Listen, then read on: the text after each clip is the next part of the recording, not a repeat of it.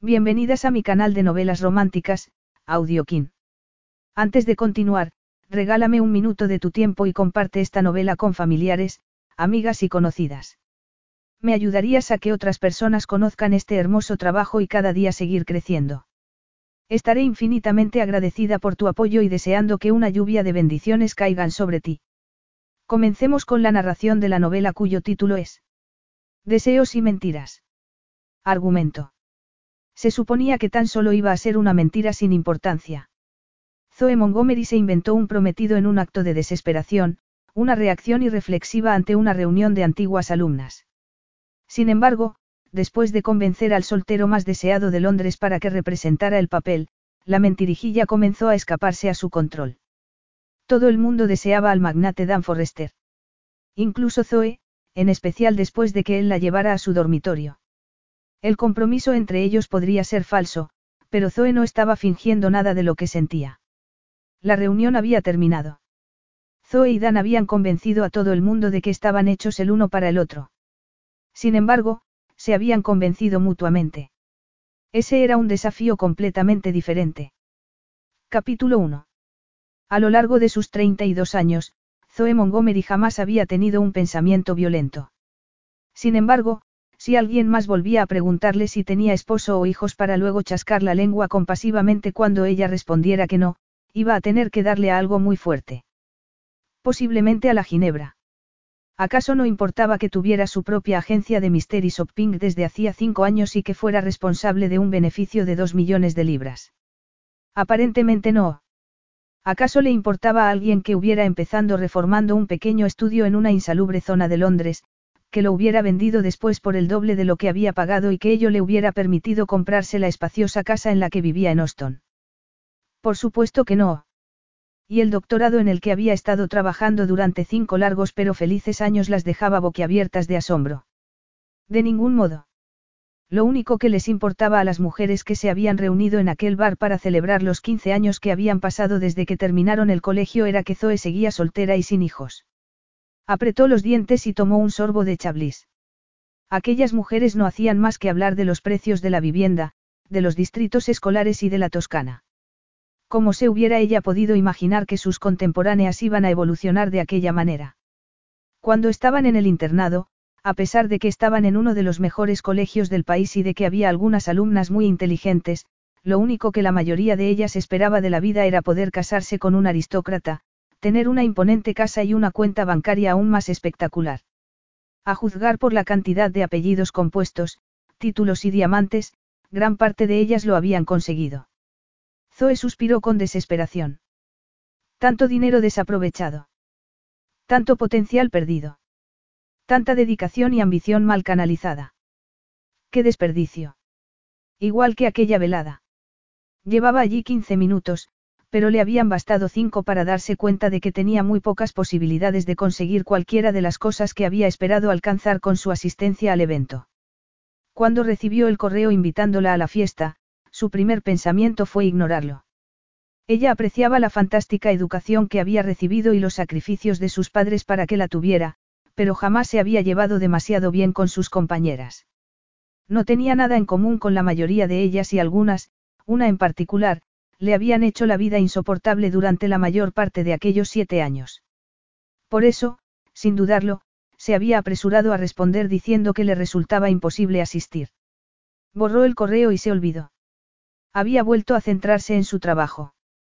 El análisis estadístico de uno de sus mayores clientes debería haber sido suficiente para conseguir que se olvidara de todo, pero aquel correo había abierto la caja de Pandora de los recuerdos adolescentes.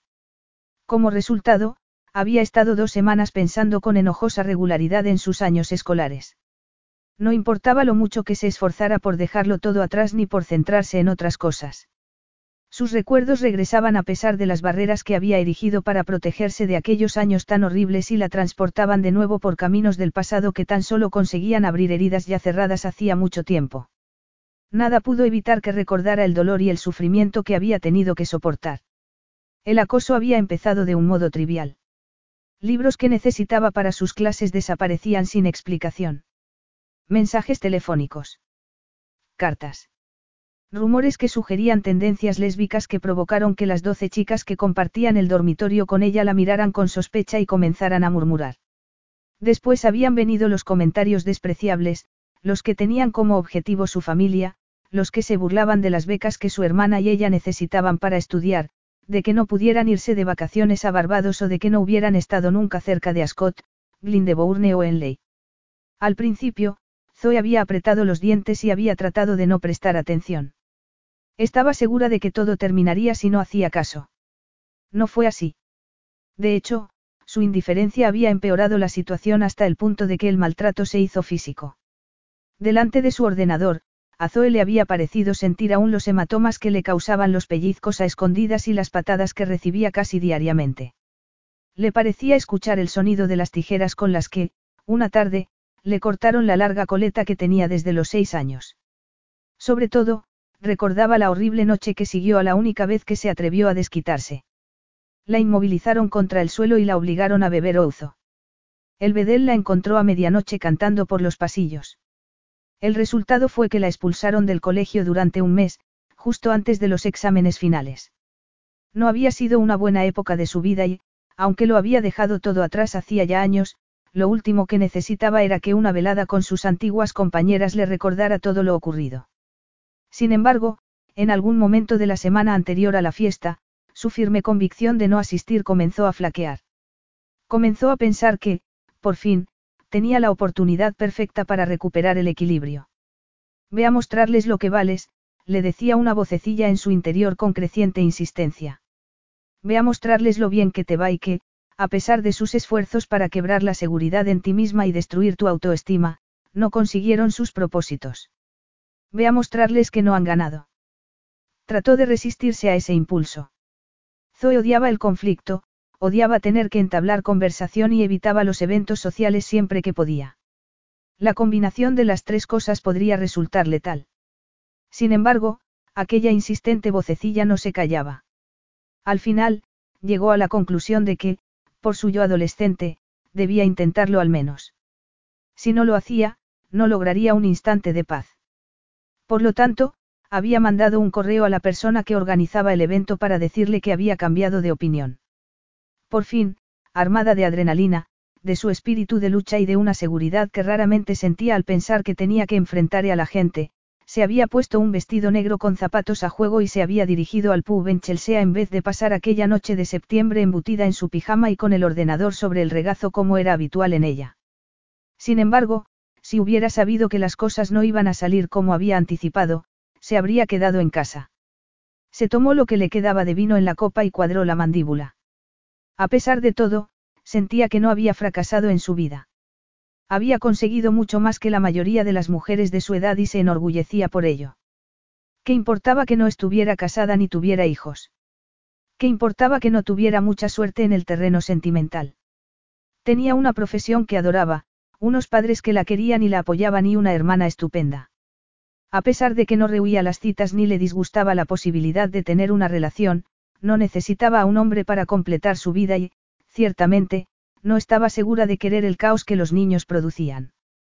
No obstante, a medida que las conversaciones empezaron a quitarle importancia a sus logros a favor de los de los maridos e hijos de aquellas mujeres, Zoe sintió que la adrenalina y la seguridad en sí misma la abandonaban para verse reemplazadas por una desesperación que no había experimentado desde hacía 15 años. Lo único que había deseado hacer aquella noche había sido vengarse, impresionar a todas aquellas mujeres con su éxito y que, para variar, se sintieran celosas de ella. No lo había logrado. La única clase de éxito que podría impresionarlas tenía que ver con su estado civil. Aquellas mujeres no habían cambiado y parecía que ella tampoco porque, a pesar de todo lo que había logrado en la vida, aún le importaba lo que un puñado de amas de casa privilegiadas y mantenidas pensara de ella. Aún tenían la habilidad de destruir su autoestima con nada más que un gesto de desdén o un movimiento de ceja. No había superado sus experiencias escolares tal y como había asumido. El descubrimiento fue demoledor. Sintió que el pánico se apoderaba de ella y las preguntas comenzaron a darle vueltas por la cabeza. ¿Por qué no había cambiado? Porque aún le importaba lo que ellas pensaran. ¿Dejaría eso alguna vez de importarle? Y, sobre todo, había algo que ella pudiera hacer para contraatacar. La conversación se centró en los relojes biológicos, en las mujeres trabajadoras y en lo que debía faltarles en la vida a las que no tenían hijos, todo ello acompañado de varias miradas en dirección de Zoe. De repente, eso provocó que la adrenalina comenzara a adueñarse de nuevo de ella. El corazón comenzó a latirle con fuerza. Entonces, incapaz de contenerse ni de pensar en lo que estaba haciendo, carraspeó y habló con una voz que no reconoció como suya. ¿Quién ha dicho nada de estar soltera? Capítulo 2. Si hubiera sabido que aquel pub, usualmente tan tranquilo, iba a verse inundado por un grupo de elegantes mujeres, aunque demasiado ruidosas y locuaces, Dan habría sugerido otro lugar para reunirse con Pete. La potente combinación de perfumes que flotaba en el ambiente le estaba revolviendo el estómago y el nivel de ruido le estaba produciendo un tremendo dolor de cabeza. En ese estado, resultaba casi imposible ponerse al día con un amigo al que no había visto desde hacía meses. Además, Pete le había enviado un mensaje para decirle que se iba a retrasar y luego se había quedado sin cobertura, por lo que, desgraciadamente, a Dan no le quedaba más remedio que armarse con una pinta, encontrar una mesa al otro lado del pub y hacer todo lo posible para bloquear el ruido y la toxicidad del aire hasta que llegara Pete y pudieran marcharse a otro lugar. Con esa idea en mente, Dan se quitó la americana, se arremangó la camisa y se armó de valor para empezar a abrirse paso hasta el otro lado del bar. Estaba tan centrado en su destino que no se percató de que una de las mujeres prendía los ojos de él y sonreía. Tampoco vio cómo ella dejaba su bebida sobre una mesa y se dirigía directamente hacia él. De hecho, no se dio cuenta de nada hasta que la mujer se colocó delante de él y le cortó el paso con una radiante sonrisa en los labios. Por supuesto, en ese momento resultó imposible no fijarse en ella. Dan no tuvo tiempo de disculparse y de hacerse a un lado o de preguntarse por qué estaba frente a él con aquella maravillosa sonrisa. Ni siquiera tuvo tiempo de fijarse bien en ella. La mujer se abalanzó sobre él y le dio un beso que le habría parecido más apropiado si hubieran estado desnudos y en la intimidad. Durante un instante, no pudo reaccionar. Después, su cuerpo se percató de que el de la mujer era suave, cálido y sugerente. La mano que ella le había colocado en la nuca era como un hierro candente y la boca que se movía sobre la de él cálida y jugosa. Todo aquello, excitó instantáneamente sus sentidos. De repente, deseó abrazarla y estrecharla contra su cuerpo.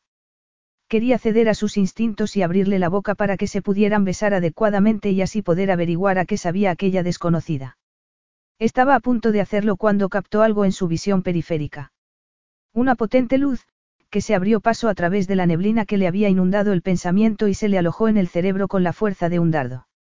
Entonces, justo cuando estaba a punto de rodearle la cintura con las manos a aquella desconocida, se quedó completamente inmóvil. Sintió como si alguien le echara por la cabeza un cubo de agua helada y el deseo se evaporó inmediatamente, dejándolo insensible y aturdido. ¿Qué estaba haciendo? ¿En qué estaba pensando?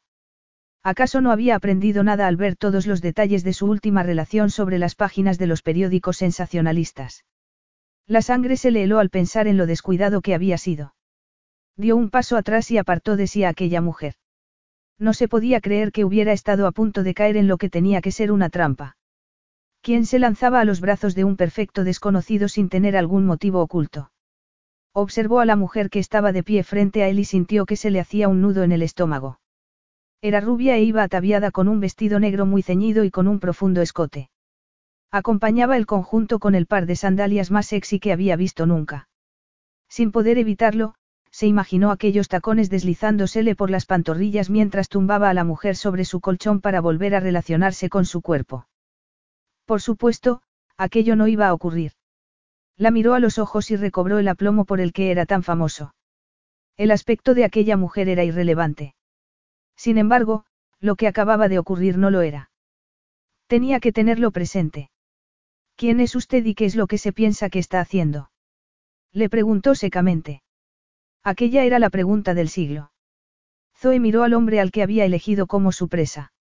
Ciertamente, después de lo que había hecho, no se reconocía ni tenía ni idea de lo que estaba haciendo, lo que resultaba bastante desconcertante para alguien que aplicaba la lógica, la razón y la consideración a todos los aspectos de su vida. Lo que había hecho había sido una locura. Consideró brevemente echarle la culpa al cóctel que se había tomado, pero no sería justo porque tan solo se había tomado uno. No, la verdad era que en el momento en el que había mencionado a su fabuloso, aunque ficticio, novio, comprobó un repentino cambio de actitud hacia ella. Al ver que, de repente, toda la atención de las presentes se centraba en ella, experimentó una fuerte sensación de triunfo y alivio al ver que, por fin, algo había funcionado. Sus antiguas compañeras, como era de esperar, empezaron a preguntar más detalles sobre él. Poco a poco, las preguntas se hicieron más complicadas, pero ella se había visto tan embriagada por las exclamaciones de envidia y admiración y por la sensación de verse por fin aceptada que no se lo pensó dos veces a la hora de elaborar las mentiras que había empezado a tejer. No le preocupó que se estuviera metiendo en demasiadas honduras. ¿Por qué iba a hacerlo cuando había tomado prestada la historia de amor de su hermana con su exmarido? Tal vez la relación había terminado en divorcio, pero había tenido unos inicios muy románticos y Lily le había contado lo ocurrido con todo lujo de detalles. Las mentiras fluían de la lengua de Zoe con sorprendente facilidad, tanto que se había encontrado elevándolo hasta prácticamente el estatus de prometido e incluso sugiriendo que estaba a punto de pedirle matrimonio. Fue entonces cuando se dio cuenta de que la situación se le estaba escapando un poco de las manos, pero su audiencia estaba tan arrebatada por sus palabras que dejó a un lado sus preocupaciones sin miramientos. La admiración y la envidia que sentían en aquellos momentos eran, por supuesto, completamente superficiales, pero estaba tan feliz al sentirse una igual para variar, sintió que la autoestima se le ponía por las nubes. Todas sus preocupaciones ocuparon un segundo plano. Había conseguido que, por una vez, todas aquellas mujeres sintieran celos de ella. Resultaba particularmente gratificante la mirada agria de Samantha Wark, recientemente nombrada condesa de Sipley y la que había sido la torturadora número uno de Zoe y que, aparentemente, seguía dispuesta a ser su bestia negra. A pesar de que inventarse un novio había sido algo precipitado y patético, había tenido éxito donde su habilidad profesional había fallado. Zoe tenía que admitir que no se lamentaba del todo.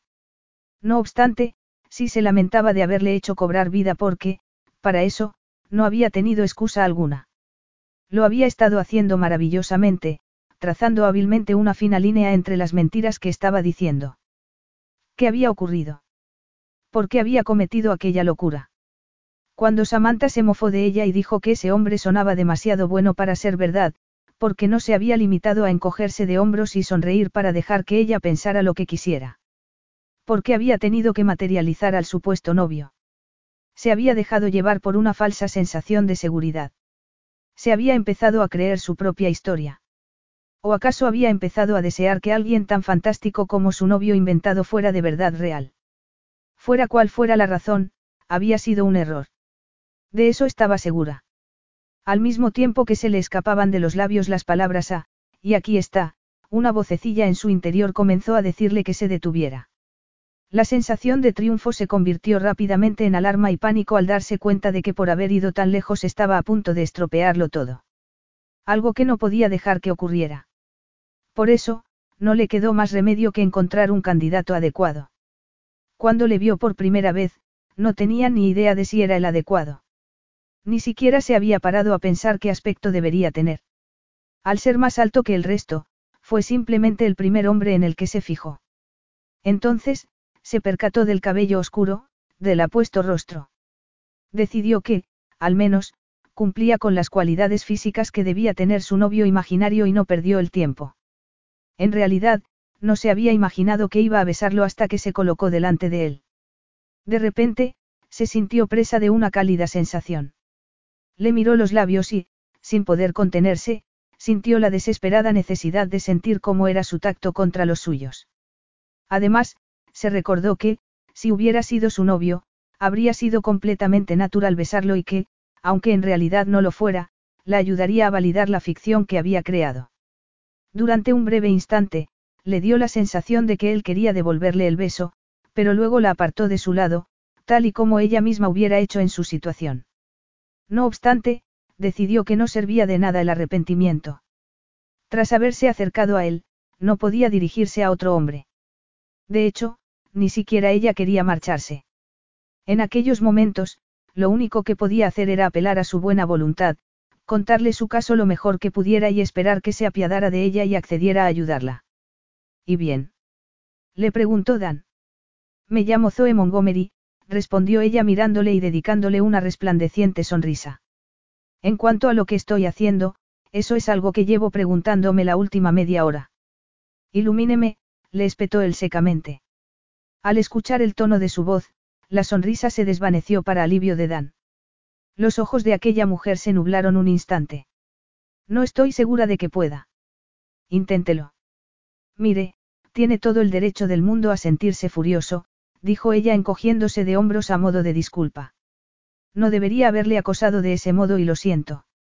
Dan apretó los dientes e ignoró la sensualidad con la que el vestido se le movía sobre el cuerpo con aquel movimiento.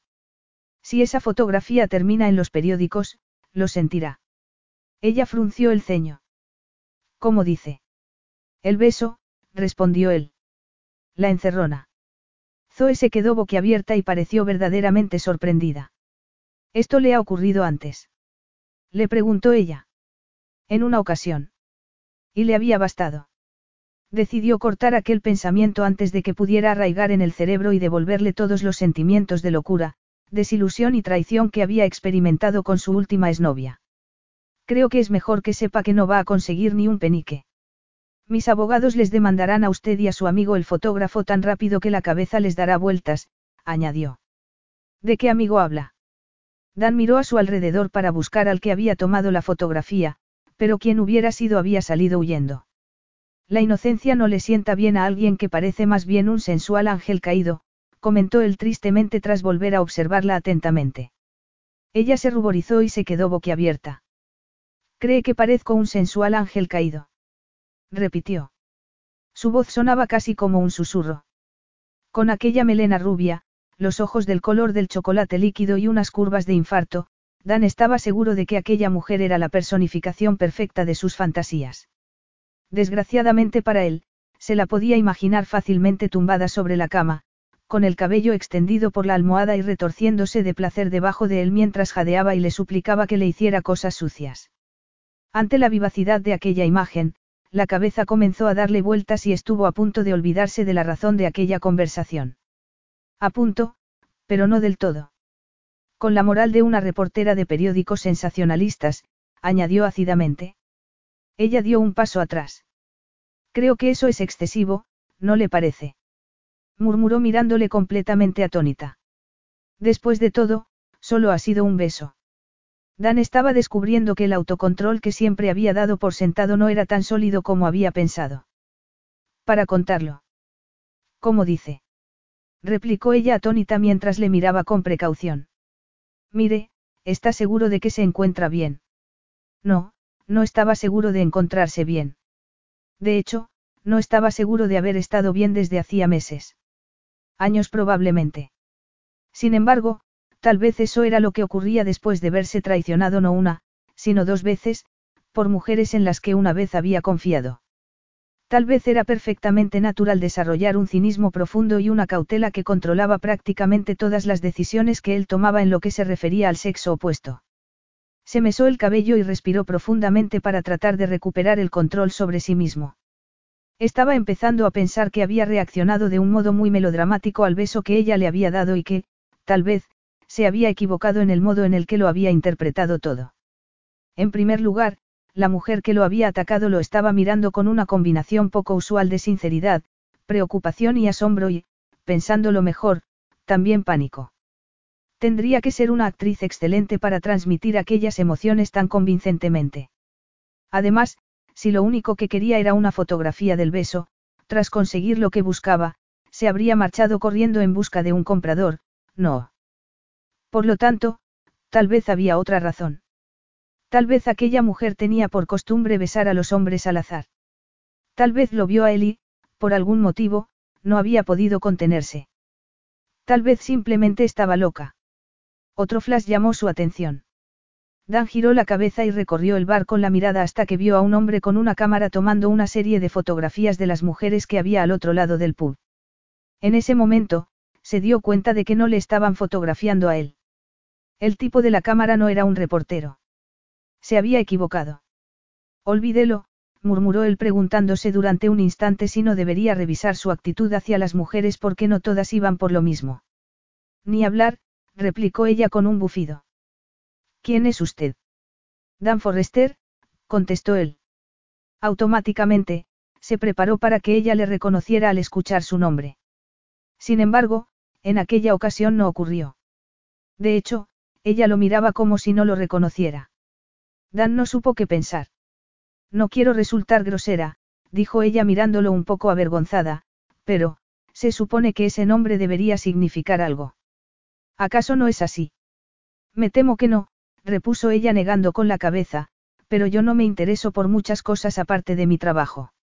Por lo tanto, si no ha salido usted en significance, es plenamente posible que su nombre se haya escapado a mi radar. Lo siento, añadió encogiéndose de hombros. Significance. Es una revista sobre estadísticas e interpretación de datos. Muy interesante si estás metido en ese mundo y aburrida como una ostra si no lo estás. ¿Y usted lo está?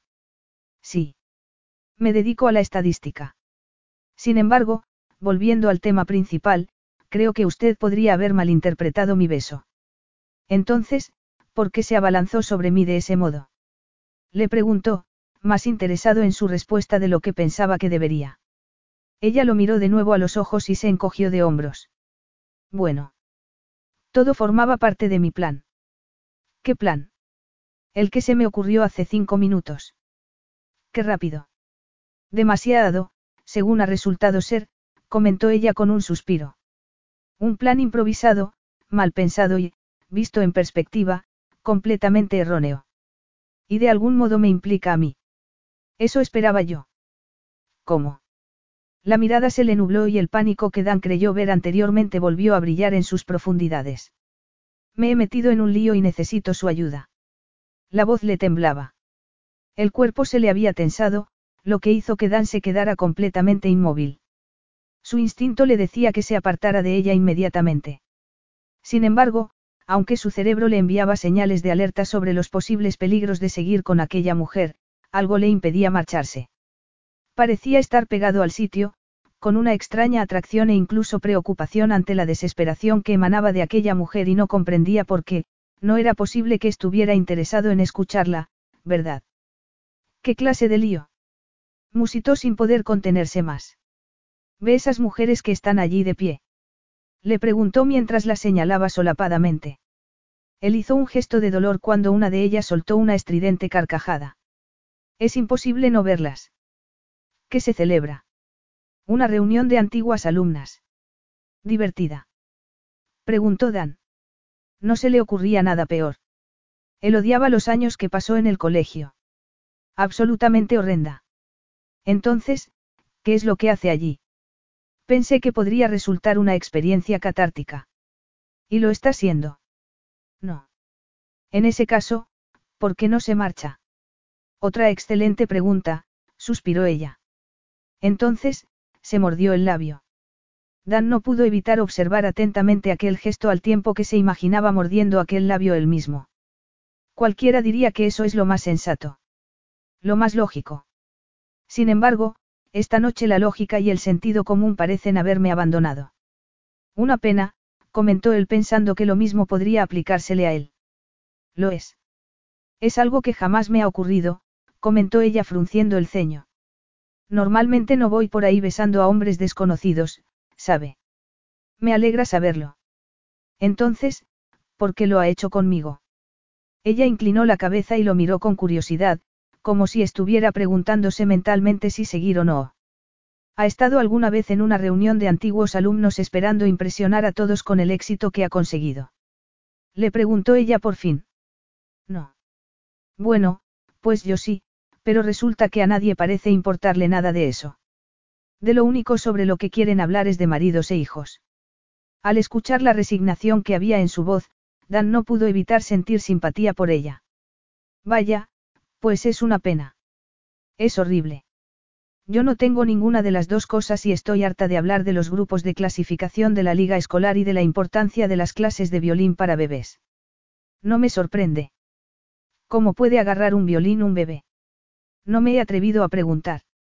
Además, añadió tras cerrar brevemente los ojos, son unas snobs de cuidado. En ese caso, ¿por qué quiere impresionarlas? Es una larga y aburrida historia. Digamos que yo no era exactamente la chica más popular del colegio y terminé con hematomas que lo demostraban. Al comprender las implicaciones de lo que ella acababa de decir, Dan tensó la mandíbula y apretó los puños. Él conocía eso muy bien. Su hermana Celia había sufrido acoso y aunque, al contrario de aquella mujer, ella había conseguido superarlo, seguía siendo motivo de tristeza para Dan el hecho de que él hubiera estado demasiado ocupado tratando de afrontar lo que sentía sobre el divorcio de sus padres como para darse cuenta de lo que le ocurría a su hermana. Quería venganza, añadió. Entiendo. Quería vengarse de ellas haciéndoles ver que es la mejor y la que mejor vive. Algo por el estilo. Y no lo consiguió. Ella se sonrojó y respiró profundamente. No tuvo el impacto que yo había esperado. Y, por eso, me inventé un novio. ¿Cómo? Ella se sonrojó aún más vivamente. Por favor, no me haga repetirlo. Está bien. ¿Por qué? Porque me imaginé que ese sería el único modo de impresionarlas.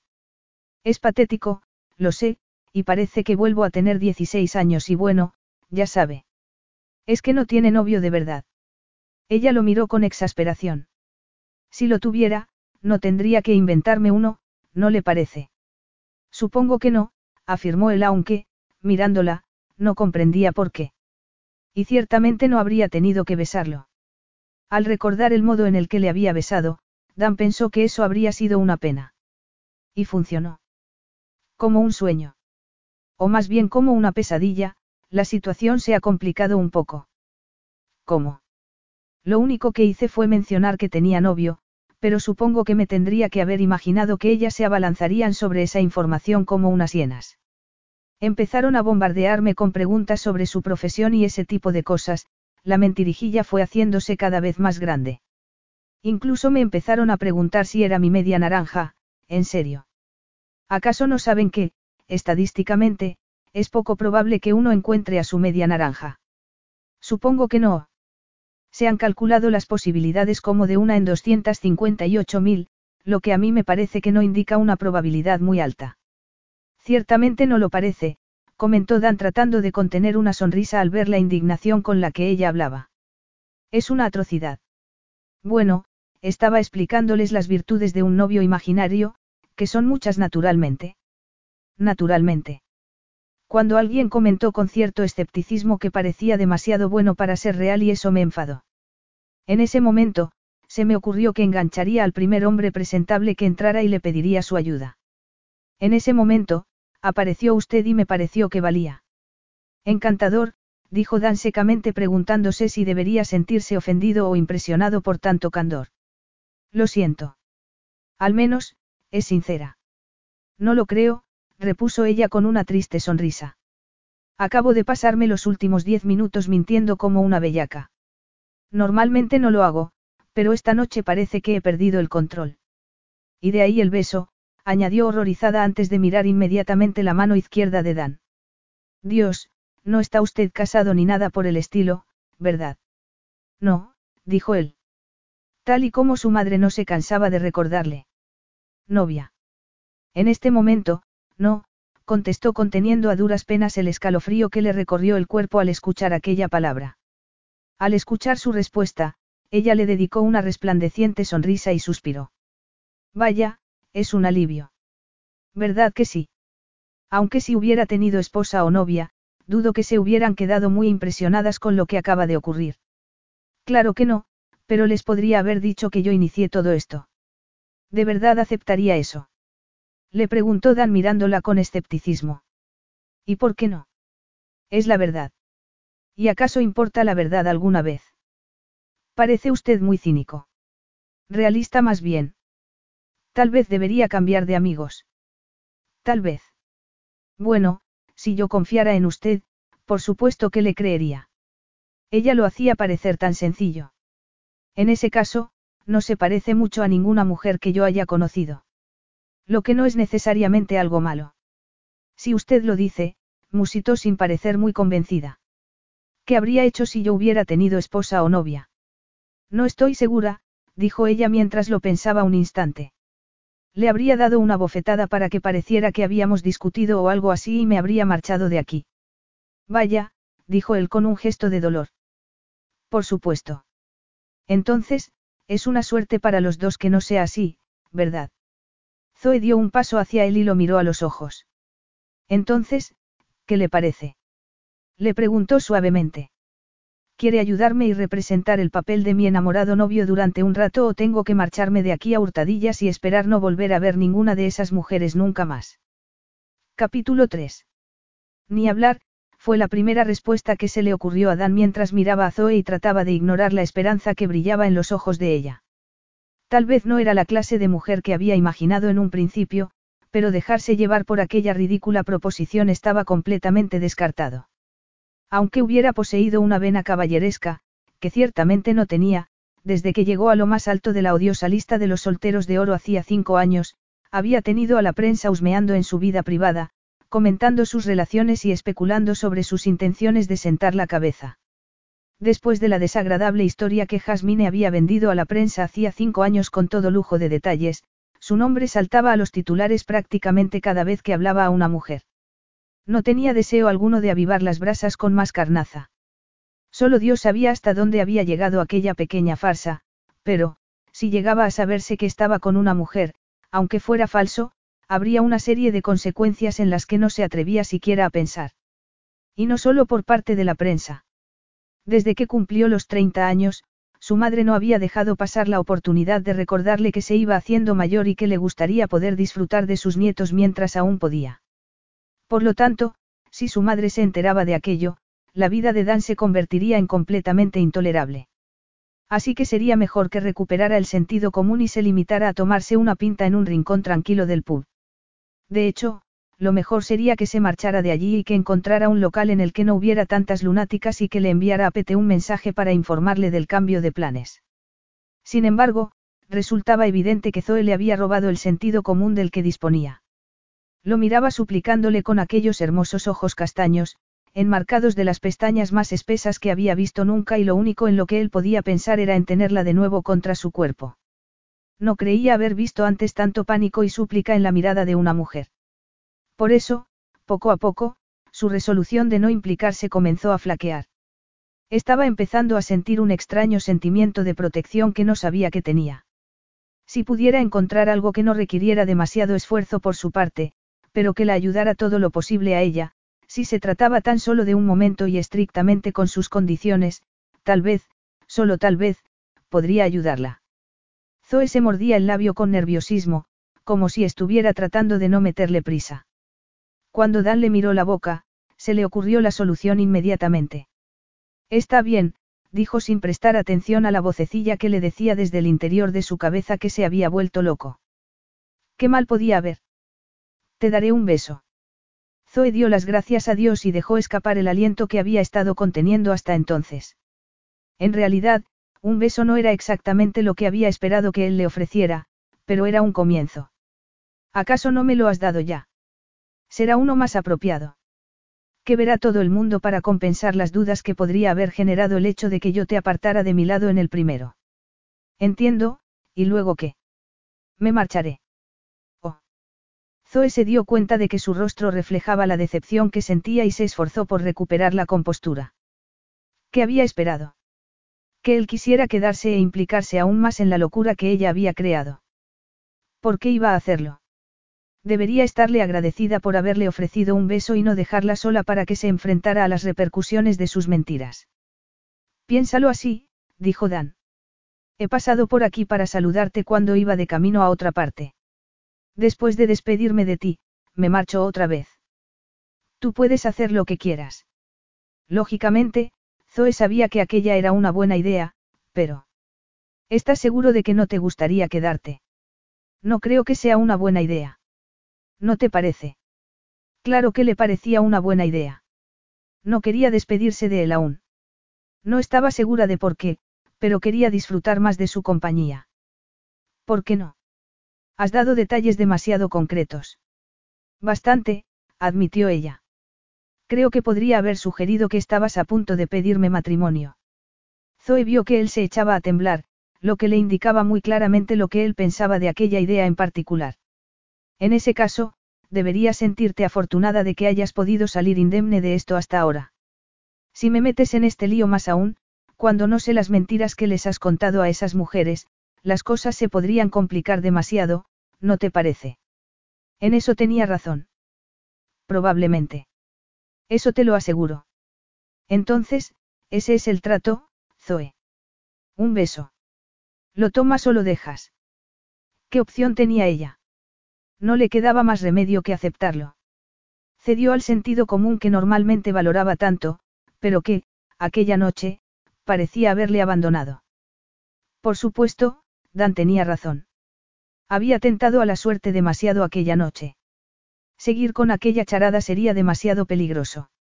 Había conseguido lo que quería y, por fin, podía dar un portazo a sus días escolares. Por lo tanto, no había necesidad de prolongar aquello más. Dan no sería el único que se marcharía de allí. Después del beso, ella se marcharía con él, colgada de su brazo mientras saludaba con la mano a sus antiguas compañeras de colegio. Debía marcharse cuando aún estaba en la cima, con la cabeza bien alta. Después, se iría a su casa y haría todo lo posible por olvidarse de aquella noche de locura. Está bien, dijo sintiéndose acalorada y nerviosa a la vez, pero podrías esforzarte para que, al menos, resulte convincente. Dan le agarró la mano y tiró de ella para llevarla a un lugar en el que pudiera verlos todo el mundo. Entonces, le dedicó una ardiente sonrisa. Haré lo que pueda. Dan no tuvo que esforzarse demasiado. La respuesta apasionada e instantánea de Zoe le impidió razonar. En pocos segundos, el beso cobró vida propia. Ciertamente, Dan había besado antes a una mujer. Muy frecuentemente a lo largo de sus 33 años, generalmente con gran éxito.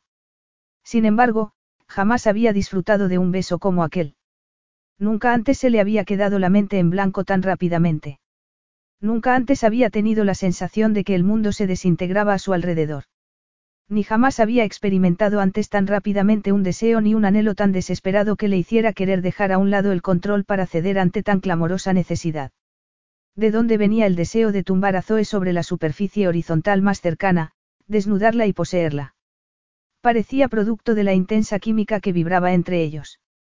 O tal vez del hecho de que la regla de tres citas que había seguido después del fiasco de Jasmine siempre terminaba en sexo y lo echaba de menos. Fuera lo que fuera, Dan no deseaba que aquel beso finalizara. Y tal vez no lo habría hecho si no hubiera sido por un silbido que, seguido de un comentario en el que se le sugería que se buscaran un hotel, le sacó de su ensoñación y lo devolvió a la tierra. De mala gana, dio un paso atrás y miró a la mujer que tenía entre sus brazos. Ella tenía la mirada vidriosa, las mejillas sonrosadas y los labios enrojecidos por la presión del beso. Su respiración estaba muy agitada. Parecía tan atónita como él. El hecho de que se hubiera podido sentir tan afectada como él desequilibró durante un instante su autocontrol. Aún sentía cada centímetro del cuerpo de ella apretado contra el suyo. Lo único que se le ocurría era volver a besarla. No podía hacerlo. Habían acordado un beso y ya se lo habían dado, aunque le hubiera resultado más turbador de lo que nunca habría imaginado. Gracias, dijo Zoe con voz ronca mientras se soltaba de él y le colocaba las manos sobre el torso. De nada. Entonces ya está, ¿no te parece? Le preguntó con una sensual sonrisa. ¿Ya está qué? musitó él. Se sentía demasiado aturdido por aquella maravillosa sonrisa y demasiado preocupado por el modo en el que le ardía la piel bajo las palmas de las manos de Zoe. Ya las hemos convencido. Dan estuvo a punto de preguntarle a quién se refería, pero lo recordó justo a tiempo. Sus antiguas compañeras de colegio. La razón de aquel beso. Si no las ha convencido, no sé lo que podría convencerlas. Zoe le miró los labios. Ahora supongo que te marcharás, murmuró ella. Sí. Es una pena. En cierto modo.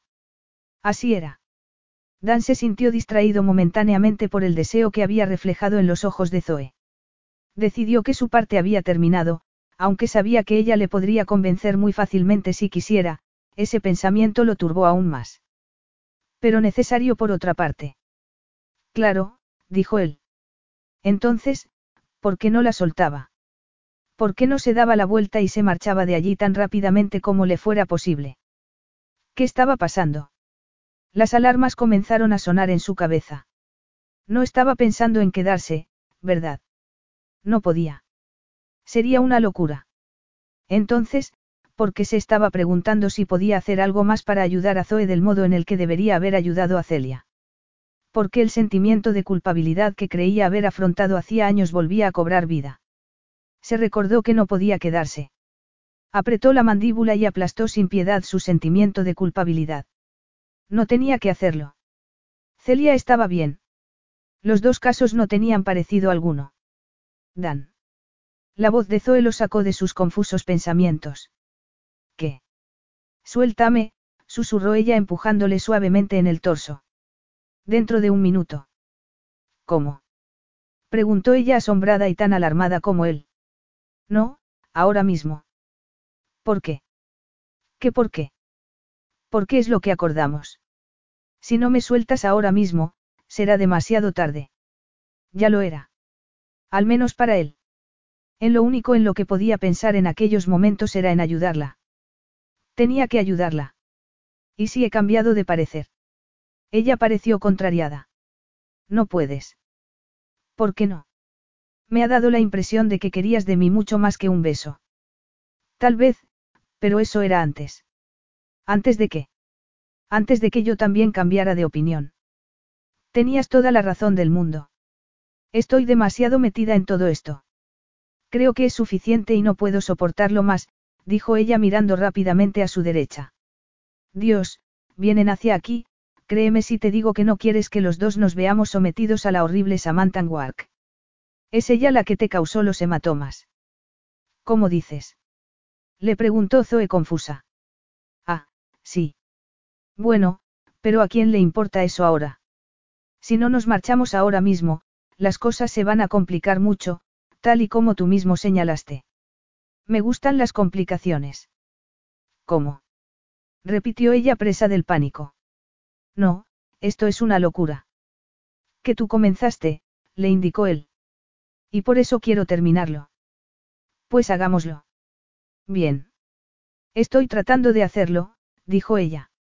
¿Dónde está tu espíritu de aventura? No lo tengo. Me resulta difícil creerlo. No acabas de sacarte un novio de la nada. ¿Te importaría bajar la voz? Le espetó ella furiosa. Y ese beso fue algo de otro mundo. Olvídate del beso, siseó ella. No creo que eso vaya a ser posible. Tendrá que serlo. Dan la estrechó entre sus brazos y la miró a los ojos. Sabes que deberíamos hacerlo. Tú deberías hacerlo. ¿Por qué? Mi hermana sufrió acoso y solo lo superó cuando se enfrentó a sus acosadoras. Tienes que hacerlo tú también para que puedas seguir con tu vida. Ya lo he hecho, muchas gracias. Y he seguido con mi vida. ¿De verdad? Le preguntó él con escepticismo. Está bien. Estoy en ello. Yo puedo ayudarte. Nos van a calar en un instante. De eso nada. Yo me dedico a la publicidad. Durante unos segundos, Zoe lo miró con incredulidad. ¿Y qué tiene eso que ver? La publicidad implica manipular la percepción y conseguir que la gente crea lo que se les dice sin tener en cuenta si es verdad o no. Y yo soy un experto. Tu cinismo es increíble. Por suerte, mi creatividad también. ¿Por qué insistes tanto en este asunto? Creo que aún no te quiero dejar escapar. De todo lo que estaba pensando en aquellos momentos, aquello era algo de lo que estaba muy seguro. Quería más besos. Quería más de ella. En ese caso, vayamos fuera a hablar. Vamos a un bar diferente, a un restaurante, a cualquier sitio lejos de aquí. Además, no me gustan las acosadoras. A mí tampoco, pero soy yo quien debe ocuparse de ellas y... Zoe. Dios mío, murmuró Zoe con voz temblorosa al sentir que la voz estridente estaba muy cerca. Te dije que era demasiado tarde, todo esto va a ser un desastre, añadió dejando caer la cabeza sobre el torso de él. Un desastre total y sin paliativos. A pesar de que Zoe estaba segura de que Dan lo había estropeado todo, tenía que reconocer que las cosas no iban tan mal como había anticipado. Con sus antiguas compañeras alrededor, se había temido lo peor, pero no le había quedado más remedio que soltarse del abrazo de Dan para enfrentarse con Samantha y su pequeña corte de seguidoras y con el desastre que se avecinaba. Realizó las presentaciones con aprensión y nervios. Estaba segura de que las mujeres, en especial Samantha, se darían cuenta enseguida de lo que ocurría. Esperaba en tensión que el castillo de naipes que había construido se derrumbara, dispuesta a salir corriendo y a esconderse para no volver a presentarse en público. Sin embargo, las cosas no podían ir mejor. Estaba empezando a pensar que debería darle las gracias a Dan por obligarla a seguir su plan. Después de las presentaciones, pidieron unas copas. Dan se metió en el papel de novio con sorprendente facilidad. Entabló conversación con aplomo y reveló amplios conocimientos en todo, desde la vida social de Londres hasta los lugares más interesantes de la Toscana, tantos que a Zoe le pareció que no estaba fingiendo. Ciertamente no podía estar fingiendo el encanto con el que conseguía que la gente le comiera de la mano. Resultaba totalmente natural, deslumbrante e hipnótico. Ella envidiaba el modo en el que entretenía a todo el mundo sin esfuerzo, de tal manera que todas revoloteaban a su alrededor como si estuvieran junto a un miembro de la realeza. Seguramente, tampoco venía mal que fuera tan guapo. Zoe experimentó un calor adictivo que se apoderaba de ella de nuevo, como le había pasado cuando se besaron por segunda vez. Sin embargo, era mucho más que eso. Había algo en él, algo poderoso, magnético y totalmente hipnótico. Si no estuviera tan distraída por las sensaciones que le había dejado el último beso, debería estar observando y aprendiendo porque, mientras a ella se le daban fatal las relaciones interpersonales, Dan Forrester parecía destacar en ellas. Dan, le dijo a Riet Denham Davis, que de soltera era Williams. Ella era una de las acólitas más dóciles de Samantha, Zoe nos ha contado que eres un hombre de éxito. Bueno, no lo sé, respondió él mirando a Zoe con una afectuosa sonrisa que hizo que ella sintiera un aleteo en el vientre. Ella tiende a exagerar un poco, ¿verdad, cariño? Eso es imposible, cielito, replicó ella dedicándole una resplandeciente sonrisa y sorprendiéndose de que él ni siquiera pestañeara al oír cómo lo había llamado. ¿En qué trabajas? Le preguntó Ariet. En publicidad. ¡Ay, qué creativo! exclamó ella. ¿Para qué agencia? DBF Associates. Zoe se quedó atónita. Hasta ella había oído mencionar aquella agencia. Era una de las agencias de publicidad de más éxito en Londres. Había leído en alguna parte que no hacían más que ganar premios y que solo empleaban a los mejores. ¿Y qué es lo que haces? insistió Ariet. Soy el dueño. Zoe consiguió a duras penas no quedarse boquiabierta. No creía que se lo hubiera inventado cuando, hasta aquel momento, no había tenido que inventarse nada. Además, que tenía de sorprendente que él dirigiera un negocio de éxito. Después de todo, ella también lo hacía. A pesar de todo, no pudo evitar sentirse impresionada. ¿Eres familia de los Forrester de Asguike? Le preguntó Ariet. Sí. Para Zoe, era un misterio inescrutable quiénes podían ser los Forrester de Asguike, pero Ariet prácticamente estaba temblando de la excitación. ¡Qué emocionante! Conocí a tus padres hace años, creo que en el baile de la reina Mary. Absolutamente encantador. ¿Cómo están? Divorciados, respondió él sin inmutarse. Ah. Vaya, lo siento, comentó Ariet. De verdad. Replicó Dan. En aquel momento, Zoe captó el acero que había bajo tan encantador exterior. Evidentemente, el tema del divorcio de sus padres era un asunto delicado. Tal vez como lo era el del matrimonio. Los hombres guapos y solteros por encima de los 30 años que no tuvieran problemas con el compromiso o que no tuvieran un exceso de bagaje emocional eran escasos. Por eso, decidió que si la conversación se dirigía al tema del compromiso que ella había sugerido, debería hacerle un favor y liberarle de aquella obligación en particular. Samantha no tardó en recuperar el pulso de la conversación. Fue la que primero habló. Ya te reconozco exclamó con los ojos brillantes y una sonrisa de triunfo en los labios que a Zoe no le gustó en absoluto. Eres el famoso Dan Forrester, ¿verdad? Capítulo 4. Aquel comentario hizo que el grupo quedara de nuevo en silencio. Dan había dado por sentado que nadie lo reconocería, pero resultaba evidente que había sido un ingenuo. No era engreído ni arrogante, pero sí un necio. Todas las mujeres aguzaron los oídos. En aquel instante, comprendió que había muchas posibilidades de que aquella pequeña charada terminara en las noticias. Se encontraba contra la pared. Si se quedaba, sin duda terminaría haciendo más profundo el hoyo en el que estaba metido, pero si se marchaba, añadiría otra dimensión a la historia. ¿Qué debería hacer? Durante un segundo, dudó. Empezó a sopesar rápidamente los pros y los contras de cada opción y tomó su decisión. Si se marchaba, el resultado de la velada se le escaparía de las manos. Podría muy bien terminar en la prensa de todos modos y había muchas posibilidades de que su orgullo terminara herido una vez más. Sin embargo, si se quedaba, al menos podría ejercer el control sobre todo lo que ocurriera. Además, él mismo había cavado el hoyo en el que se encontraba. Zoe había tratado de disuadirle, pero él había decidido proseguir a pesar de las válidas objeciones que ella le proponía. Por lo tanto, si tenía la integridad que pensaba que tenía, le debía a Zoe quedarse hasta el final, fuera este donde fuera o cuando fuera. Consciente de que todo el mundo lo estaba observando, se cuadró de hombros y miró a Samantha directamente a los ojos antes de responder. Sospecho que sí. Zoe le apretó el brazo en un gesto que él creyó que tenía como propósito tranquilizarlo. Sin embargo, no fue así. El modo en el que uno de sus senos se le apretaba contra el bíceps no resultaba en absoluto relajante. Su fama le precede, dijo ella con una mezcla de entusiasmo y orgullo. Así es, murmuró Samantha con un brillo duro en los ojos. El aire de maldad que la rodeaba le recordó a Dan que ella era la clase de mujer que no podía tolerar ni confiar. ¿Cuánto tiempo dijiste que los dos llevabais saliendo, Zoe? preguntó.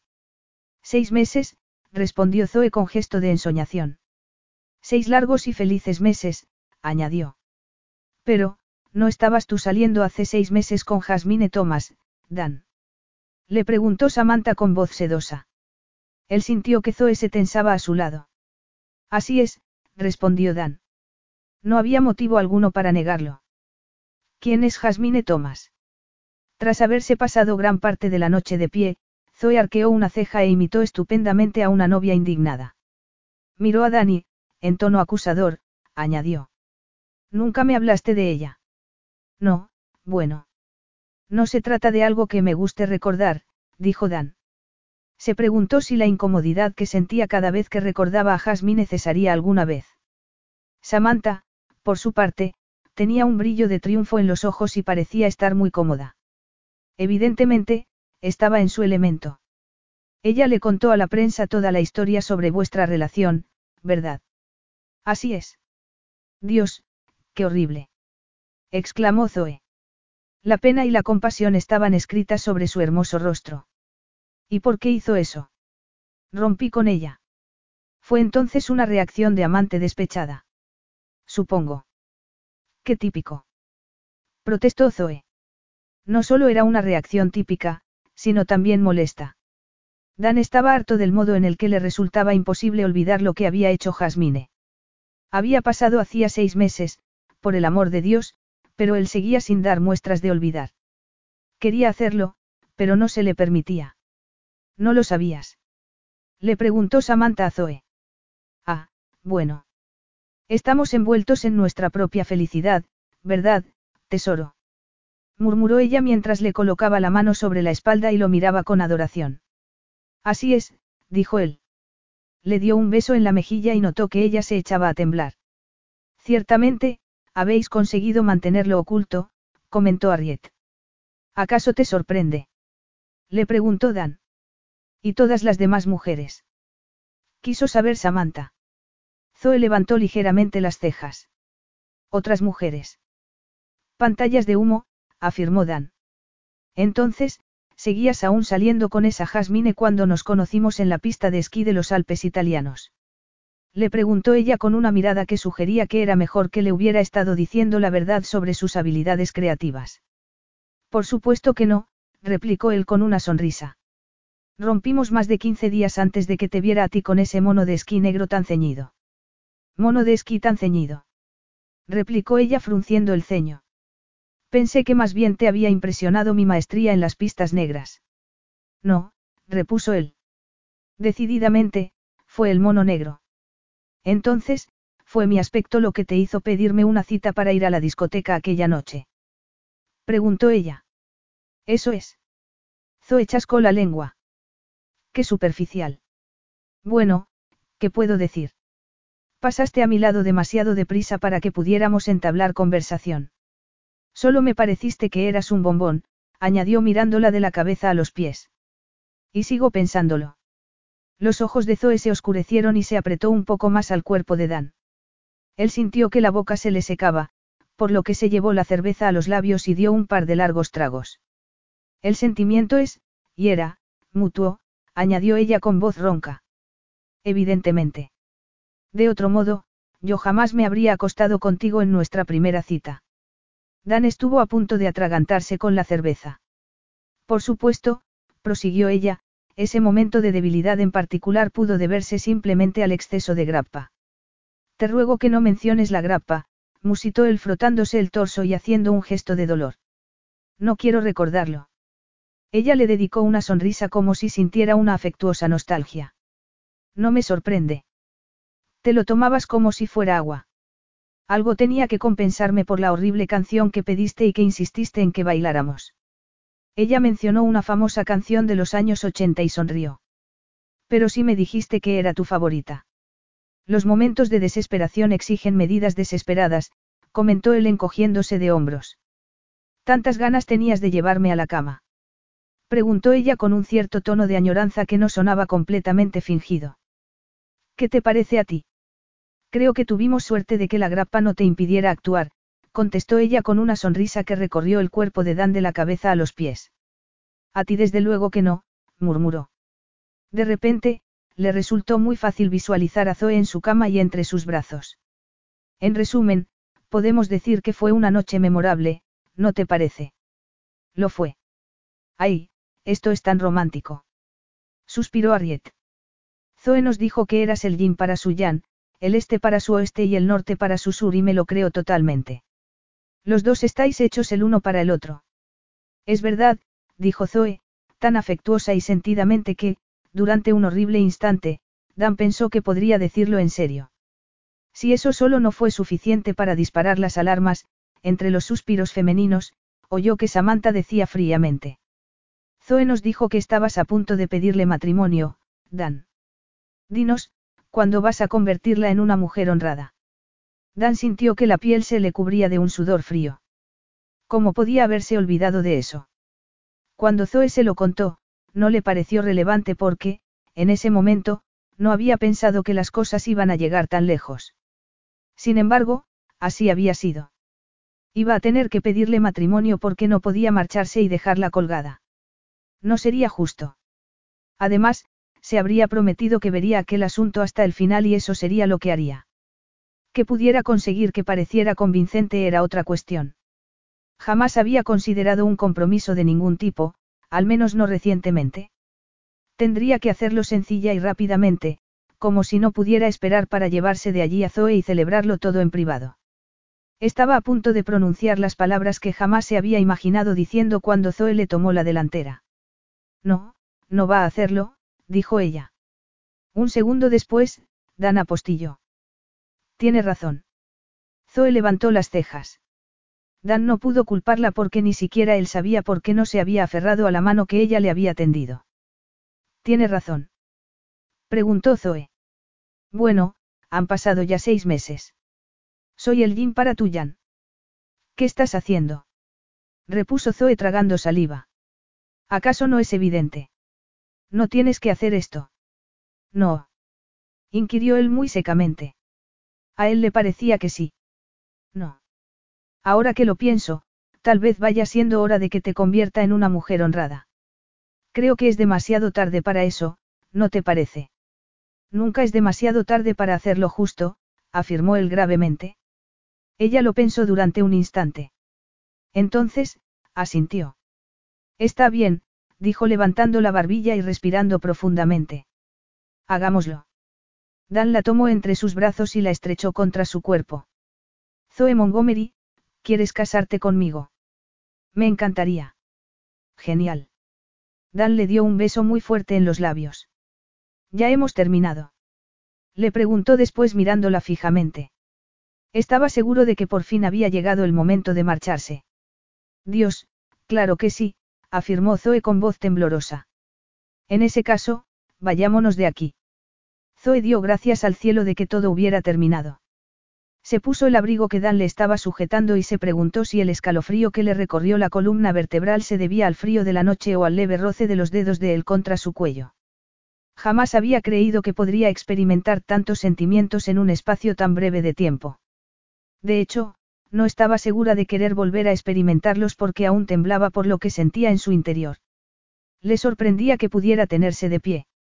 Había habido un momento en el que, claramente, Dan había decidido echar toda la carne en el asador. Cálidas sonrisas, besos, ligeros apretones, miradas apasionadas, todo ello había conseguido que las piernas le temblaran y que hubiera tenido que darle gracias a Dios por el hecho de que él la tuviera tan firmemente agarrada. Lo agradeció aún más cuando comenzó la letanía de las mujeres que había habido en su vida. Unos celos completamente irracionales se habían apoderado de ella. Había sido una sensación extraña y turbadora porque nada de lo ocurrido aquella noche había sido real y, por lo tanto, ella no debería sentirse en absoluto afectada. Se recordó que no era una mujer fantasiosa, sino realista. Sin embargo, desde el momento en el que él le pidió que se casara con ella, se había estado preguntando en secreto cómo se sentiría si aquello fuera real. Que alguien sintiera de ese modo por ella, que quisiera casarse de verdad con ella. Sacudió la cabeza para deshacerse de aquellos pensamientos y trató de recuperar la compostura. Estaba siendo absurda. Seguramente estaba agotada. Posiblemente estaba ovulando. Decididamente, estaba muy estresada. Por eso le había adjudicado el papel de príncipe encantador a un hombre que no conocía. Tal vez podría conocerle un poco mejor, terminó de abrocharse el abrigo y se animó ante la perspectiva de que aquello no se terminara en aquel mismo instante. Tal vez podría invitarle a tomar una copa para darle las gracias por haberle echado una mano. Incluso ir a cenar. Tal vez podrían considerar lo que ocurriría después de eso. Nunca antes le había pedido una cita a un hombre, pero no era un desafío tan grande, no. Dan era un hombre soltero, ella también y, evidentemente, se sentían muy atraídos el uno por el otro. Se aseguró que podía hacerlo. Además, por lo que había pasado en el bar, parecía que las posibilidades de que él aceptara eran muy altas. El riesgo de sufrir una humillación era tan mínimo que casi se podía descartar. No tenía nada que perder y sí mucho que ganar. A pesar de todo, cuando se dio la vuelta hacia él, sintió que los nervios le atenazaban la garganta y que no encontraba el modo de aliviarlos. No sé cómo darte las gracias por tu ayuda, le dijo con voz ronca. Dan terminó de colocarse las solapas de la americana y el cuello de la camisa y le dedicó una ligera sonrisa. No hay de qué. Has estado maravilloso. Ni la mitad que tú. ¿Cómo se te ocurrían todas esas cosas tan rápidamente? Tomé prestada la historia de mi hermana y de su ex, pero creo que distorsioné algunos de los detalles. Sin embargo, los sentimientos eran todos suyos. Bueno, a pesar de que ha sido todo muy raro, ha estado muy divertido.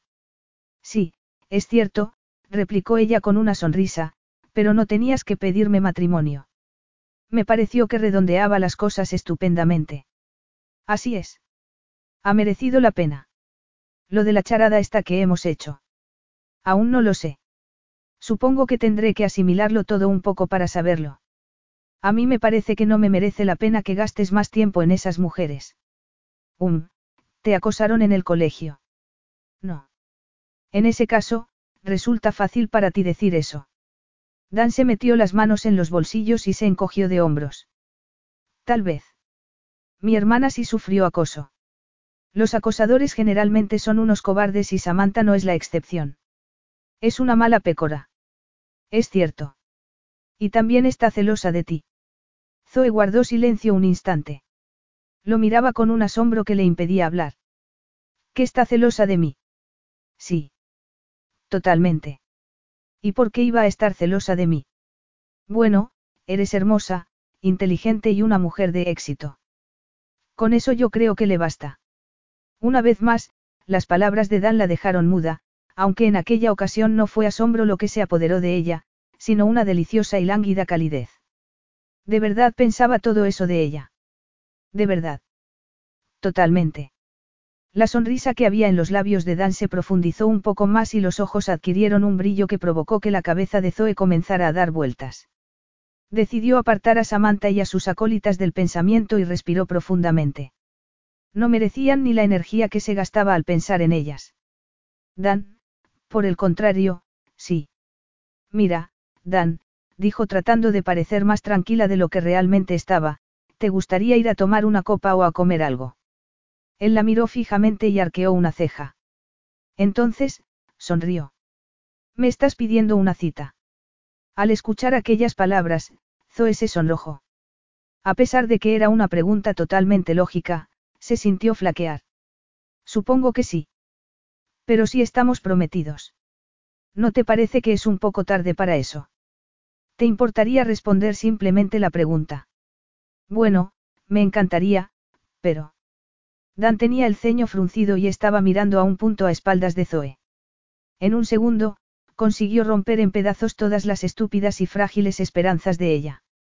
Olvídalo, musitó ella rápidamente antes de que él pudiera proseguir. No. Debería marcharme. Espera. Dan. Por fin. Al escuchar aquella voz a sus espaldas, Zoe dejó de evitar los esfuerzos de Dan por retenerla y se dio la vuelta para ver a un hombre alto y corpulento acercarse hacia ellos por la acera. ¿Cómo se podía haber equivocado de aquella manera? Por supuesto que Dan no querría tomar una copa con ella. Por supuesto, estaba en aquel bar para reunirse con alguien. Otras personas, en especial personas como él, tenían amigos. Tenían planes. Planes que no tenían nada que ver con conjurar novios ficticios y crear relaciones personales imposibles. Además, no habían dicho que él era famoso, alguien con montones de novias. ¿En qué había estado pensando? Porque un hombre de su carisma, su seguridad y su físico iba a querer tener una cita con un caso perdido como ella. Dios, era una idiota. Lo siento, lo siento, dijo el recién llegado. Parecía sin aliento cuando estrechó la mano de Dan y le golpeó en la espalda como suelen hacer los amigos. Se estropeó el metro y estuvimos metidos durante horas en el túnel. Creía que te habrías marchado. Me alegra ver que sigues aquí, añadió. Entonces, se percató de la presencia de Zoe y la miró de arriba abajo. Entonces, sonrió. ¿Quién es? Pete Baker, Zoe Montgomery, dijo Dan aún frunciendo el ceño. Y ya me marcho, añadió ella. En aquellos momentos, no había nada que deseara más que darse la vuelta y llevarse lo más lejos posible su humillación. De verdad. Dijo el tal Pete. No quieres quedarte y tomarte una copa con nosotros. Gracias, pero tengo que marcharme. Tengo trabajo que hacer. Ya sabes, comentó. Se volvió a Dan y le agarró la mano. Gracias de nuevo por todo. Disfruta del resto de la velada, añadió tras estrechársela vigorosamente antes de soltarla. Con eso, les dedicó a ambos lo que suponía que era una sonrisa verdaderamente alocada, se dio la vuelta y prácticamente salió corriendo hasta llegar a la estación de metro. Capítulo 5.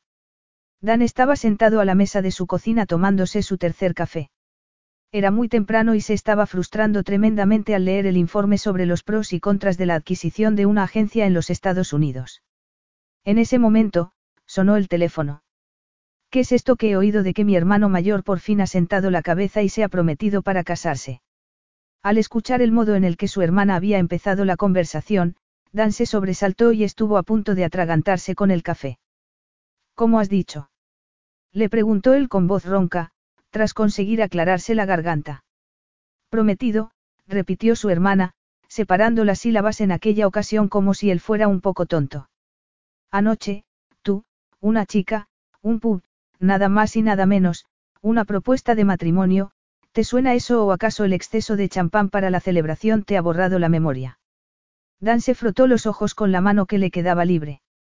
Desgraciadamente para su estado de ánimo, que necesitaba ocho horas de sueño para funcionar positivamente, solo había podido dormir tres.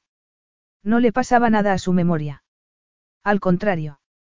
Llevaba doce horas más o menos funcionando perfectamente, mejor que nunca, impidiéndole que se olvidara de los sucesos ocurridos la noche anterior, de los besos, de Zoe y del modo tan extraño en el que se había marchado. No, solo me tomé un par de pintas, musito. En ese caso, cuéntamelo todo. Si esa tal Zoe Montgomery va a ser mi cuñada, quiero saberlo todo sobre ella. ¿Dónde la conociste? ¿Cuánto tiempo hace que la conoces? ¿Por qué nunca has hablado de ella? Vas a traerla a la boda de Oliver. Dan estaba a punto de contestarle las preguntas de la misma manera que ella se las había hecho, en un pub, doce horas, porque la conocí ayer y ni hablar. Entonces, se incorporó en la silla y se quedó inmóvil. Un momento. ¿De dónde había sacado Celia una información tan detallada?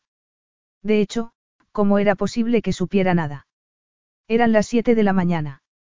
Seguramente los chismosos no llevaban toda la noche activos. ¿Cómo sabes tanto? Le preguntó. No estaba seguro de querer saber la respuesta. Su hermana chascó la lengua. Es que no lees nunca los periódicos. Al escucharla, Dan se quedó inmóvil. Sintió que una gota de sudor le caía por la espalda y que las náuseas amenazaban con hacerle echar el café que tenía en el estómago. Dios, no, otra vez no. No podía haber vuelto a ocurrir. ¿O sí? Celia, susurró. Su voz sonaba ronca y distante. Te volveré a llamar. Tras una rápida búsqueda en Google y cinco minutos de consultas, Dan se encontró cara a cara con la irrefutable verdad. Todas y cada una de las precauciones que le habían empujado a no ayudar a Zoe, que primero había considerado y que luego había rechazado, habían estado plenamente justificadas. Allí, sobre la pantalla de su portátil, se podía leer el titular que lo resumía todo. Han cazado ya al soltero de oro de Londres. Debajo, salía una fotografía de Zoe y él besándose, la segunda vez. Evidentemente, estaban tan concentrados, tan envueltos por el calor y la pasión del momento que, en esa ocasión, él no se había percatado del flash de la cámara. Después venía el artículo. Empezaba con un breve párrafo sobre los acontecimientos de la noche anterior. Después, hablaba brevemente de Zoe. Se enteró de que tenía un doctorado en estadística de una de las universidades más importantes del país y era la directora, junto con su hermana, de Montgomery Mystery Shopping Limited. Después daba detalles sobre el propio Dan, su trayectoria profesional, el hecho de que fuera tan deseado, sobre la historia de Jasmine y sobre las tonterías de una mujer por semana. Prácticamente, la única relación que no mencionaba, la única que jamás se había mencionado en ninguna parte, era la que tuvo con Natalie Blake cuando tenía 25 años.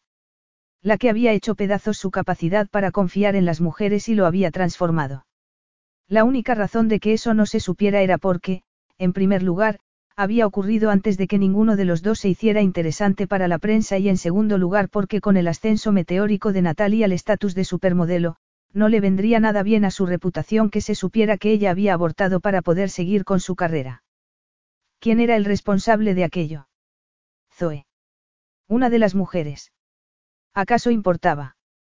Ya no servía de nada sentirse desilusionado porque sus sospechas y preocupaciones se hubieran confirmado. No había razón para fustigarse por lo hecho la noche anterior ni por no haber prestado atención a la vocecilla que le había advertido constantemente que se alejara de ello. Lo que importaba en aquellos momentos era limitar los daños. Dan se mesó el cabello y se frotó los ojos para tratar de concentrarse y poder cortar de raíz aquel asunto antes de que su vida se pudiera complicar aún más. Se reclinó en la silla y pensó en el modo en el que debía actuar. Se decidió por una dado que, por lo que a él se refería, lo de seguir con aquella charada no era una opción. En primer lugar, ¿de qué serviría? Él no necesitaba una prometida falsa y no ganaba nada por tener una. Además, su madre se haría ilusiones y las cosas se podían complicar hasta el punto en el que se encontrara esperado a su prometida falsa delante de un altar muy real. En cuanto a Zoe, ella había tratado de convencerlo para que no le pidiera matrimonio, por lo que no creía que, fuera de la reunión de antiguas alumnas, tuviera mucha necesidad de un falso prometido.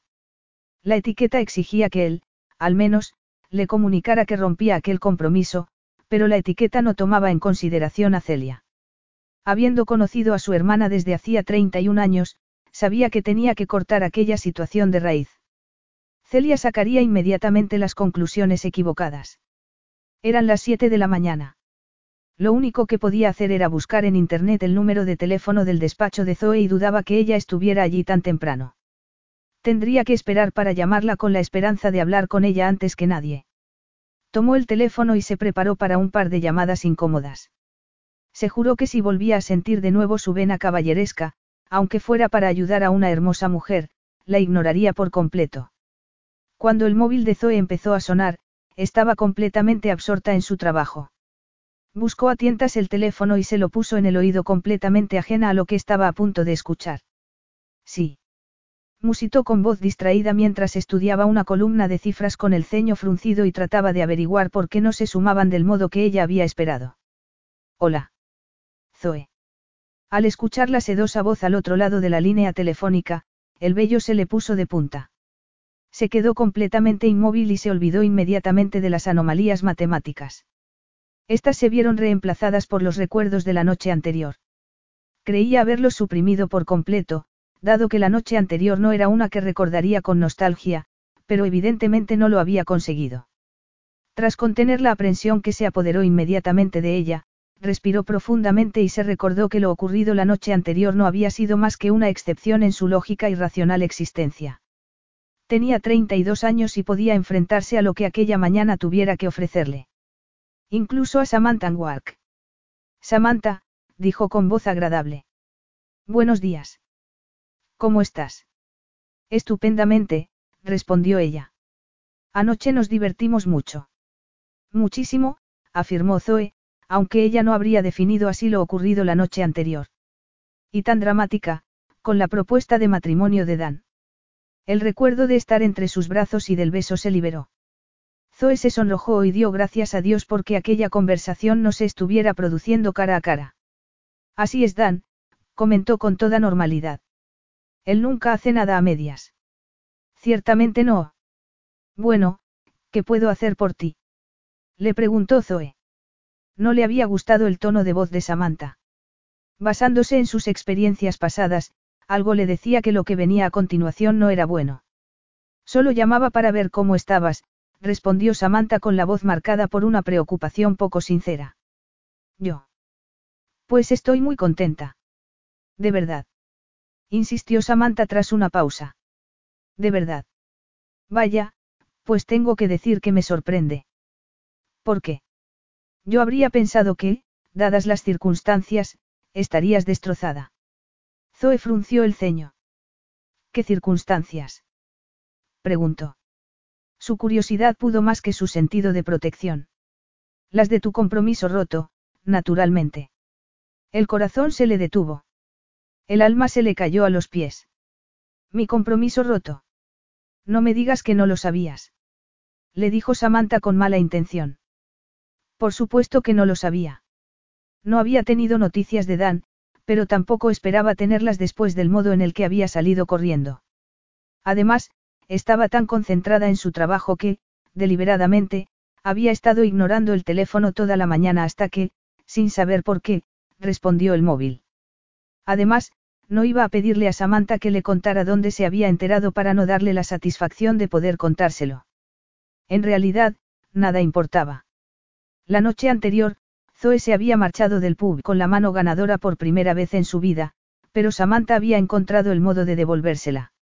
Aquella mala mujer estaba de nuevo en posición de poder hacerle daño, de reírse de ella y de hacer que su mañana fuera un infierno. Y Zoe no tenía ninguna duda de que así iba a ser. El alma se le cayó a los pies. Los sentimientos de antaño volvieron a despertarse en ella. Automáticamente, comenzó a pensar en cómo dar por terminada aquella conversación con el menor daño posible. Buscó mentalmente algún tipo de explicación, sin conseguirlo. Los segundos iban pasando sin saber cómo enfrentarse a Samantha.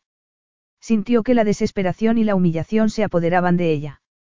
La desesperación se convirtió luego en pánico y las náuseas le contrajeron el estómago. Entonces, de repente, recuperó la sangre fría. Se irguió en la butaca y levantó la cabeza. ¿Por qué se estaba comportando así? Habían pasado 15 años. Seguiría tratando de convertirse en otra persona cuando pasaran otros 15. Seguiría disculpándose, escondiéndose y luchando por conservar la dignidad. A menos que hiciera algo al respecto, aquel escenario era plenamente posible. No, no iba a consentirlo. No podía. Tenía que terminar con aquello de una vez por todas. Dan tenía razón. Samantha y sus amigas no merecían la energía que desperdiciaba en ellas. Era verdad. Ya había desperdiciado demasiada energía y tiempo en su adolescencia tratando de ser algo que no era y disculpándose por la persona que sí era. Además, ¿quiénes eran ellas de todos modos? Ni siquiera sentía simpatía por ellas. Se había pasado gran parte de su adolescencia admirándolas en secreto, tratando de hacer lo que fuera para encajar, cuando en realidad no merecían la pena. De hecho, Así solía ocurrir con frecuencia con los acosadores. Ellos eran los que carecían de cualidades, a los que había que tener pena. Se lamentó por no haber llegado a esa conclusión 15 años atrás cuando realmente podía haber importado. Recuperó la compostura, se centró y se hizo cargo de la situación. ¿Y por qué iba yo a saberlo? Le preguntó tranquilamente. Bueno, tú eras la prometida. Dado que todo fue una trampa, ¿por qué me iba a importar? ¿Una trampa? Preguntó Samantha muy sorprendida. Eso es. ¿Te refieres a la proposición de matrimonio? Me refiero a todo. No te entiendo. Tener a Samantha desconcertada por una vez le dio a Zoe una imparable sensación de poder. No hubo novio, ni grappa, ni revolcones en la pista de esquí, le espetó. Me lo inventé todo. Se produjo un momento de atónito silencio hasta que Samantha logró asimilar lo que Zoe le había dicho. ¿Y Dan? Lo conocí una media hora antes que vosotras y le pedí que me ayudara. Samantha no tardó mucho en recuperarse. Ja, lo sabía, dijo con voz triunfante. Sabía que jamás conseguirías cazar a un hombre como ese. Dudo que nadie lo logre, replicó Zoe ignorando deliberadamente la puya. Siempre fuiste tan independiente y tan, controladora. Y sigo siéndolo, repuso ella. Jamás se te dio muy bien atar a los hombres, ¿verdad? No, bueno, tú te aseguraste bien de eso, ¿verdad, Samantha? La noche del baile de final de curso, Zoe consiguió por fin armarse de valor para invitar a un chico del pueblo donde vivían sus padres. Ese chico llevaba gustándole un tiempo. Se había puesto tan nerviosa que no había pensado en las posibles consecuencias. Si lo hubiera sabido, podría haber estado preparada para cuando Samantha se burló de ella delante de su acompañante y, sobre todo, cuando lo besó en medio de la pista de baile una hora más tarde. Venga ya. No sigues resentida por eso, ¿verdad? No más que tú por el hecho de que Dan no respondiera a tus flirteos de anoche. Se produjo una pausa mientras Samantha asimilaba aquel golpe. ¿Sabías que es uno de los solteros de oro de Londres? No, pero entiendo por qué. Por lo tanto, ¿qué podría haber visto en ti? Sí, claro, dijo ella. Podría ser que Samantha tuviera razón, aunque Dan parecía haber visto algo en ella, no. Algo que le había hecho besarla como si su vida dependiera de ello, algo que le había acelerado los latidos del corazón y había hecho que le temblaran las manos, algo que ella debería haber tenido en cuenta antes de huir la noche anterior. Se había equivocado al interpretar la razón por la que no podía tomar una copa con ella aquella noche. Tal vez, si le hubiera dado tiempo, habrían intercambiado al menos los números de teléfono y habrían quedado otro día. Cielo santo, necesitaba mejorar bastante todo lo referente a su autoestima. No obstante, me parece un poco triste inventarse un novio. ¿No te parece? Completamente patético, replicó ella. Muy poco propio de mí. Entonces, ¿por qué lo hiciste? A saber, replicó. No quería confesar sus inseguridades ante Samantha. Estabas tratando de impresionarnos, ¿verdad? Comentó Samantha en tono de mofa. Probablemente. Y os impresioné, ¿verdad? No mucho, admitió Samantha de mala gana. En cualquier caso, ya no importa, dijo Zoe. Anoche, durante un rato, perdí por completo la cabeza, pero da lo mismo porque ahora vuelvo a estar en posesión de mis facultades mentales. ¿Sabes una cosa, Samantha? Tú hiciste que mi vida fuera miserable durante casi siete años, pero ya no puedes hacerlo. Me he cansado. Me importa un comino lo que pienses de mí. Hacía 15 años que no te veía y dudo que volvamos a encontrarnos. No me importas. Tus opiniones no me importan. Nada de lo que digas o hagas tiene efecto alguno sobre mí. Se ha terminado. Con eso, colgó el teléfono. El alivio se apoderó de ella y se imaginó a la Zoe adolescente aplaudiéndola y vitoreándola desde el pasado. El orgullo y la alegría que sintió Zoe por haberse enfrentado por fin a su acosadora le duró una hora. Tras los primeros instantes de júbilo, decidió centrarse una vez más en su trabajo. Tras encontrar la anomalía numérica que estaba buscando, se ocupó de los correos electrónicos de los que, habitualmente, solía ocuparse su hermana, más agradable en el trato para los clientes. De repente, se encontró repasando la conversación telefónica. Recordó lo que Samantha le había dicho sobre lo de ser incapaz de retener a un hombre. Con intención o sin ella, Samantha había acertado de pleno en una de las debilidades de Zoe. Tenía que admitir que Samantha tenía parte de razón. No se le daba bien retener a un hombre. Su relación más larga había sido de tres meses y, para una mujer de 32, no era algo como para sentirse muy satisfecha. Su último intento había terminado hacía un mes, cuando Mike la dejó después de una relación de seis semanas. Tras aquel desengaño, Zoe decidió tirar la toalla en lo que se refería a las relaciones sentimentales y trató de olvidarse de aquel humillante episodio. Recordó que, momentos antes de declarar que se rendía, Mike la acusó de ser una adicta al trabajo, que devoraba números, que era aburrida y poco imaginativa. Dado que ella había creído que las cosas iban bastante bien entre ellos, aquellas afirmaciones le dolieron.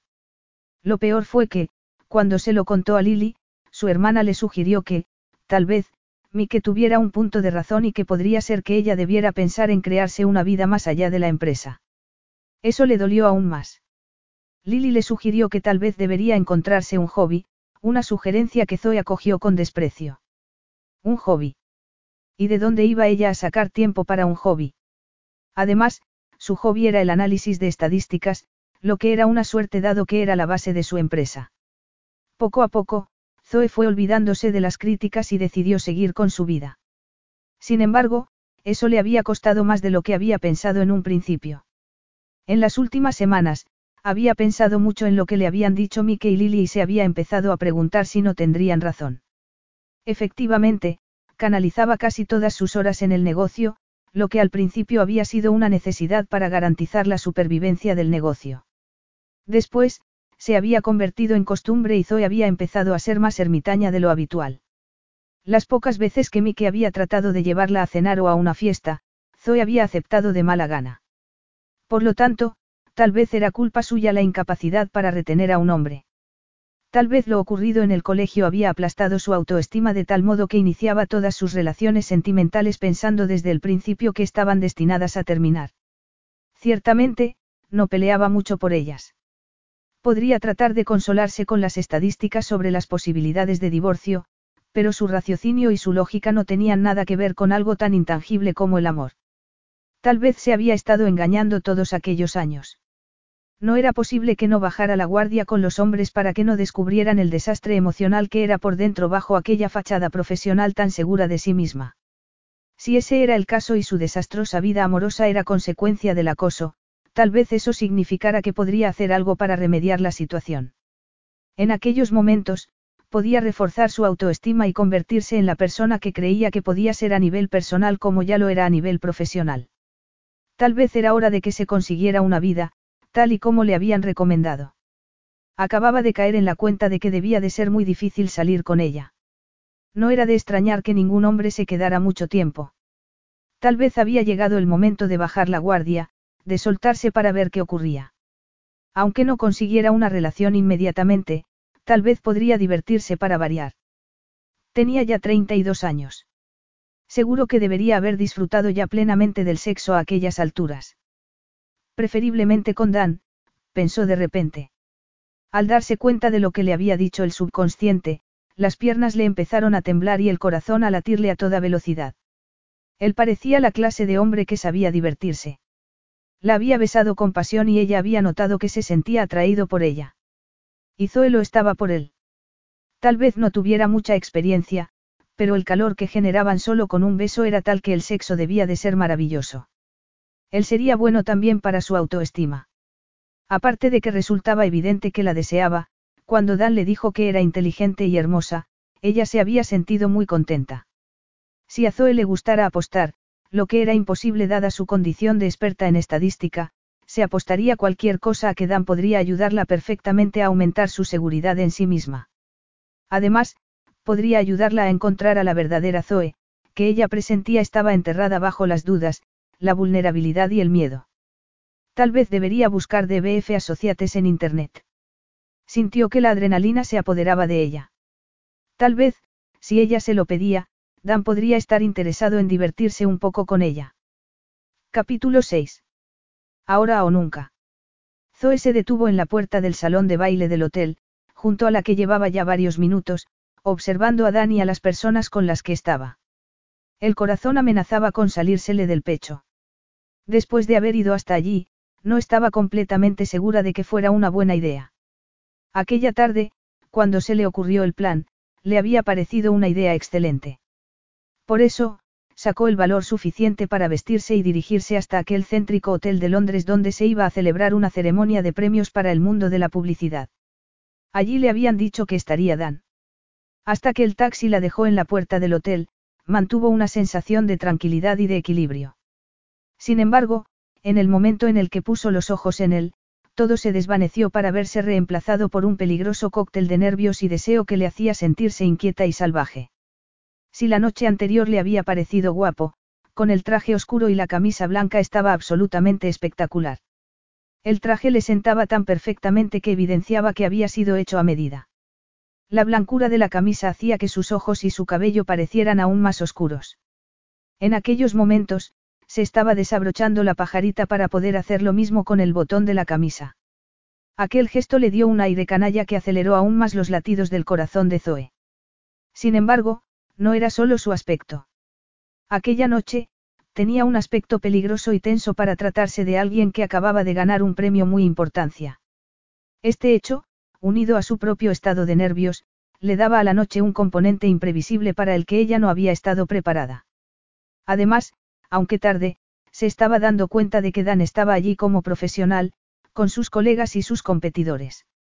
Era bastante posible que lo último que quisiera fuera que ella se presentara allí para decirle que lo deseaba. Tal vez debería marcharse, se estaba comportando como una idiota. Estaba pasando por un periodo de inestabilidad emocional muy fuerte y aquello no podía salir bien. Debía de haber estado loca con solo pensarlo. Dio un paso atrás. Estaba a punto de dar otro y girarse para marcharse por donde había llegado cuando volvió a detenerse en seco. No, aquel plan era el correcto. De repente, estuvo segura de que las razones que la habían llevado hasta allí eran las correctas, por lo que no iba a flaquear. Aquella era una oportunidad que ciertamente no debería dejar pasar. Va a ser ahora, pensó. Entonces, levantó la barbilla y cuadró los hombros. Dan apretó los dientes y pensó que si alguien más volvía a felicitarlo por su compromiso, podría perder el poco autocontrol que le quedaba. Creía haber hecho más que suficiente para detener las especulaciones. Había hablado con su hermana y con su madre. La conversación con esta última había sido una de las más estresantes de su vida. También se había puesto en contacto con el periódico y había emitido un comunicado negándolo todo. Además, les había dado instrucciones a su secretaria de no pasarle llamadas de ningún periodista y le había pedido a uno de sus empleados que se ocupara de las redes sociales. Sin embargo, el mensaje no parecía haberse extendido con la suficiente rapidez. Por lo tanto, estaba harto de explicar aquel malentendido una y otra vez. Como resultado, no hacía más que recordar a Zoe y el efecto que ella aún seguía produciendo en él. Aunque no la había visto en casi 24 horas, no podía sacársela de la cabeza. Se sentía nervioso, distraído, cuando no debería estarlo. No ocurría todos los días que su empresa ganara un importante premio por una de sus campañas, como tampoco que sus empleados pudieran desmelenarse y divertirse juntos. Después de la cena y la ceremonia, ellos habían sido los primeros en marcharse al bar. Dan le dio una tarjeta de crédito al camarero y empezó la verdadera fiesta. Todos, menos Dan, bebían como si el alcohol fuera a terminarse. Todos habían trabajado muy duro y se merecían aquel éxito. Y se merecían que su jefe lo celebrara con ellos. Por eso, Dan le indicó al camarero su copa vacía y la hizo sonar para llamar la atención de todos. Entonces, hizo un brindis y pidió otra botella de champán. Decidió conversar, divertirse, bromear con sus colegas y, poco a poco, fue relajándose. De repente, de soslayo, le pareció captar una melena rubia, un rastro de verde y un perfume que le parecía reconocer. Aquella combinación tenía algo que le hizo apretar con fuerza el tallo de la copa. El cuerpo se le tensó. Era imposible que Zoe estuviera allí, porque iba a estarlo. Respiró profundamente y sacudió la cabeza. Entonces, se dio la vuelta solo por si acaso. No vio ninguna rubia con vestido verde. Por supuesto.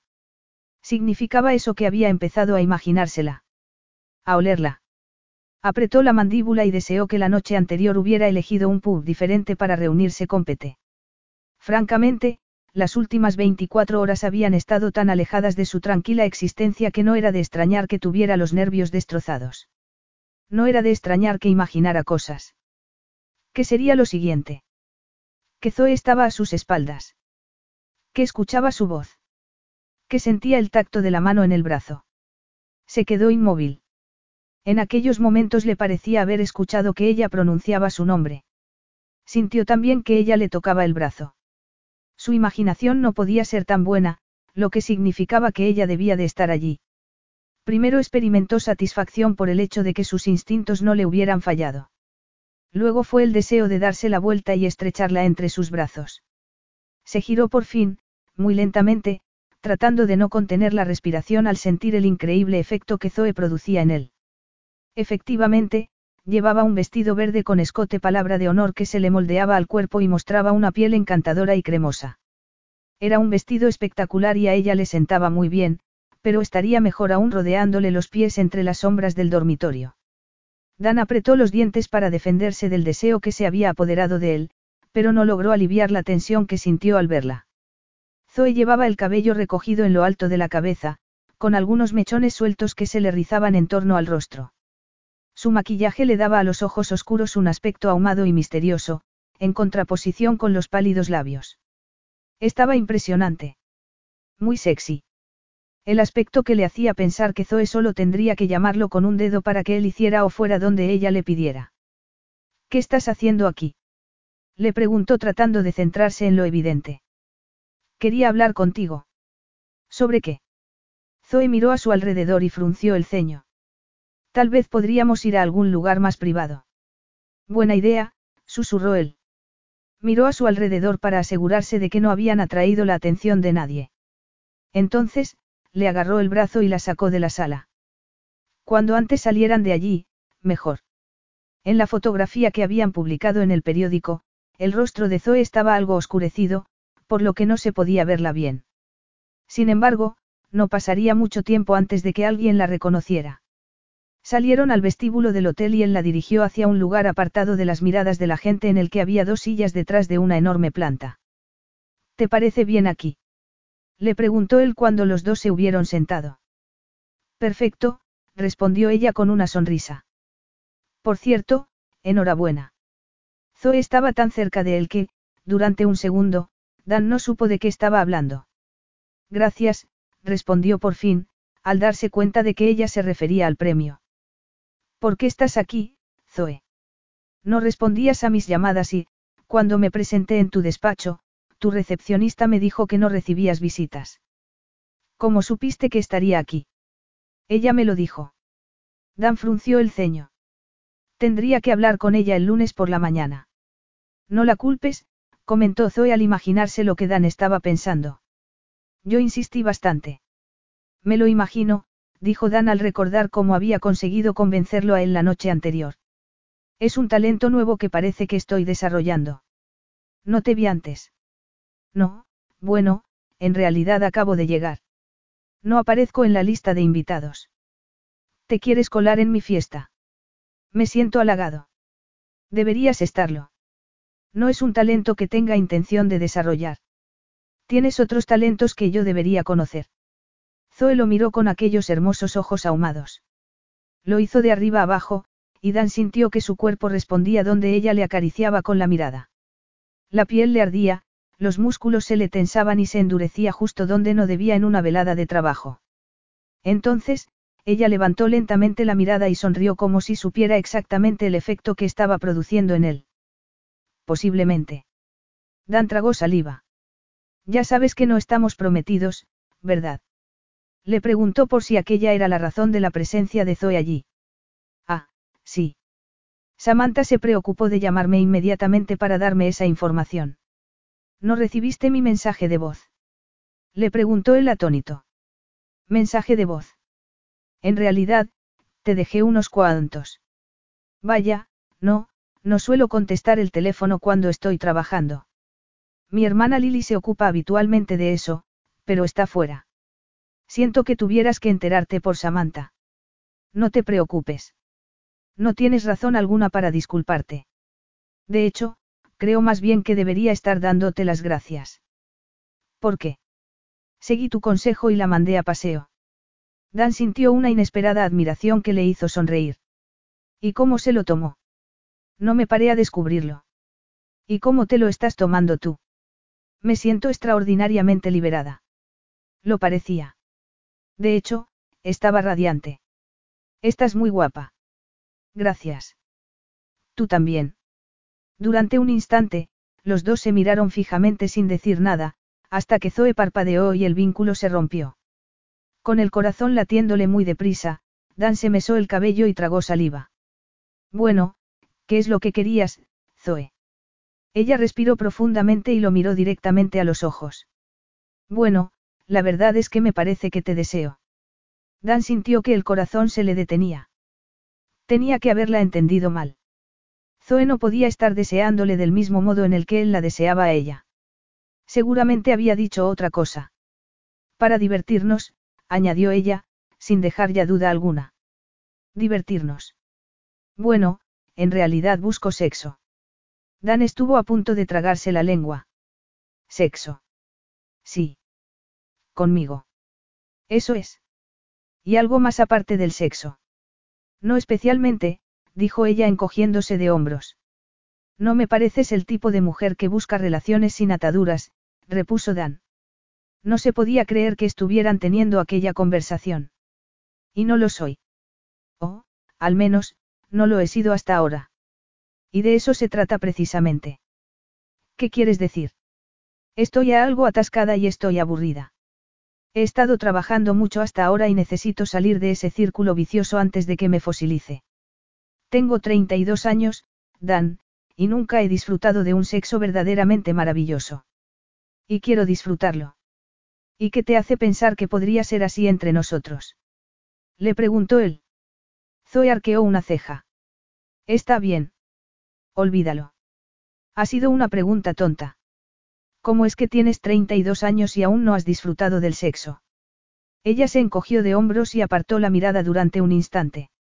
Supongo que simplemente he tenido mala suerte. Una especie de sexto sentido le decía a Dan que había más que eso, pero no tenía ganas de preguntar. En lo único en lo que podía pensar era en lo hermosa que ella estaba, en lo agradable que había sido tenerla entre sus brazos la noche anterior y en lo mucho que le había desilusionado su dramática huida la noche anterior. Y, sobre todo, en lo mucho que la deseaba. Bueno, ¿qué te parece? Le preguntó ella. A Dan le resultaba imposible formular algún pensamiento que no tuviera que ver con Zoe desnuda. Si se marchaban del hotel y tomaban un taxi, no se enteraría nadie. Solo Dios sabía el tiempo que hacía que él no disfrutaba del sexo. ¿De verdad quieres esto? Sí, si lo quieres tú también. Claro que lo quiero. Zoe le dedicó una seductora sonrisa. Esperaba que dijeras eso. Con el corazón latiéndole con furia en el pecho y deseo recorriéndole todo el cuerpo, Dan se levantó, extendió la mano y dijo. En ese caso, será mejor que vengas conmigo. Capítulo 7. Zoe comprobó que, cuando Dan tomaba una decisión, no se andaba por las ramas. Un cuarto de hora más tarde estaban ya sentados en un taxi camino de su apartamento. Ni siquiera había ido a despedirse de las personas con las que había estado hasta entonces. Se había limitado a ir al ropero para recoger los abrigos de ambos. Tras encontrar un taxi, le dio rápidamente la dirección y se marcharon del hotel. Y gracias a Dios, porque Zoe se encontraba al borde de la combustión espontánea. No estaba segura de cuánto tiempo más podría contenerse. La conversación que habían tenido en el vestíbulo del hotel había sido tan caliente que Zoe se sorprendía de que la silla en la que había estado sentada no hubiera comenzado a arder. En ese momento, había creído que Dan estaba igualmente afectado. De hecho, había esperado que él la tomara entre sus brazos en cuanto se metieran en el taxi. No había sido así. Se había puesto inmediatamente a mirar por la ventana y no había dicho ni una sola palabra desde que arrancaron. En circunstancias normales, a Zoe no le molestaba el silencio, más bien al contrario, pero en aquel instante este contenía una tensión insoportable. Tanto lo era para Zoe que llegó un momento en el que ella ya no lo pudo soportar más. Se aclaró la garganta y se giró un poco para mirarlo. ¿Sabías que la primera línea blanca de la carretera se pintó en este país en 1921? Le preguntó ella. ¿Cómo? Musitó Dan sin apartar la mirada de la ventana. La primera línea blanca de la carretera se pintó en este país en 1921, repitió ella esperando que él por fin se girara para mirarla. Sí. Sí. Una cosa tan sencilla y, sin embargo, sabías que las líneas blancas de las carreteras pueden salvar ocho veces más vidas que un radar. De verdad. Eso dicen las estadísticas. Los carriles separados reducen hasta un 20% de los accidentes en algunos tramos de carretera. Qué interesante, dijo él sin mucho entusiasmo. A mí me parece fascinante, pero cualquier cosa relacionada con el análisis estadístico me resulta interesante. Ya veo. Al escuchar la tensión de la voz de Dan y el poco interés que transmitía, Zoe frunció el ceño. Se estaría arrepintiendo de llevarla a su casa. Era posible, pero ella no iba a rendirse sin al menos presentar batalla. ¿Qué era lo que a él le podría resultar interesante? Lo pensó durante unos instantes. Entonces, vio una valla publicitaria y le vino la inspiración. Mira la ropa interior, por ejemplo, dijo. Se produjo una pequeña pausa. La ropa interior.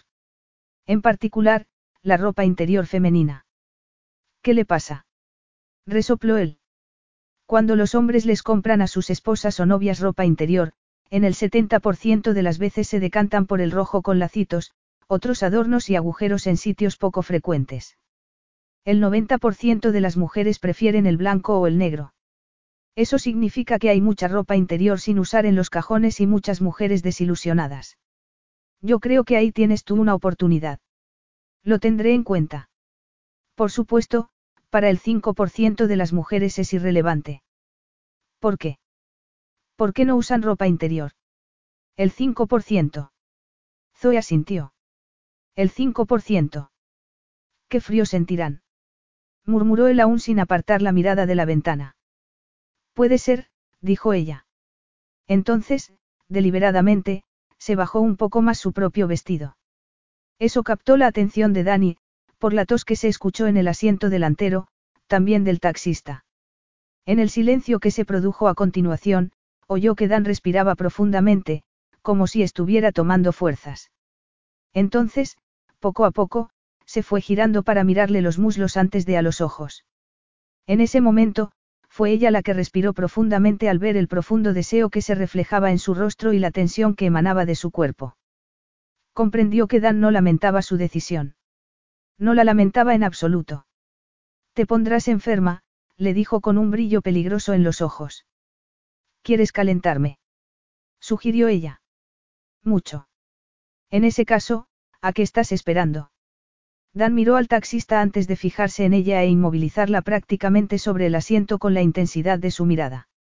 Intimidad. Aguafiestas. En absoluto, ya hemos llegado. Zoe miró por la ventana y vio que habían llegado al exterior de una casa al final de una fila de viviendas adosadas de estilo georgiano. Mientras Dan pagaba al taxista, ella descendió del coche. Las piernas le temblaban tanto que tuvo que apoyarse sobre el taxi para no caerse. Entonces, Dan le dio la vuelta y la llevó hasta la puerta principal. La abrió y la hizo entrar. Los dos quedaron sumidos en el profundo silencio y en las cálidas sombras de la casa. Al ver que él echaba la llave a la puerta, Zoe sintió que el pulso se le aceleraba. Entonces, él lentamente se volvió para mirarla y, en ese momento, los dos parecieron muelles que llevaban sujetos y en tensión durante mucho tiempo y que estaban a punto de soltarse. Dan se abalanzó sobre Zoe al tiempo que ella dejaba caer el bolso y hacía también lo mismo que él. Dan la estrechó entre sus brazos y la levantó contra él mientras que ella le rodeaba el cuello con los brazos y levantaba la cabeza al mismo tiempo que él bajaba la suya. Los labios se unieron y la lengua de Dan se deslizó entre los de Zoe.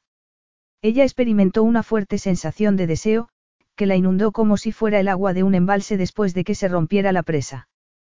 Consiguió quitarse el abrigo con una mano mientras que Dan le hundía las manos en el cabello y le agarraba la cabeza para poder profundizar el beso. Ella gemía de placer, temblando al sentir la erección contra su vientre. Arqueó la espalda y se apretó aún más contra él. Dan soltó un gruñido y le hizo darse la vuelta, empujándola contra la puerta principal e inmovilizándola con sus caderas. Le colocó entonces las manos a ambos lados de la cabeza y apartó la boca de la de Zoe. Ella aspiró profundamente para recuperar el aliento. El corazón le latía con tanta fuerza que temía que se le saliera del pecho. Estaba a punto de protestar por la ausencia de la boca de Dan cuando él la besó en la mandíbula, para luego deslizarle los labios hasta la oreja y luego más abajo. Las protestas que ella había estado a punto de pronunciarse le ahogaron en la garganta. ¿A qué ha venido eso? murmuró él. ¿El qué? Zoe no podía casi hablar y mucho menos pensar. Le enredó los dedos en el cabello y cerró los ojos, echando la cabeza hacia atrás para facilitarle el acceso a la garganta. Lo de las líneas de la carretera. Una distracción, consiguió ella decir entre gemidos mientras él le mordisqueaba suavemente la piel que le cubría la clavícula. Y yo que prefería ignorarte. Y yo pensé que no estabas nada interesado en el trazado de las carreteras. Me interesó mucho más lo de la ropa interior, admitió Dan levantando la cabeza un instante para mirarla. O mejor dicho, la falta de ella. Ese sí que es un tema fascinante. Dijiste el 5%. Zoe se sonrojó. Creo que no he sido del todo exacta en los porcentajes. Y tú eres experta en estadística. Qué vergüenza, bromeó. Es que no sabes que el 86% de las estadísticas son inventadas. Yo creía que era el 42. No, te aseguro que es el 67. Dan inclinó la cabeza y murmuró algo al oído de Zoe. Me interesa mucho más la ausencia de ropa interior. En tu experiencia particular. Tal vez en ese aspecto tampoco te haya ilustrado bien. Dios mío, dos veces en una noche. Quería que me prestaras atención. La tenías. Y la tienes. Lo sé. Dan deslizó las manos hasta alcanzar la cintura de Zoe y sintió que ella contenía el aliento en la garganta. Puede que sea mejor que lo compruebe, solo para ver si eres sincera. ¿Sabes una cosa? Estás lleno de buenas ideas. Dan se apartó un poco y sonrió. Pues casi ni he empezado. Bueno, pues yo no pienso irme a ninguna parte. No, dijo él con la mirada ardiente. Claro que no. Le deslizó las manos por los costados, rozando la parte inferior de los senos mientras trataba de buscar la cremallera del vestido. Zoe se echó a temblar. ¿Tienes frío? murmuró él. Encontró por fin la cremallera y comenzó a bajársela muy lentamente. Estoy ardiendo. La cremallera bajó del todo y el vestido se abrió. Entonces, se deslizó suavemente por el cuerpo de Zoe antes de caer a sus pies. Mejor. En realidad, no.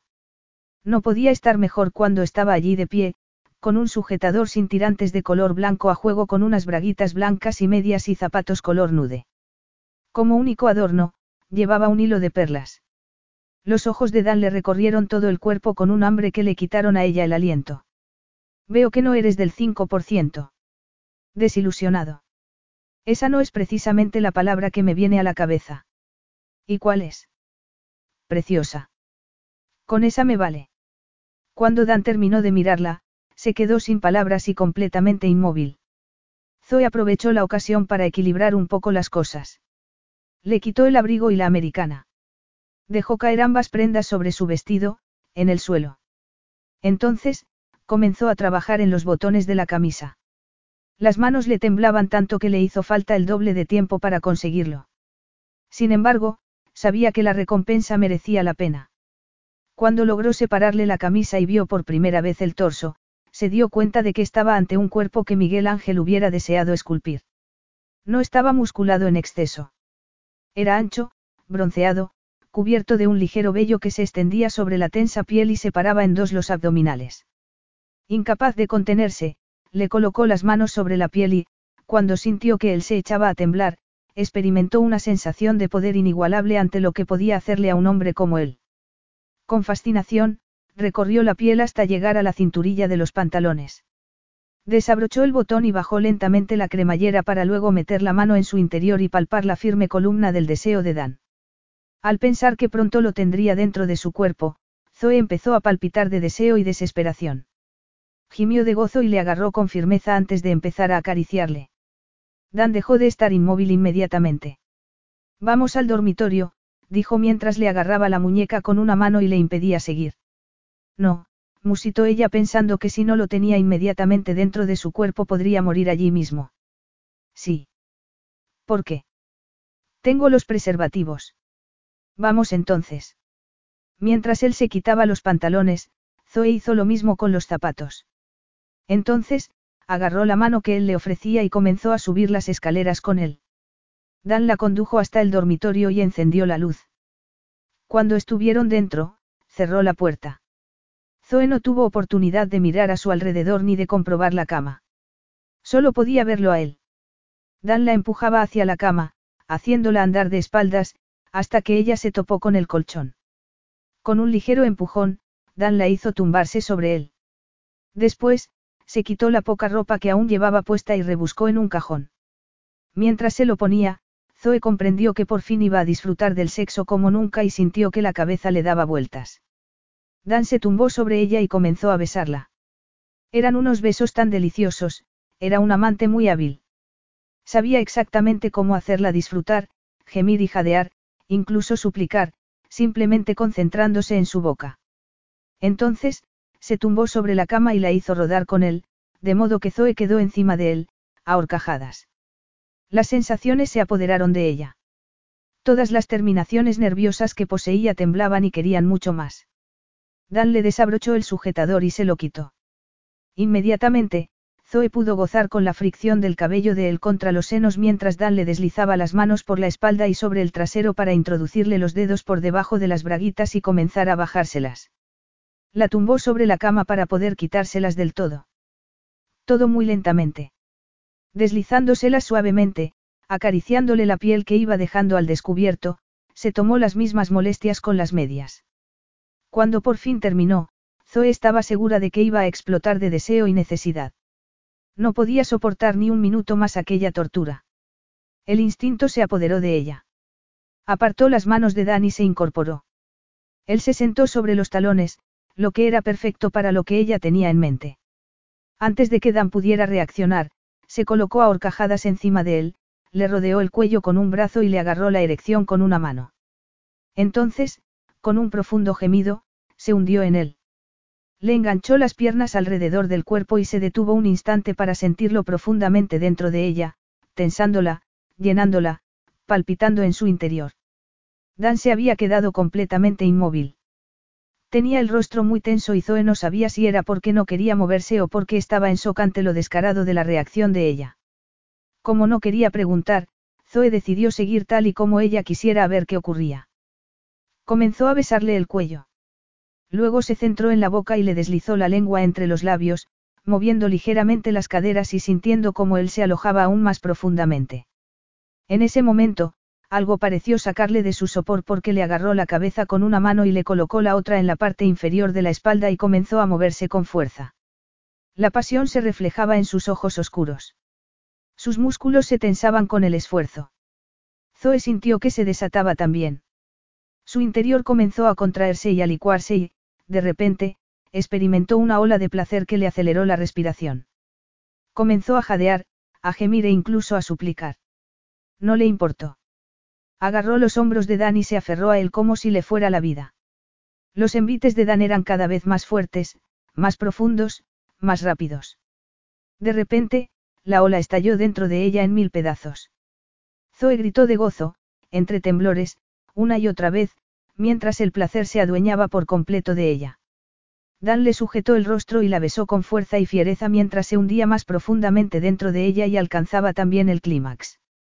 Durante un tiempo, el único sonido que reinó en el dormitorio fue el de sus respiraciones, al principio altas y entrecortadas y luego cada vez más bajas a medida que se iban tranquilizando. Bueno, creo que esto ha sido mejor que lo del hotel de esquí en Italia, dijo Zoe cuando recuperó por fin la voz. Dan se apartó de ella y cayó sobre la cama. Ciertamente mejora mis expectativas. Zoe apoyó el rostro sobre una mano y lo miró con curiosidad. ¿Acaso tenías expectativas? Muchas. ¿Desde cuándo? Desde anoche cuando soñé contigo. ¿Y qué estaba yo haciendo? Esto, con algunas variaciones sobre el tema, replicó él con una pícara sonrisa. Y se me daba bien. Mucho. Zoe sonrió y se estiró antes de recostarse sobre las almohadas. Yo soñé con brócoli. ¿Brócoli? Preguntó el atónito. Sí. Una rama gigante de brócoli me perseguía como si fuera una especie gigante de árbol mutante. No hacía más que repetir, cómeme. Supongo que eso significa que ando un poco baja de hierro. y algo baja también en sentido de la oportunidad. Se dio cuenta, aunque tarde, que su comentario resultaba extraño después de haber disfrutado del mejor sexo de su vida. Ciertamente no había esperanza para ella. Se tapó los ojos con la mano. Dios, no me hagas caso. Oyó que él reía suavemente. Imposible. Si quieres que me vaya a mi casa ahora mismo, no te culparía en lo más mínimo. No quiero que te vayas a casa. Zoe se quitó la mano del rostro para mirar a Dan y comprobar que no estaba imaginándose la sinceridad de su voz. No. No. Ay, qué bien. De hecho, creo que deberías quedarte a pasar la noche. La satisfacción se apoderó de ella. Sintió que una sonrisa empezaba a iluminarle el rostro. Y yo creo que eso me gustaría. Capítulo 8. Menuda noche, pensó Zoe desperezándose poco a poco y estirándose bajo el cálido edredón. En cuanto a la mañana. Parpadeó para terminar de despertarse y se frotó los ojos. Entonces, sonrió llena de alegría y satisfacción. Había estado en lo cierto al pensar que el sexo con Dan sería estupendo. Había sobrepasado en realidad todos sus sueños y sus expectativas. Aunque no tenía mucho con lo que compararlo, estaba bastante segura de que la mayoría de la gente no tenía orgasmos múltiples a lo largo de toda la noche ni gemía ni jadeaba tanto que terminaba por dolerle la garganta. En cuanto a su cuerpo, bueno, le dolía en lugares que ni siquiera había sabido que existían hasta entonces. Buenos días, le dijo una voz masculina a su lado. Zoe apartó el edredón y miró la causa de tantos dolores. Ya es de día. Dan se giró para tomar el reloj que tenía sobre la mesilla de noche. Más o menos. Son las once y media.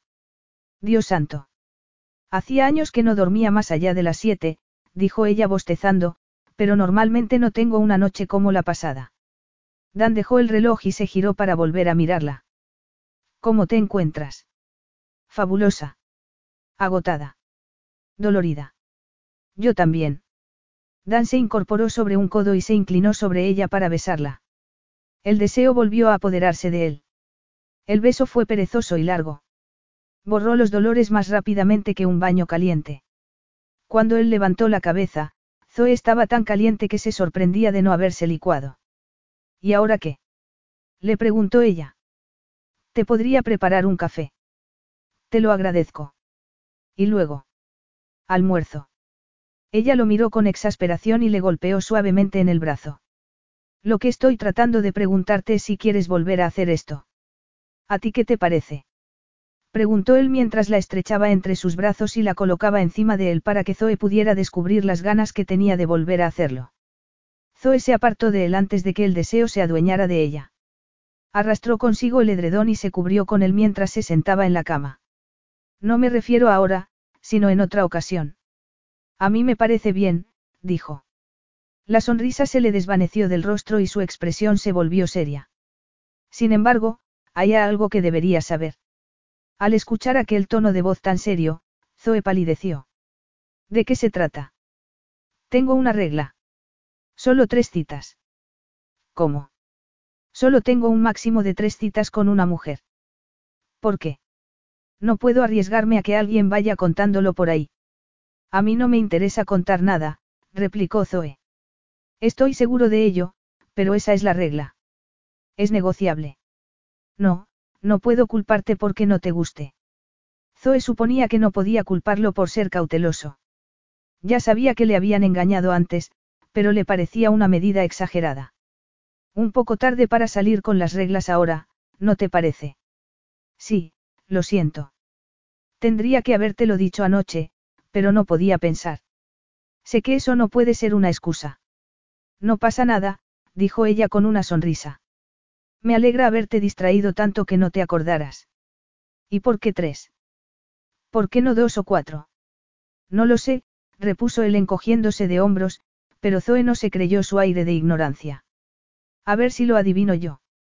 Un límite de tres citas significa que no hay necesidad de intercambiar demasiada información personal, ni tiempo para conversaciones íntimas. Al mismo tiempo, las posibilidades de sexo son altas. Lo haces parecer algo sucio. Yo no creo que sea nada. Es tu regla, no la mía. Y te funciona. No tan bien, para serte sincero. ¿Quieres decir que no hay muchas mujeres que solo busquen una noche de sexo contigo? Me sorprendes. ¿Por qué? ¿Acaso no eres tú una de ellas? En eso tienes razón, aunque esto es una excepción. Sin embargo, si te preocupa que alguien cuente todo lo que ocurre, ¿por qué no obligas a firmar un acuerdo de confidencialidad? Dan la miró durante un instante. ¿Harías tú algo así? Por supuesto, aunque dudo que nadie se creyera de verdad que hay algo entre tú y yo. ¿Por qué no? Porque tú eres prácticamente un dios. Y yo, bueno, yo disto mucho de ser una diosa. Eso no lo sé. Algunas de las cosas que hiciste anoche fueron divinas. Sí, bueno, comentó ella con una sonrisa, tú me animabas mucho. Dan recordó imágenes de lo ocurrido la noche anterior entre ambos. Por el tiempo que los dos pasaron en silencio, él pensó que a Zoe le estaba pasando lo mismo. ¿Viste el artículo que escribieron sobre nosotros? Preguntó él por fin sacándola bruscamente de sus deliciosos pensamientos y haciéndola palidecer. Sobre nosotros. Dan se inclinó de nuevo hacia un lado para agarrar su teléfono. Estuvo buscando algo y luego giró la pantalla para entregárselo a Zoe. Échale un vistazo. Zoe aceptó el teléfono y empezó a leer. El corazón se le encogía con cada palabra. Primero se hablaba de la noticia del compromiso de un modo sensacionalista y melodramático. Después, había un párrafo sobre ella, que la hacía parecer seca, aburrida e insignificante. Por último venían los párrafos sobre Dan, en los que se alababa su talento para la publicidad, su atractivo para las mujeres que buscaban marido y, para terminar, las mujeres con las que había estado. Algunas eran muy conocidas. Ya veo. No me extraña que tuvieras que negarlo. No me quedó elección. Zoe le devolvió el teléfono. Por supuesto que no. ¿Por qué iba alguien a creer que tú estabas prometido con alguien como yo de verdad? El guapísimo soltero de oro y la aburrida experta en estadística. Ja. Nadie se lo iba a creer. ¿Cómo dices? No. No era eso a lo que me refería, exclamó él. Dios, de verdad te hicieron una buena faena, ¿verdad? ¿Quién? Tus acosadoras. No sé a qué te refieres. Lo sabes perfectamente. Tal vez me la hicieron. Solo tal vez. Está bien. Tengo un par de problemas con la autoestima, pero nada que no pueda solucionar. Si tú lo dices. Sí. Lo que no entiendo, dijo Dan mientras volvía a recostarse en la almohada con las manos detrás de la cabeza, es por qué fueron por ti. ¿Y por qué no? replicó ella. No pareces la clase de persona que admite el acoso. Solo hace 48 horas que me conoces. Y yo tengo 32 años. Cuéntamelo. Zoe frunció el ceño. ¿Por qué? No es esta precisamente la clase de información personal que persigues evitar con tu regla de las tres citas. Simplemente me gustaría poner en perspectiva lo ocurrido la noche del jueves. Eso es todo. Tal vez se lo debía, en especial dado que él la había ayudado sin dudar. Está bien. Supongo que, en realidad, nunca encajé allí. En el colegio. En ninguna parte.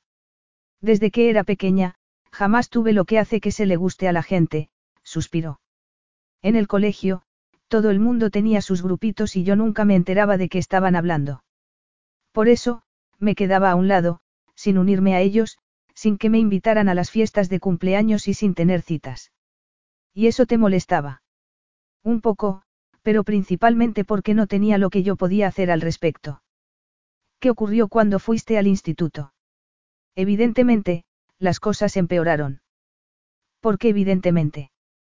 Porque lo que tan solo era un instinto se hizo algo deliberado. Chicas adolescentes decididas a algo. Te aseguro que es mejor que no te metas por medio. No lo entiendo. Se me daba mal actuar, la música y el deporte, que era lo que realmente les importaba a las chicas. Yo tenía capacidad para los números. Estaba bastante obsesionada con ellos y eso me hizo destacar. La gente pensaba que era un poco rara. Al resto de las chicas solo les interesaban los chicos, el maquillaje y los morreos. Bueno, a mí también me gusta bastante lo de los morreos, comentó él sonriendo. ¿Y a mí? Ahora. Entonces, no me importaba en absoluto. Lo de ser raro no era algo que se celebrara en mi colegio. No tuve opción. Fue grave lo que ocurrió. Bastante. ¿Hiciste alguna vez algo al respecto? En una ocasión. Empecé a repartir a diestro y siniestro. Desgraciadamente, le di a Samantha en la barbilla. Se cayó y se quedó inconsciente. Informó de ello. Y hacer que yo tuviera que explicar por qué lo había hecho. No, fue mucho más inteligente que eso. Me obligó a beber media botella de ouzo que se había traído de unas vacaciones en Grecia. Consiguió que me expulsaran. Juro que en ocasiones aún noto el sabor, susurró. Doy gracias de que YouTube no existiera por aquel entonces. Ojalá hubiera sabido esto el jueves por la noche. Me habría, contenido mucho menos. Zoe sintió que el corazón se le henchía al ver la furia que Dan tenía en la mirada. Puede que el acoso no me viniera bien para mi autoestima, pero tú sí. Accede a mi regla de las tres citas y te juro que haré lo posible por subírtela al máximo. Zoe lo miró fijamente. Solo tres citas. Ella quería más sexo, pero podría renunciar a él después de tres citas. Seguramente le resultaría muy duro. Por otro lado, marcharse sin poder disfrutar un poco más del sexo parecía una tontería. Está bien, dijo por fin. Genial. ¿Qué te parece si quedamos esta noche para la cita número uno? Anoche no cuenta. Dado que omití mencionar la regla, creo que no debería. ¿No te parece? Tienes razón, dijo ella. Me parece justo. Esta noche entonces. Esta noche puedo. De verdad. Le preguntó él mirándola con perplejidad. ¿Estás segura de que no te resulta imposible por lo ocupada que estás durante toda la semana que viene o tal vez me puedes buscar un hueco el jueves entre las seis y las siete? Yo no juego a esa clase de cosas. ¿A qué cosas juegas tú? repuso él, con un ligero brillo en los ojos. Dame de desayunar primero y luego te lo demostraré. A Dan le resultó raro que, cuando llegó el final de la tercera cita una semana más tarde, le pareciera que había pasado todo demasiado rápidamente. Había implementado la regla para evitar la necesidad de intimidad y la revelación de información personal que pudiera ser de interés para los tabloides. Hasta aquel momento le había funcionado demasiado bien dado que, tal y como Zoe había señalado tan perspicazmente, no muchas de las mujeres que se interesaban por Dan y viceversa aceptaban sus condiciones. Sin embargo, de algún modo, con Zoe el sexo no parecía ser suficiente. Quería saber más de ella. Aparte de su problema con el acoso, quería saber cómo se enfrentaba a otras cosas, como la familia, los negocios, los amigos, sin embargo, se había mostrado tan obstinado por mantener la regla que no se había atrevido a preguntarle. Sin embargo, ya estaban llegando al fin. Se le ocurrió que, si a Zoe le parecía bien y accedían a mantener las cosas del mismo modo que hasta entonces, podrían renegociar el trato. Requeriría una especie de salto de fe porque aunque lo que estaba a punto de sugerirle no lo expondría a la posibilidad de la que precisamente quería protegerse, lo dejaría vulnerable de todos modos. ¿Qué iba a hacer? Mantenerse en sus trece y permanecer solo para siempre. Eso sonaba menos atractivo. Supongo que ya está, dijo Zoe sentada en el borde de la cama con expresión inescrutable. Estaba a punto de marcharse. No tiene por qué ser así. No. Le preguntó ella perpleja. Dan respiró profundamente y rezó para no estar cometiendo un error colosal.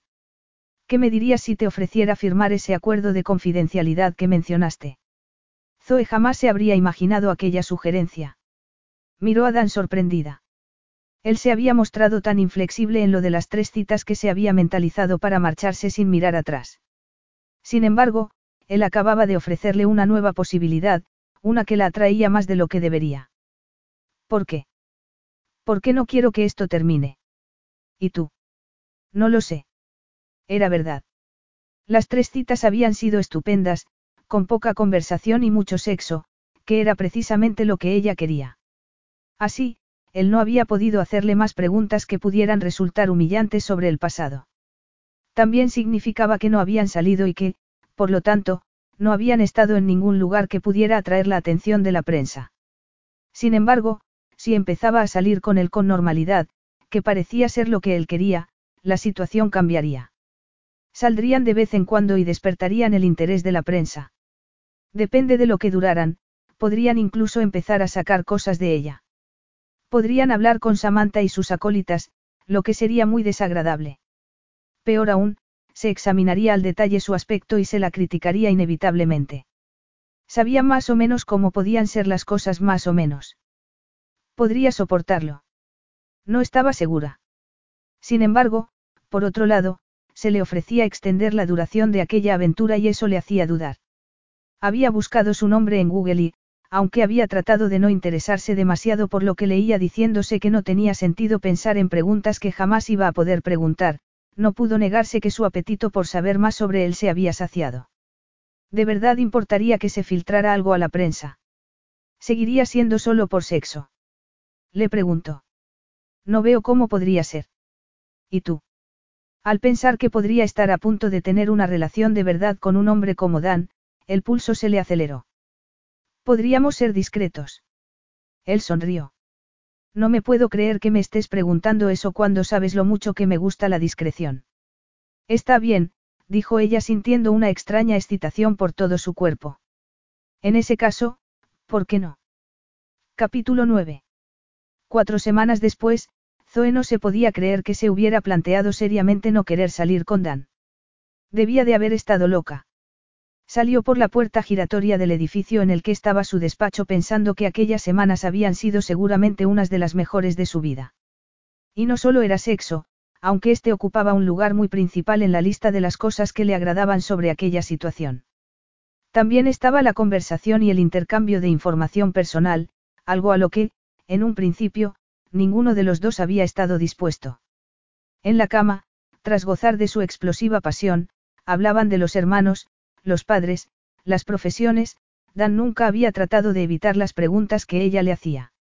Ella le había hablado de su amor a los números y en lo mucho que disfrutaba con la creación de una buena campaña publicitaria, a pesar de que ya no se dedicaba muy frecuentemente al aspecto creativo de su profesión. Hablaban de planes de futuro de sus empresas, de los divorcios de la hermana de Zoe y de los padres de Dan, hablaban de casi todo. De lo único sobre lo que no hablaban era de su relación, pero a Zoe no le importaba. No estaba segura de a dónde quería que se dirigiera lo que había entre ellos. Para ella al menos, las cosas iban estupendamente. Tal y como habían acordado, mantenían una relación discreta y no salían demasiado. Eso también le venía bien a Zoe porque, a pesar de sus afirmaciones, le preocupaba bastante la intrusión de la prensa y lo que se pudiera decir sobre ella. Habían salido un par de fotos de ambos en la prensa, pero, en general, ella no despertaba mucho interés. No era una actriz famosa. También había buscado el nombre de Jasmine Thomas en Internet, aunque se arrepintió profundamente al ver lo guapa que era. Ella no era famosa ni nada por el estilo. Solo era alguien que se estaba divirtiendo. Y mucho. Con un poco de suerte, se divertiría un poco más aquella noche. Dan se marchaba a los Estados Unidos al día siguiente para ir a ver la agencia que estaba pensando en comprar. Zoe le iba a preparar una cena de despedida que implicaba horas de preparación, muchos ingredientes caros e irse a casa temprano para arreglarse un poco. Iba a echarle mucho de menos. Se había acostumbrado a sus llamadas, a sus mensajes, a sus apasionados besos, incluso a los suaves ronquidos que él juraba que no hacía. Suponía que seguiría recibiendo llamadas y mensajes en su ausencia, pero todo lo demás. Al ver cómo se sentía ante la perspectiva de no verlo durante una semana, se detuvo en seco. Esa era la causa de que se sintiera tan irritable y cansada. Por supuesto, se podía deber a que iba a tener la regla en pocos días, sin embargo, no solía sentir náuseas, podía ser porque llevaba su vida en una montaña rusa emocional desde que conoció a Dan. Además, no había comido en todo el día por el festín que se iban a dar aquella noche. Tal vez las náuseas eran algo normal en ese caso. O era otra cosa. Se quedó completamente inmóvil en medio de la concurrida calle. Todo parecía dar vueltas a su alrededor. Un momento.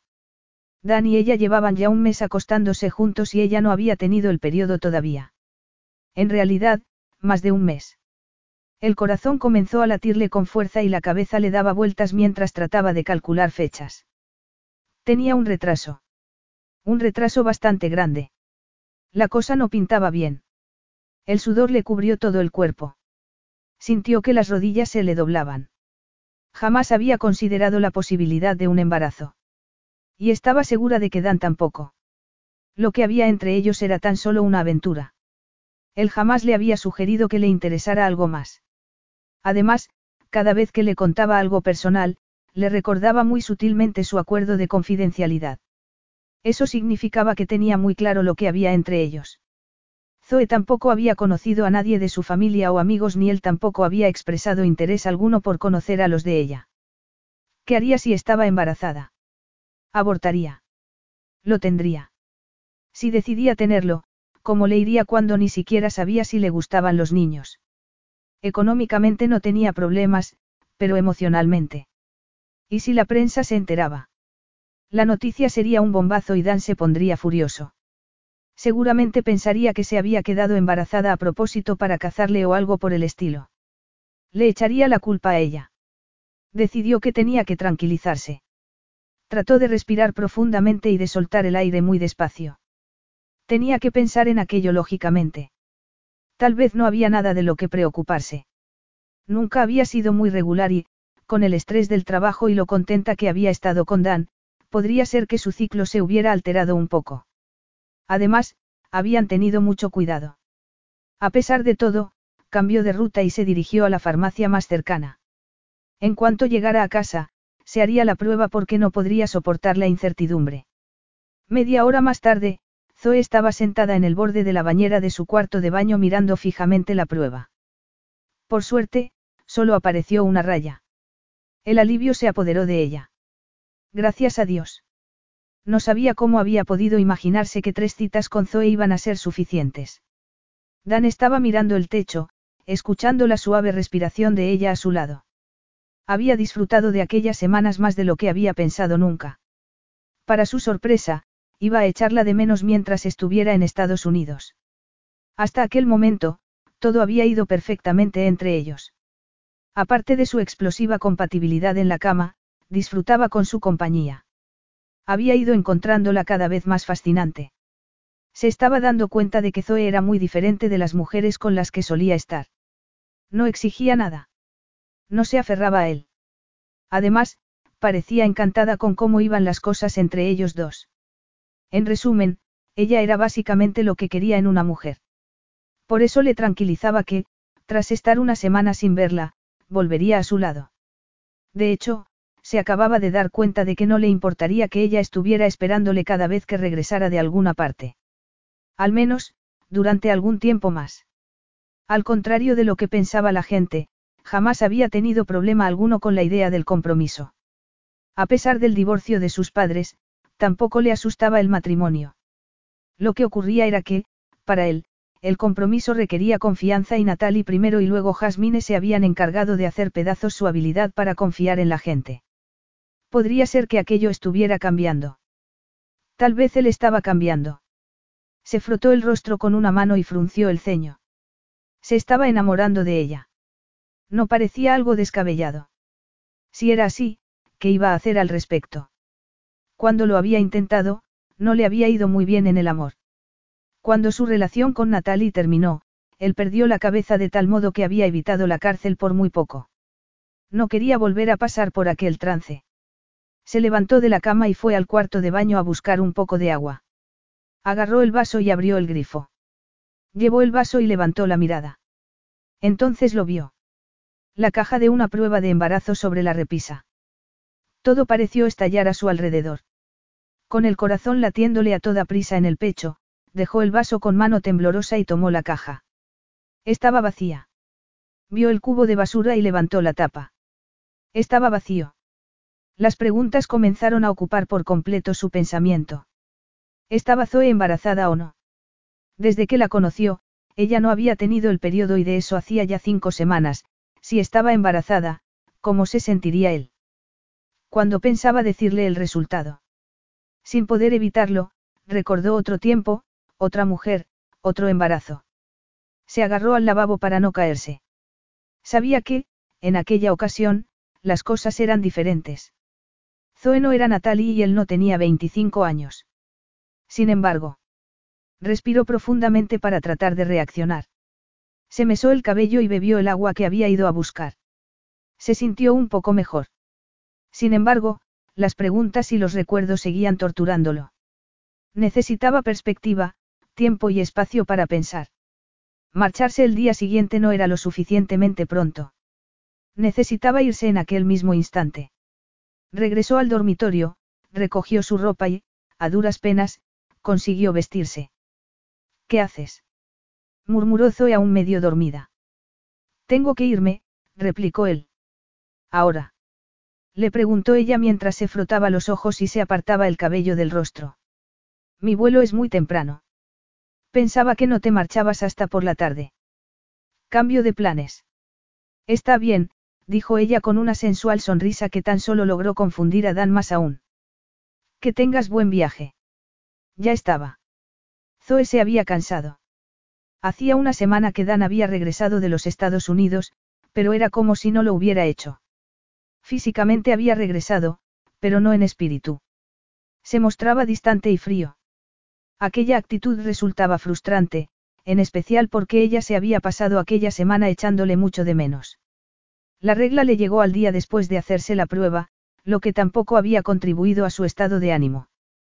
Se había consolado pensando en que volvería a verlo muy pronto. El resultado había sido descorazonador. Aunque se habían visto varias veces, ella sentía constantemente que las cosas no iban bien. De vez en cuando lo miraba y lo encontraba observándola, con el rostro inescrutable. Le daba la sensación de que él estaba examinándola. Examinaba cada uno de sus gestos, de lo que comía y bebía, de cómo se comportaba, parecía estar esperando algo, aunque Zoe no sabía el qué. Llegaron a su casa después de una cena que había resultado especialmente incómoda. Dan se había mostrado frío y distante y ella había compensado la situación riendo demasiado exageradamente y hablando sin parar. La actitud de Dan era horrible y hacía que ella se sintiera muy confusa. Zoe quería saber lo que le pasaba porque estaba francamente cansada. Fuera cual fuera el resultado, tenía que hacer algo al respecto. Dan no estaba seguro de cuánto tiempo más era capaz de esperar. La cena había sido un infierno. Zoe no había dejado de hablar ni de reír en todo el rato mientras en lo único que era él capaz de pensar era si ella debía estar tomándose aquel cóctel o comiendo marisco. Las últimas dos semanas habían sido muy duras y no solo por su viaje a los Estados Unidos. No hacía más que recordarse que Zoe no era Natalie y que, si había algo que decirle, ella se lo diría. Sin embargo, se sentía atenazado por sus pensamientos, por el miedo a que la historia pudiera volver a repetirse. Ya no sabía qué hacer. Dan, le dijo Zoe con voz firme. ¿Qué? Tenemos que hablar. Gracias a Dios. Por fin. Tienes razón. Tenemos que hablar. Me alegra que estés de acuerdo. ¿Quieres que nos sentemos? Creo que sería lo mejor. Se dirigieron a la cocina, donde Dan sacó un taburete para ella y luego se sentó en el que quedaba enfrente. Durante unos instantes, se limitaron a mirarse como si estuvieran esperando que empezara el otro. Dan no pudo seguir soportando la tensión. ¿Y bien? le dijo. ¿Y bien qué? preguntó ella sorprendida. ¿Estás o no estás? Zoe lo miró como si no tuviera ni idea de qué estaba diciendo. ¿Que si estoy o no estoy qué? Embarazada. ¿Cómo has dicho? Ya me has oído. ¿Estás o no embarazada? No te muestres tan sorprendida, añadió él fríamente. Vi la caja. ¿Cuándo? Hace dos semanas. La noche antes de que me marchara a los Estados Unidos. ¿Y has estado esperando todo este tiempo sin decir nada? Sí. ¿Por qué? Pensé que deberías decírmelo tú, pero no lo hiciste. ¿Y por qué no me preguntaste? Te lo estoy preguntando ahora. Bueno, pues no te preocupes. No estoy embarazada. No hay bebé. Otra mujer. Otro momento, pero exactamente las mismas palabras. Dan sintió que una parte del interior de su cuerpo se enfriaba inmediatamente. No lo hay ahora o nunca lo ha habido. Nunca lo ha habido. ¿Estás segura? Por supuesto que sí. Tuve un retraso. Pensé que era mejor hacerme la prueba, pero me llegó el periodo el día que te marchaste a Estados Unidos. Gracias a Dios. El alivio que sentía era patente, aunque Dan no sabía si era porque Zoe no estuviera embarazada o por darse cuenta de que ella no le había estado mintiendo. ¿A qué viene todo esto, Dan? Lo siento. Pensé, bueno, no creo que quieras saber lo que pensé, comentó él con una carcajada nerviosa. En realidad, repuso ella cruzándose de brazos y mirándolo con tanta intensidad que Dan supo que ella no iba a permitir que se escapara sin darle una explicación, si quiero. Dan se quedó en silencio durante mucho tiempo, tanto que Zoe pensó que no iba a contarle nada. Ella quería saber por qué aquella conversación había tomado aquel giro inesperado y no estaba segura de cómo reaccionaría si él se encogía de hombros y se negaba a contarle la verdad. Entonces, Dana sintió como si estuviera accediendo a él y dijo. Hace tiempo salí con una mujer. Jasmine. Antes de ella. Mucho antes. Ocho años antes, cuando yo tenía 25. ¿Qué ocurrió? Ella se quedó embarazada. ¿Y? Abortó. Oh.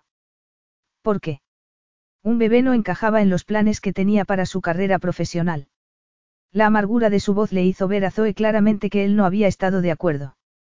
A veces ocurre, susurró. Sí, pero debería haberlo hablado conmigo antes. No lo hizo. No, se enteró el día después de firmar un importante contrato como modelo que llevaba persiguiendo mucho tiempo.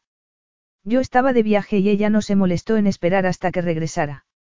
En lo que a ella se refería, no había discusión posible. Y tú querías tener ese bebé. Por extraño que resulte, sí. ¿Y qué tiene todo eso que ver conmigo? Le preguntó Zoe perpleja. Y, sobre todo, ¿qué tiene que ver con el modo tan distante en el que te has estado comportando conmigo desde que regresaste? En realidad, no lo sé. De repente, Dan parecía confuso y turbado. Los ojos se le habían llenado de incertidumbre y dudas.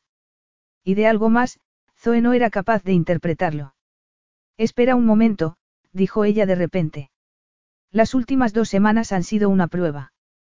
Por supuesto que no. Seguro que no. No seas absurda. Entonces, ¿por qué no me preguntaste lo que ocurría en cuanto encontraste la caja? Por eso he sido objeto de miradas que parecían examinarme o valorarme, me daba la sensación de que estabas esperando algo y así era, ¿verdad? Estabas esperando a que yo te mostrara lo que tú crees que soy en realidad. ¿Qué significa eso? Me has estado juzgando, comparándome con tu ex, con alguien con quien estuviste hace ocho años. ¿Qué está pasando, Dan? No sé de qué estás hablando. Claro que lo sabes. Dan la miró. Los ojos le brillaban bajo la suave luz de la cocina. Solo quiero poder confiar en ti. Puedes confiar en mí. ¿Estás segura de ello? Por supuesto. ¿Acaso te he dado alguna vez motivo para que dudes de mí? No, todavía no. Ni te lo daré. Tienes razón. No te dije que me había hecho una prueba de embarazo, pero, ¿por qué iba a hacerlo cuando no había nada que decir? Piénsalo, Dan. Nos conocemos hace ya seis semanas. ¿De verdad crees que merecía la pena hablar de algo cuyo resultado había sido negativo? Supongo que no. Si el resultado hubiera sido diferente, te lo habría dicho. ¿De verdad? Por supuesto. Sabes que esto no justifica que pienses que te he defraudado. Hasta ahora, siempre he sido sincera y honesta contigo y te aseguro que no pienso cambiar. Dan suspiró. Me gustaría creerte, pero no sé si puedo. Durante un instante, Zoe no supo qué decir. Tanto daño te hizo. Jasmine y ella, junto con un puñado de otras más, siempre parecían tener una especie de plan. Entre todas, destruyeron mi fe en las mujeres. Y por eso, decidiste ponerme a mí a prueba, afirmó ella. Le costaba reconciliar al hombre cariñoso y atento que pensaba haber llegado a conocer a lo largo de las últimas semanas con aquella versión fría, desconfiada y obstinada. No, por supuesto que no. Te estás comportando de un modo ridículo. Yo. replicó ella furiosa. No soy yo la que permite que algo ocurrido hace ocho años influya en su vida. No, dijo él con voz gélida. Tú eres la que permite que algo ocurrido hace quince años influya en su vida. Yo me he enfrentado a eso, afirmó ella. ¿Por qué no tratas tú de enfrentarte a lo tuyo? Te aseguro que yo no necesito que me pongas a prueba. Puedes afirmar con toda sinceridad que tú no me has estado poniendo a mí también a prueba. Claro que puedo, idiota, le espetó ella mientras arrastraba la silla sobre el suelo y se ponía de pie. Si quisieras tener una fe completa en mí, podrías tenerla, porque ahí está. Por mucho que proclames que no es así, no creo que se trate de un caso de no poder confiar en las mujeres. Creo más bien que no puedes obligarte a hacerlo. Y, por ello, es más seguro no intentarlo, ¿no te parece? Dan entornó la mirada. Me estás llamando cobarde. Tú lo has dicho. Con eso, Zoe se marchó. Capítulo 10.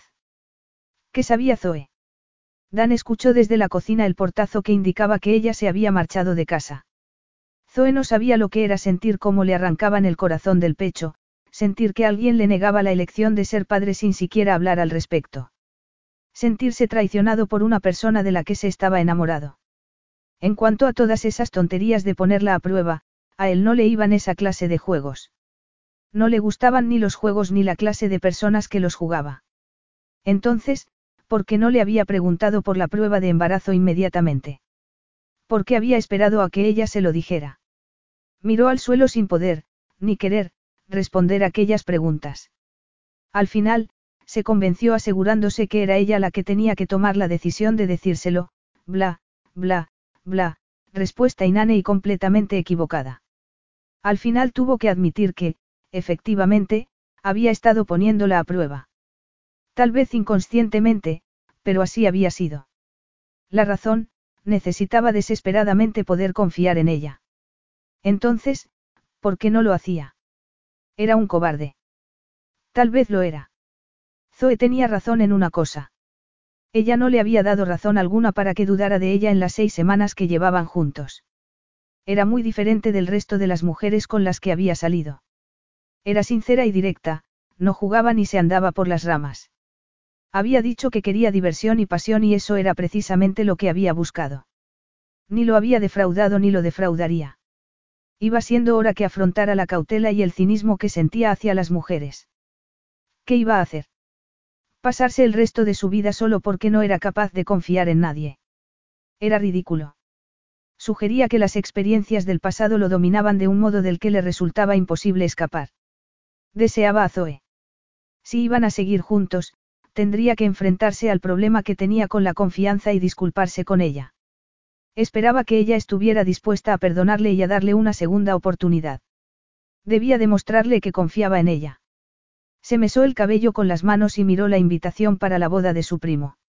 Le llegó hacía ya un mes, prácticamente la había ignorado. ¿Y sí?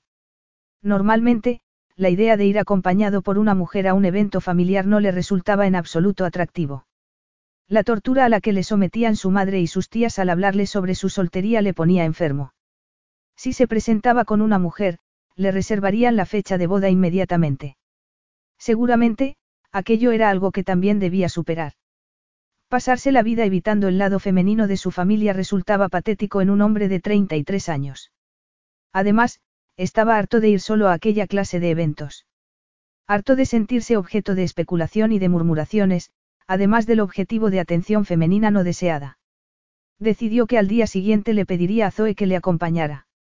Le presentaría a su familia y, de ese modo, le demostraría lo mucho que ella le gustaba y lo que la valoraba. Demostraría que confiaba en ella y que no era un cobarde. Podría ser que ella dijera que no, pero tendría que convencerla. Estaba decidido y nada podría hacerle cambiar de opinión. ¿Crees que volverás a ver a Dan? Le preguntó Lilia Zoe a la mañana siguiente. Aquella era la pregunta del millón. Miró a su hermana y se encogió de hombros. En realidad, no lo sé.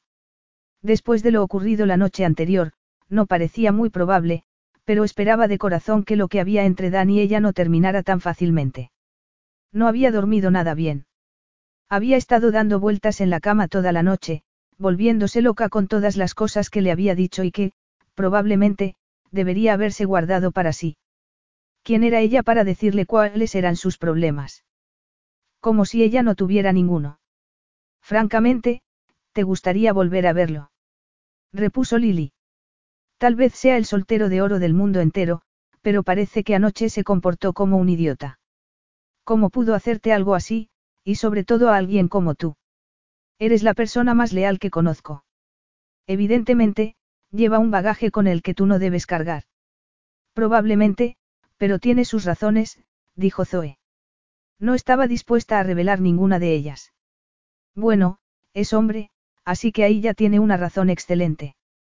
Egoísta al máximo, sin duda. ¿Qué puedes esperar? Después de su breve y turbulento matrimonio, Lily no tenía muy buena opinión de los hombres. Tras lo ocurrido la noche anterior, Zoe tampoco. Sin embargo, cuando pensaba en Dan no se le ocurría calificarlo como egoísta. En realidad, no creo que él lo sea. En ese caso, parece que le vendría bien trabajar un poco sus habilidades interpersonales. Las habilidades interpersonales las tiene bien. No creo que tú seas la adecuada para juzgarle, replicó Lily. Oye, observó Zoe indignada. ¿Qué? Tú eres la primera en admitir que puedes resultar algo rara y inepta en sociedad en ciertas ocasiones. Prefiero decir que soy poco convencional. Se le había ocurrido a Dan una noche cuando ella le había explicado su amor por los números. A Zoe le había parecido que sonaba muy bien. Estoy segura de ello. Ahora, me gustaría saber por qué lo defiendes tanto cuando se ha portado tan mal contigo. Zoe suspiró. No lo sé. Sin embargo, no es malo. Solo está algo mal aconsejado. Eso sí que es un eufemismo, bufó Lily. Tal vez lo era. Te he contado que me obligó a firmar un acuerdo de confidencialidad. Lily la miró boquiabierta. De verdad. Dios, ¿quién se cree que es? Alguien famoso que está escarmentado. ¿Cuánto tiempo lleváis viéndoos? Un mes o así. Y no te ha podido conocer en todo ese tiempo.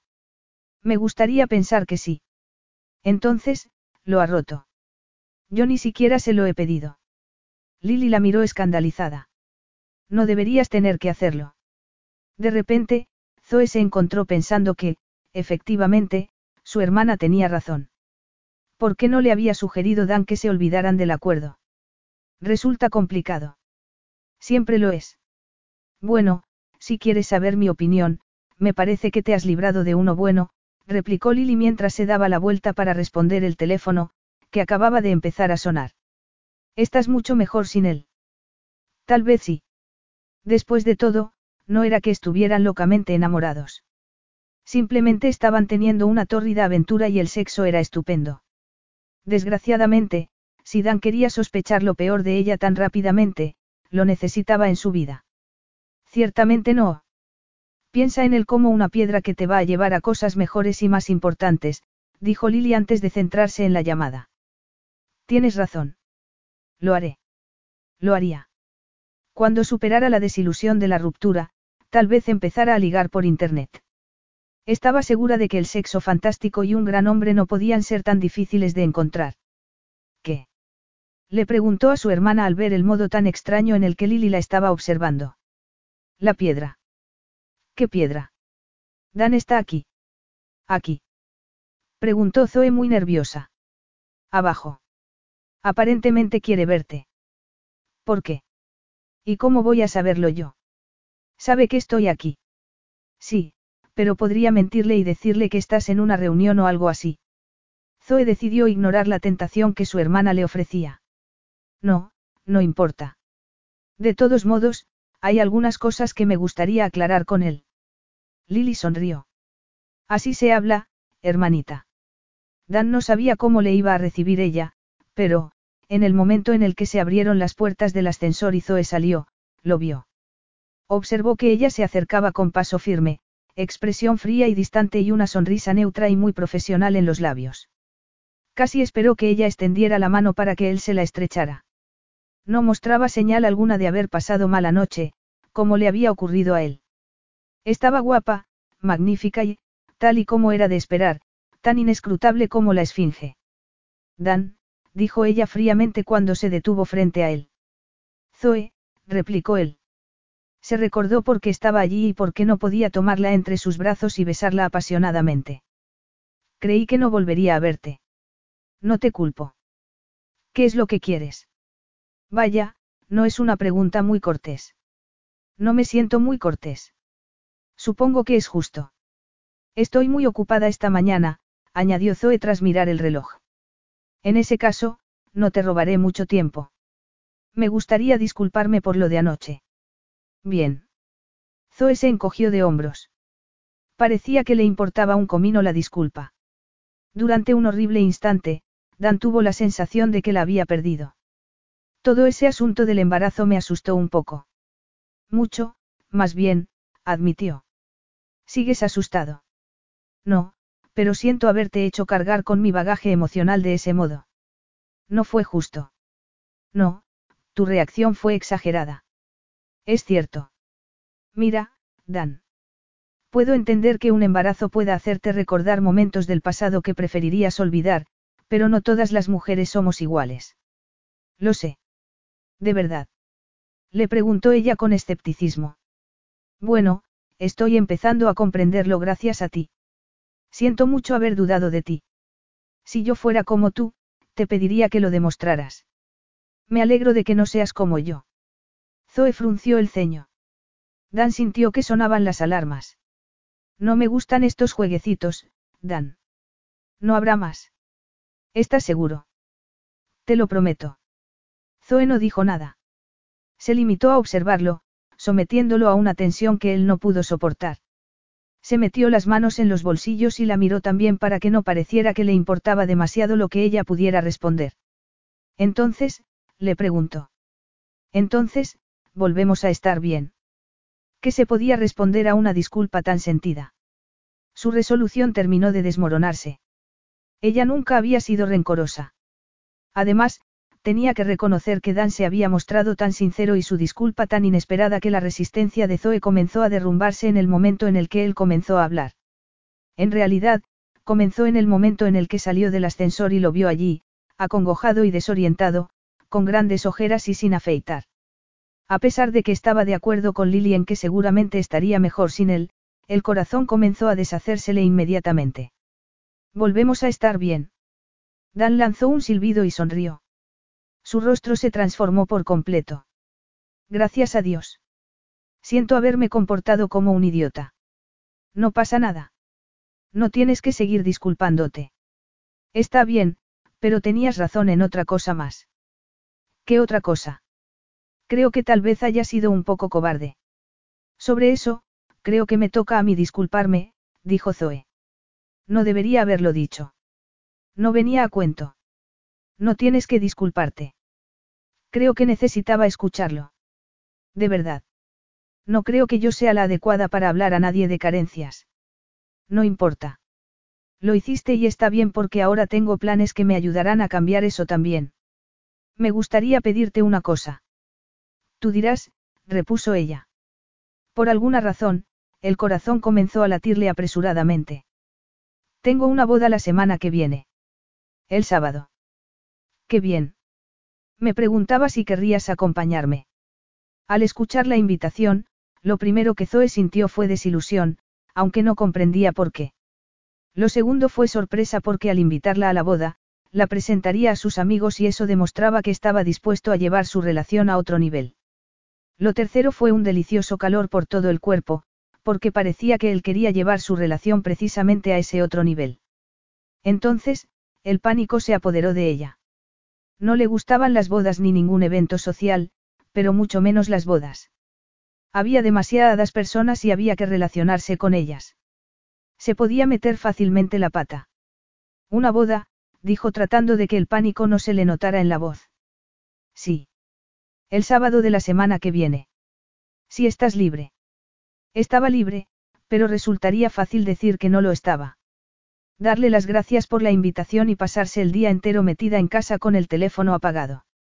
Durante un instante, sintió la tentación de hacerlo, pero decidió que Dan no merecía que le mintiera de aquel modo. Además, él se daría cuenta y eso la colocaría a ella en peor situación aún. ¿No es un poco tarde para decirles que voy? Le preguntó esperando que Dan no se hubiera percatado de aquel detalle. Es una boda familiar. No pasa nada. Una boda familiar. ¿Era eso peor o mejor? Es por parte de la familia de mi madre. Mi primo segundo. Se casa con una actriz. Habrá muchos invitados. Desgraciadamente. Él esconde y tiene mucha familia. No sé, susurró ella. ¿De verdad crees que sería apropiado que lleváramos nuestra aventura a una boda familiar? Inmediatamente, se dio cuenta de que Dan se había quedado muy pálido. La sonrisa se le había borrado del rostro. Olvídalo. No debería habértelo pedido. Demasiado tarde, Zoe comprendió que aquello significaba mucho para él. Le había pedido que la acompañara a una boda familiar, una boda a la que, por la cercanía en el tiempo, parecía que él no había tenido intención de ir. Para ser un hombre que no hacía planes a largo plazo ni se comprometía, aquello era muy importante. Tal vez no debería resistirse de aquella manera, al menos sin darle algún tipo de explicación. Seguramente estás ocupada, dijo él como si no le importara. No espera. Deja que te explique. No tienes que explicarme nada. Me pareció que la boda sería más divertida si tú estabas presente, pero si no quieres acompañarme, está bien. No se trata de eso. Entonces, ¿de qué? No se me dan muy bien las situaciones sociales. No me había dado cuenta. Ya, pero eso es porque no me has visto en muchas. No se me dan bien las fiestas ni ese tipo de cosas. Las grandes aglomeraciones de gente me provocan pánico, por lo que tiendo a quedarme en un segundo plano y echo a correr en cuanto alguien me mira. Nunca digo las palabras adecuadas. ¿Por qué crees que me paso tanto tiempo en el trabajo? Vuelve a ser el tema de la autoestima otra vez, ¿verdad? Probablemente. Mira, lo que estoy tratando de decirte es que si te acompañara a esa boda o estaría escondida en un rincón o diría cualquier estupidez. Fuera como fuera, te estropearía el día. Dado que mi madre estará allí, el día se me estropeará de todos modos. ¿Qué quieres decir? Siempre que hay una boda en la familia, se producen apuestas sobre cuánto tiempo pasará hasta que sea yo el que camine hacia el altar. ¿Y no piensas hacerlo pronto? Por supuesto que no. Zoe ignoró la extraña sensación que experimentó al escuchar aquellas palabras. Entonces, ¿por qué no te quedas en casa? Soy el padrino. Ah, vaya, entiendo que eso pudiera requerir tu presencia. Sin embargo, ¿no te parece que si aparecieras conmigo darías pábulo a las especulaciones y empeorarías aún más la situación? Sin duda, pero he descubierto que ya no me importa. Que especulen. Veo que lo has pensado mucho. Dan se encogió de hombros. Algo. También se me ocurrió que tu presencia me habría ayudado a librarme de la dama de honor principal, pero supongo que me las puedo arreglar solo. Eso llamó la atención de Zoe. ¿Quién era la dama de honor principal? En la fiesta del compromiso, prosiguió él, se me acercó y me dijo lo mucho que estaba deseando que yo cumpliera todos mis deberes como padrino. Entonces, me dio un beso en la mejilla, musitó algo de que habría mucho muérdago por todas partes y me guiñó un ojo de un modo que solo puedo describir como lascivo. La fuerza de los celos que se apoderaron de ella la sorprendió tanto que Zoe hizo un gesto de dolor. Eso es un cliché. No creo que a ella le importara mucho. ¿Y a ti? A mí no me interesa esa mujer, replicó Dan mirándola con intensidad. Ni nadie más en estos momentos aparte de ti. Sin embargo, como ya te he dicho, si no puedes soportar la idea de venir conmigo, estoy seguro de que me las arreglaré. Zoe se mordió el labio. Tal vez estaba exagerando un poco. Efectivamente, las bodas no le gustaban, pero no sería la primera a la que había asistido. No podría aguantar, como lo hacía siempre, ayudándose del lenguaje corporal y pensando antes de hablar. Además, aquella era una de las cosas que ella debía mejorar. Y no podría hacerlo entre las cuatro paredes de su dormitorio, ¿verdad? Debería apoyar a Dan. Si él estaba haciendo un esfuerzo por superar sus problemas, ella también debería hacerlo. Supongo que podría acompañarte, dijo por fin. Con todas esas personalidades por todas partes, Nadie se va a interesar por mí, ¿verdad? Probablemente no. Y parece que esa dama de honor principal es bastante tenaz. Lo es. Y si alguien me pregunta, podría decirles que tan solo te estoy utilizando por el sexo. Te aseguro que esa respuesta animaría mucho el ambiente. Zoe sonrió y, tras comprobar que nadie estaba mirando, se acercó a él y le dio un rápido beso. En ese caso, será mejor que vaya desempolvando el sombrero. Capítulo 11. Mientras se sentaba en uno de los bancos de la iglesia, Zoe pensó que aquella podría ser muy bien la boda del siglo. No estaba muy al tanto de la vida social del país, pero ya había visto dos famosos de televisión y una supermodelo. Dado que había casi 400 personas invitadas y los perfiles sociales de los novios eran muy importantes, seguramente había muchas más que ella ni siquiera había reconocido. A pesar de que eran las primeras horas de la tarde, ya estaba oscureciendo en el exterior. Cientos de velas iluminaban la iglesia, proyectando calidez y sombras por todas partes. Un enorme árbol de Navidad, decorado con muy buen gusto, se erguía en la entrada. Todas las superficies estaban decoradas con acebo. Desgraciadamente, a pesar de encontrarse en el evento más espectacular del año, no conocía a nadie más que a Dani, además, estaba sola. Él había tenido que asistir la noche anterior a la despedida de soltero en Somerset, a la que había acudido de mala gana dado que no quería que Zoe tuviera que ir sola. Ella insistió en que estaría bien. Tomó el primer tren de la mañana, pero aún no había visto a Dan. Él debía de estar muy ocupado con sus deberes como padrino. La lógica dictaba que ella estuviera aterrorizada y presa del pánico. Sorprendentemente, no era así. Tal vez el ataque de pánico que tuvo con su hermana la noche anterior mientras cenaban la había ayudado a desahogarse. Lily estaba buscando la boda en Google y devorando todos los cotilleos al respecto cuando Zoe comprendió la enormidad de lo que había asumido y comenzó a tener un ataque. Su hermana, que seguramente había estado esperando que se produjera algo así, le entregó tranquilamente una bolsa de papel y una enorme copa de vino. Después, se había quedado con ella a pasar la noche y la había acompañado a la estación. No la dejó sola hasta que Zoe tuvo que montarse en el tren. O podría ser que no estuviera nerviosa porque Dan parecía pensar que ella podría superarlo. O porque estaba segura de que nadie se fijaría en ella. Fuera como fuera, se sentía muy tranquila y se alegraba de no haberse echado atrás. Tal vez su autoestima estaba mejorando. De repente, algo captó su atención. Sintió un hormigueo en la piel y los latidos del corazón se le aceleraron. Era Dan. Estaba junto al altar con el novio. Guapo a rabiar y notablemente tranquilo para ser alguien que, anteriormente, había considerado su asistencia a una boda familiar como algo peor que la muerte. Al verlo, Zoe suspiró suavemente. Solo habían pasado 48 horas desde la última vez que lo vio, pero, a pesar de todo, estaba empezando a arder de deseo como si hubiera transcurrido una década. De repente, se dio la vuelta y la miró directamente a ella. Le dedicó una ligera sonrisa. Zoe, que estaba a punto de deshacerse de pura lujuria, le devolvió el saludo como si aún fuera capaz de pensar racionalmente. Asintió cuando pareció que él le preguntaba si se encontraba bien. Zoe se estaba preguntando si se acercaría para estar unos instantes a su lado cuando el novio le susurró algo a Dan al oído y los dos desaparecieron de nuevo. Estaba tan desilusionada por lo ocurrido que tardó unos instantes en darse cuenta de que una mujer estaba junto a ella mirándola fijamente. Era de mediana edad, esbelta e iba elegantemente vestida de azul. La mujer la observaba con gran curiosidad. Lo primero que pensó Zoe era que el cabello oscuro y los ojos le resultaban familiares. Tenía que ser la madre de Dan. De repente, se dio cuenta de que no se había preparado mentalmente para aquel momento y sintió que los nervios se apoderaban de ella.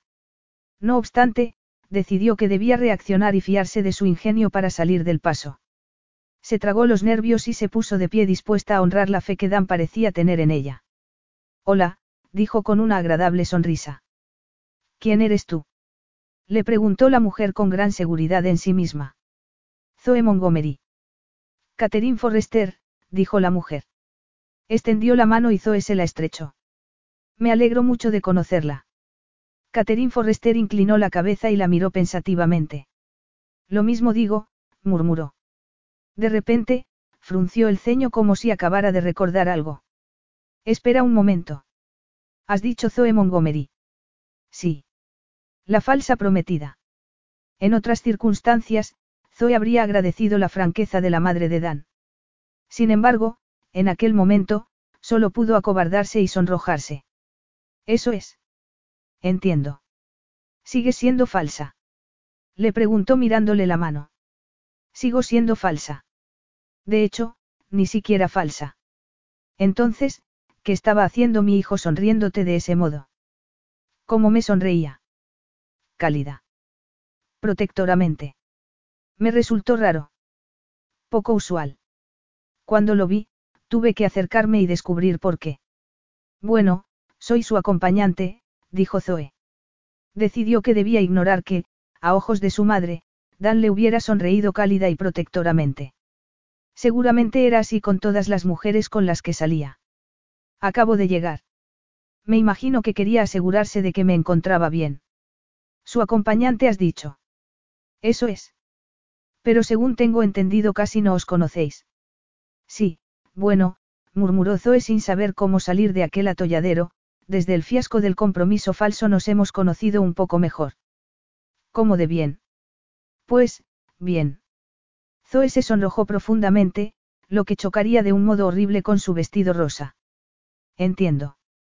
¿Y cuáles son las intenciones de mi hijo con respecto a ti? No creo que tenga ninguna intención. ¿Y tú hacia él? A pesar de lo que le había dicho Adán el día que aceptó la invitación, no le podía decir a su madre que tan solo lo usaba para el sexo. Ninguna. ¿Estás segura? Completamente. A Zoe le encantaría tener unas cuantas intenciones. Tal vez cuando tuviera oportunidad le preguntaría a dónde le parecía a él que se dirigían. Es decir, si se dirigían a alguna parte. Pues es una pena, replicó la señora. Pero estás aquí. Con Dan. Eso ya es una mejora. Le ruego que no se haga ilusiones porque no estoy segura de que de verdad signifique algo. Bueno, podría significar nietos. Le aseguro que no. No era justo que la madre de Dan se hiciera ilusiones sobre algo que no iba a ocurrir. Al escuchar las palabras de Zoe, Catherine se quedó muy compungida. Enseguida recuperó la compostura y sonrió. Vaya, ¿qué le vamos a hacer? Tal vez tendré mejor suerte la próxima vez. La próxima vez. Por algún motivo inescrutable, el hecho de imaginarse a Dan con otra mujer le provocó un enorme malestar. Sin embargo, tenía que admitir que, efectivamente, habría próxima vez. Siempre había dado por sentado que cuando se cansaran el uno del otro, seguirían con sus vidas. No obstante, eso no tenía por qué gustarle. Eso espero, dijo Zoe a duras penas. Catherine Forrester miró a su alrededor y se irguió. Bueno, es mejor que vaya a sentarme. Encantada de conocerte de todos modos. Con eso, golpeó suavemente la mano de Zoe y se marchó. Cuando Dan pudo deshacerse de Beth, la dama de honor principal, con la vaga promesa de un baile más tarde y terminó sus deberes como padrino, fue a buscar a Zoe. Tardó un rato en encontrarla. Estaba sola, estudiando el orden de las mesas. Había sentido un profundo alivio al verla en la iglesia, dada la desgana que ella había mostrado para acudir al evento. Al verla allí, en la carpa, pudo por fin admirar su atuendo. Llevaba puesto un atuendo rosa muy pálido, acompañado con un casquete rosa y negro que cubría un sencillo recogido. Dan se moría de ganas por ver lo que había debajo del abrigo. Hola, le dijo suavemente al oído. Hola. ¿Estás bien? Mucho mejor ahora. ¿Cómo está el padrino? Aguantando. ¿Y el novio? Enamorado. ¿Y la dama de honor principal? Con complejo de lapa. Sí, parecía estar pegada quirúrgicamente a ti mientras salíais de la iglesia. Es muy guapa. Al notar los celos en la voz de Zoe, Dan quiso lanzar un grito de triunfo. Esa reacción era extraña, dado que los ataques de celos normalmente le provocaban un sarpullido. Puede, admitió él, pero se ríe como una hiena. ¿Qué suerte tienes? Te aseguro que es una agonía. Los tímpanos se me están empezando a recuperar ahora. ¿Quieres que te dé un besito para que te pongas bueno? El pulso de Dan se aceleró. Me parece lo mejor que he oído desde hace horas, musito. Incapaz de contenerse ni un instante más, la rodeó con los brazos y la llevó a un lugar más discreto, detrás de la pizarra gigante que contenía la organización de las mesas, allí, se inclinó para besarla. Zoe le rodeó el cuello con los brazos y se apretó a él para que pudieran profundizar el beso. Este amenazó con escapar a su control como siempre les ocurría. Dan se preguntó si alguien se daría cuenta de que los dos se habían escapado para pasar la tarde en la cama. La tentación era demasiado fuerte, pero se imaginó que no era lo adecuado siendo él el padrino. Se apartó de ella de mala gana. Su deseo tendría que esperar para saciarse. Hueles muy bien, murmuró Zoe. Y tú estás muy guapa. Es un casquete precioso. Y no tiene ni una mota de polvo, bromeó. Estoy impresionado. He tenido que pasarle la aspiradora. En ese caso, merece que lo vea todo el mundo. Creo que le gustaría. Se separó de él y se colocó el abrigo. Después, rebuscó en el bolso para sacar un espejo y un lápiz de labios y retocarse el maquillaje. ¿Qué tal estoy? Preciosa. Ella volvió a meter el espejo y el lápiz de labios en el bolso. No se nota que me has besado. No tanto como me gustaría. No te preocupes. Ya podremos más tarde. Es cierto. Me muero de ganas. ¿Y yo? Dan se preguntó si debería sentirse preocupado por el modo en el que ella conseguía que perdiera el autocontrol en cuanto la veía. Le agarró la mano y la condujo de nuevo con el resto de los invitados. Trató de no pensar en más tarde para que caminar le resultara más fácil. He visto que has conocido a mi madre. Sí. Y has sobrevivido. Más o menos. ¿De qué hablasteis? De nada en particular. Estuvo bien. Es encantadora. Puede serlo cuando no está tratando de ponerme una soga alrededor del cuello. Tómate una copa de champán para prepararte para mi hermana. Su curiosidad rivaliza con la de mi madre. Dan tomó dos copas de la bandeja de un camarero que pasó junto a ellos y le dio una a ella. ¿Sabes una cosa? Samantha Wark daría cualquier cosa por estar aquí. Y yo haría que la echaran a la calle. Qué caballeroso. Me gusta. Siento no haber estado contigo cuando llegaste. No importa. Todo esto está resultando ser menos estresante de lo que había imaginado. Me alegro. Veo que el novio está muy tranquilo.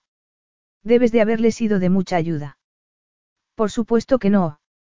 Oliver sabe que se ha casado con la persona adecuada. Zoe tomó un sorbo de champán y lo miró por encima del borde de la copa. Siempre has estado en contra del matrimonio. ¿Qué te hace pensar que estoy en contra del matrimonio? Repuso él muy sorprendido.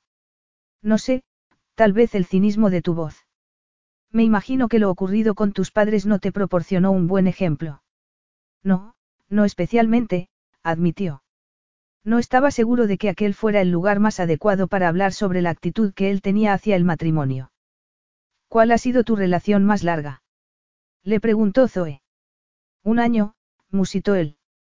No está mal. Fue diabólico. La mía es de tres meses. Fue la tuya con tu ex la traidora. Dan sintió que se le tensaba la mandíbula al recordarlo. Sí. La amabas. Eso pensaba yo, pero bueno, ya sabes lo que ocurrió. Zoe dio un sorbo de champán y sorbió por la nariz. Yo jamás te habría hecho algo así, afirmó con fiereza. ¿Cómo puedes estar tan segura? En primer lugar, conozco los beneficios de exponer las situaciones y hablarlas en vez de embotellarlo todo y pensar que al final todo se solucionará. Nunca pasa y muchos sentimientos heridos y horrible malentendido se podrían evitar con una sencilla conversación. Dan sonrió. ¿Y qué más? Oh, sabia. Bueno, no lo sé. Supongo que con eso vale por el momento. Sigo aprendiendo. Eres una idealista. No seas paternalista conmigo. No lo soy. Ojalá tuviera tu fe. Zoe frunció el ceño. Sí, bueno, entiendo por qué a ti se te han quitado las ganas de tener una relación de por vida. Eso no es cierto. No. No. Zoe asintió. Bien. En ese caso, Tal vez yo debería practicar lo que predico. ¿El qué? Ella respiró profundamente, echó los hombros hacia atrás y levantó la barbilla. ¿Qué estamos haciendo aquí, Dan? Le preguntó ella. No me refiero aquí a esta boda, sino. Fuera lo que fuera lo que Zoe iba a decir, Dan no lo pudo escuchar. Se oyó una carcajada que le provocó una extraña trepidación en el cuerpo. Se dio la vuelta para ver quién se había reído así y cuando lo consiguió, cuando la vio, sintió que toda la calidez y la luz que Zoe había despertado en él desaparecían. Los recuerdos se adueñaron de él y la sangre se le volvió hielo. Capítulo 12. Cielos. La pregunta que Zoe se había armado de valor para poder realizar cayó en oídos sordos. Dan había dejado de mirarla a ella como si los dos fueran los únicos allí presentes para fijar los ojos en un punto en la distancia. Su rostro estaba más inescrutable que nunca. Dan, le dijo ella. Se preguntó si debía preocuparse ante tan repentina palidez y por la tensión que lo atenazaba. Dan. Él giró el rostro para mirarla de nuevo, pero al hacerlo, ella comprobó que sus ojos estaban vacíos y se echó a temblar de aprensión. ¿Te encuentras bien, Dan?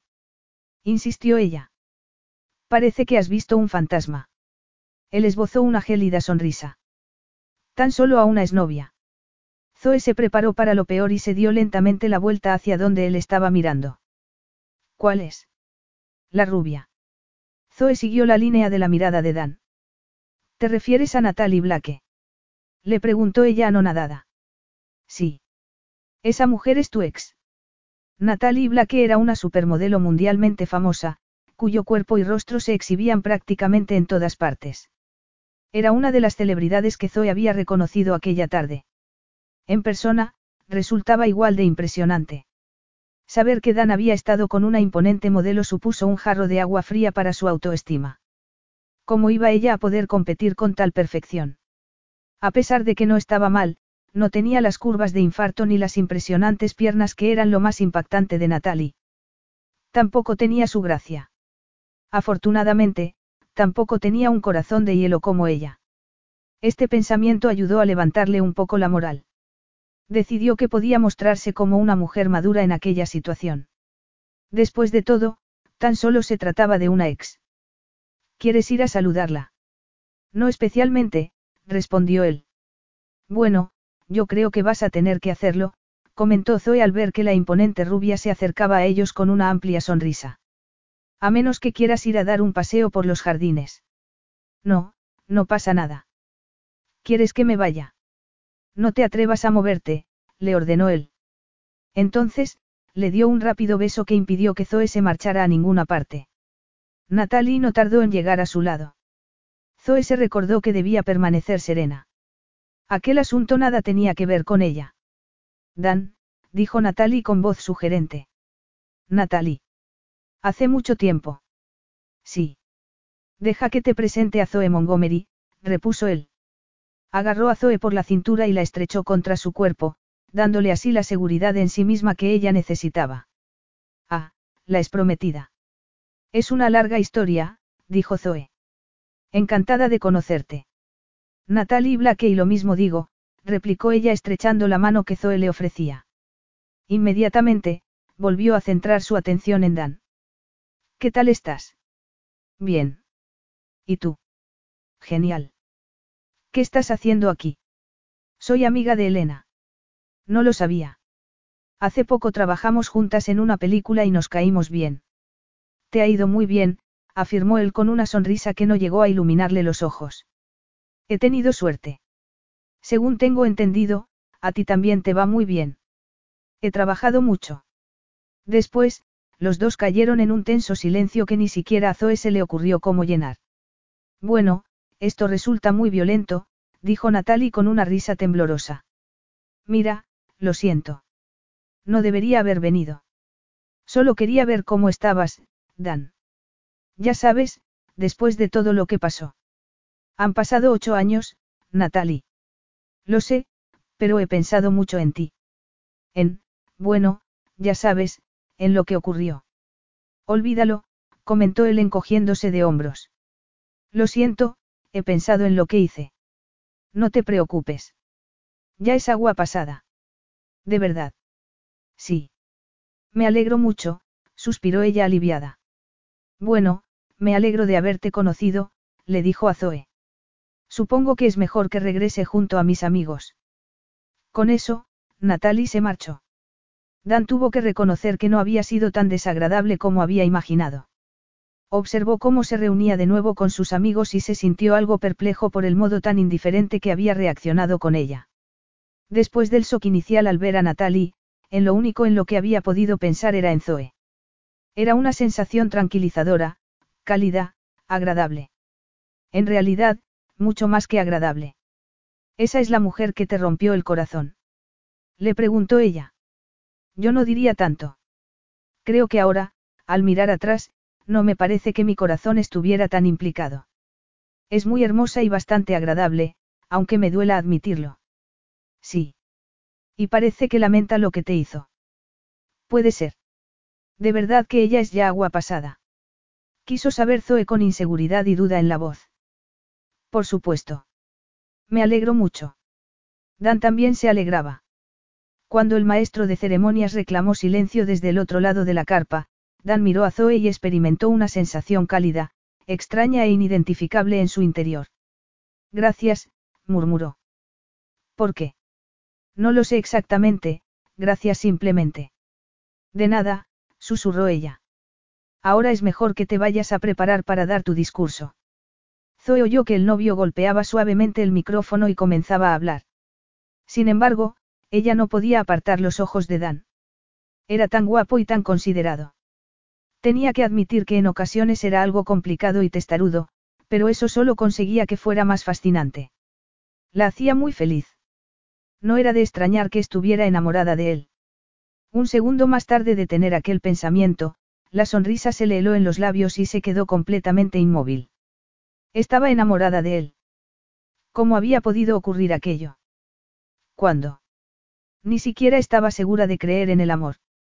Una persona tan lógica y racional como ella no valoraba las cosas intangibles. Además, el hecho de entregarse a otra persona siempre le había parecido muy arriesgado. Siempre se había dicho que cuando eligiera comprometerse con alguien, se conformaría con que hubiera sexo, amistad y maneras similares de pensar. El amor nunca le había parecido un requerimiento. Al escuchar que todos aplaudían a su alrededor, hizo lo mismo. No se percató de que el padre del novio había tomado el micrófono para hablar. Estaba demasiado ocupada tratando de hacerse a la idea de que estaba loca por Dan. Seguramente, llevaba ya tiempo enamorada de él, pero no se había dado cuenta hasta aquel momento. Significaba eso que había encontrado a su media naranja a pesar de las estadísticas. El corazón se le aceleró y las manos se le pusieron a temblar al pensarlo. Esperaba que así fuera. ¿Y ella? Era ella la media naranja de Dan. Resultaba imposible saberlo. La había invitado a la boda y sí, últimamente le había dado la sensación de que él podría buscar más. Conseguiría el valor necesario para preguntárselo. Debería decirle a él lo que sentía. Todo lo que le estaba ocurriendo era tan nuevo para ella que no sabía lo que hacer. De repente, se percató de que una mujer joven la estaba mirando. Se había perdido todos los discursos perdida en sus pensamientos. Eso parecía. Por suerte, ya había escuchado el de Dan mientras él ensayaba antes de la boda. Hola, me llamo Litsie, le dijo la muchacha. Encantada de conocerte. Soy Zoe. Y lo mismo digo. Os vi a Dan y a ti muy acaramelados detrás de la pizarra. Sí. ¿Y qué pasa con Natalie? ¿Qué hay entre ellos? No hay nada. Litsie sonrió y la agarró por el brazo. Bueno, ¿qué te parece si nos vamos a tomar una copa y me lo cuentas todo? Parece que Dan va a estar liado un rato y a mí me encantan los cotilleos. Dan consiguió apartar a Zoe de su hermana casi a medianoche. Para ser alguien que afirma odiar los eventos sociales, parece que te has divertido mucho, dijo él mientras le rodeaba los hombros con un brazo y subían juntos la escalera. Sí, bueno, comentó ella riendo. En realidad, no veo por qué he montado tanto jaleo tantos años. No me lo había pasado tan bien desde hacía mucho tiempo. Pero creo que he tomado demasiado champán. Lo siento. Me sienta mejor la ginebra. Dan se echó a reír y abrió la puerta de la habitación. Zoe entró primero, pero él se ocupó de colgar el cartel de no molestar en la puerta antes de cerrarla. Zoe dejó el bolso sobre el sillón y se sentó para empezar a quitarse las horquillas que le sujetaban el peinado. ¿Sabes una cosa? Una de las razones por la que fui a buscarte la noche de la entrega de premios fue que supe que desatarías a mi verdadero yo. Estaba en lo cierto. Dan arrojó la llave sobre la consola y se acercó a ella. Le apartó las manos del cabello y se ocupó el de quitarle las horquillas del cabello con la eficacia de alguien que estaba totalmente sobrio y sabía perfectamente lo que hacía. Me alegro de haber sido de ayuda. Gracias por invitarme a venir. Gracias a ti. Creo que nunca lo olvidaré. Ha sido una boda maravillosa. Además, me ha encantado conocer a tu hermana. Es genial. Me ha invitado a su fiesta de Año Nuevo, lo que me ha parecido muy amable por su parte. Le has caído bien. Y a mi madre también. No ha hecho más que decírmelo. Vaya, dejará de decírtelo alguna vez. Lo dudo, afirmó él. En realidad, no le importaba. ¿Qué ha sido lo que más te ha gustado a ti? Sospecho que lo que más me ha gustado de esta boda está aún por venir, susurró él mientras le quitaba el casquete de la cabeza y la ayudaba muy lentamente a darse la vuelta. ¿De verdad? Preguntó ella con los ojos oscurecidos por el deseo. Sí. Asumiendo que tú representes bien tu papel, claro está. ¿Y cuál es mi papel? Veamos, respondió él mientras le iba desabrochando lentamente los botones del abrigo. ¿Qué te parece la invitada de boda que está a punto de verse seducida? Dan le quitó el abrigo y empezó a ocuparse de la cremallera del vestido. Está bien, musitó ella con voz ronca. ¿Por qué no dejas que me ocupe yo de todo? Le sugirió él mientras comenzaba a besarla donde la mandíbula se unía con la oreja. Zoe tembló de placer. Está bien, si insistes. Dan dejó que el vestido cayera al suelo y se puso de rodillas delante de ella. Claro que insisto. Poco a poco, las palabras se fueron viendo sustituidas por los jadeos y gemidos. Zoe se aferraba a los hombros de Dan, temblando, mientras él se hundía en ella profundamente. El corazón le rugía por todo lo que sentía por ella. En lo único en lo que pudo pensar fue en su deseo de quedarse allí para siempre. La noche antes de marcharse a Estados Unidos había pensado que podría estar enamorándose de ella. Por fin sabía que era verdad. Zoe era valiente y fuerte, protectora y leal, se enfrentaba a sus problemas de frente y no temía nada. Por eso, él estaba completamente enamorado de ella. Aún sentía la excitación de su descubrimiento cuando salió de la ducha. Se envolvió con una toalla y, al escuchar que alguien llamaba a la puerta, se dirigió a abrir.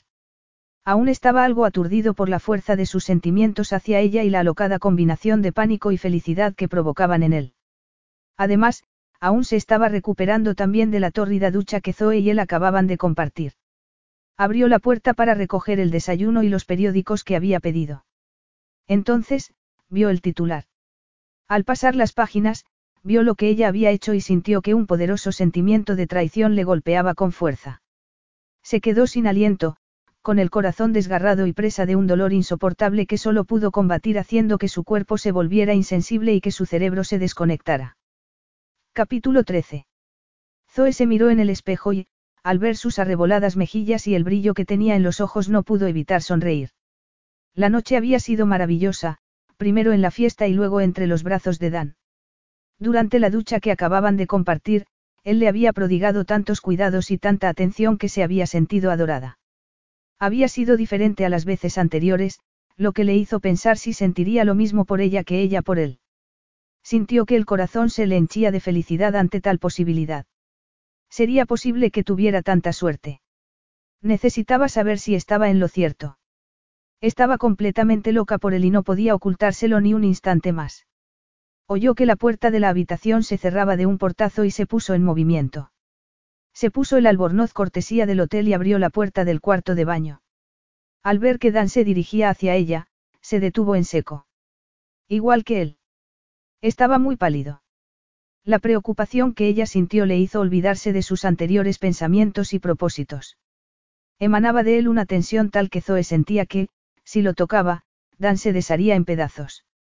A sus espaldas, estaba el carrito con el desayuno, pero los periódicos estaban esparcidos por encima de la cama. De repente, sintió que la temperatura de la habitación había bajado bastantes grados. El miedo se apoderó de ella. ¿Qué es lo que pasa? Preguntó acercándose a él. Dan se apartó inmediatamente de su lado. ¿Qué ha pasado? Esto ha pasado, le espetó mientras le mostraba un periódico. Tú has pasado. Zoe tomó el periódico, que era uno de los tabloides. Miró la portada y leyó el titular con incredulidad. Tras ver las fotos, se desmoronó sobre la cama. Allí, con gran dificultad, consiguió leer lo que decía. Horrorizada, contempló todas y cada una de las palabras que le había dicho a Litsie, que tan interesada y simpática le había parecido. El acoso que sufrió en el colegio, los nombres de las chicas que la acosaron y lo que pensaba de ellas.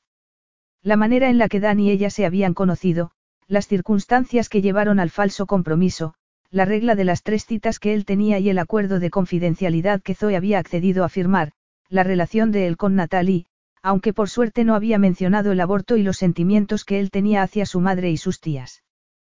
Todo. No le importaba que se hubiera aireado información suya. No le importaba el efecto que pudiera tener sobre su reputación, la de Lily o su empresa. Lo único que le importaba era toda la información de Dan que había quedado al descubierto. Había hecho lo que le había jurado que nunca haría, contar todos sus secretos. Experimentó un profundo sentimiento de vergüenza. Dan, yo. ¿Cómo has podido? La interrumpió él con gélida tranquilidad. No quería hacerlo. ¿Cómo has podido ser tan ingenua? Yo, bueno, ella me pareció muy agradable e interesada. Me hacía tantas preguntas. Por supuesto que estaba interesada. Por supuesto que te hizo preguntas. Es una bendita periodista. Yo no lo sabía, susurró ella completamente desesperada. Me dio a entender que era una prima lejana. Una prima lejana. ¿Y tú la creíste? Estaba allí para cubrir la boda para una revista. ¿Cómo es posible que no lo supieras? Zoe no supo contestar. El silencio se apoderó de la habitación. Duró tanto que Zoe pensó que él había aceptado su defensa y sus disculpas y que tal vez estaba dispuesto a perdonarla. Se atrevió a mirarlo. El estómago le dio un vuelco cuando comprobó lo equivocada que estaba. Los ojos de él ardían y la tensión atenazaba su rostro. Ella se levantó y se acercó a él. Sé que no tengo excusa. No, no la tienes. Sabes muy bien el interés que la prensa tiene en mí.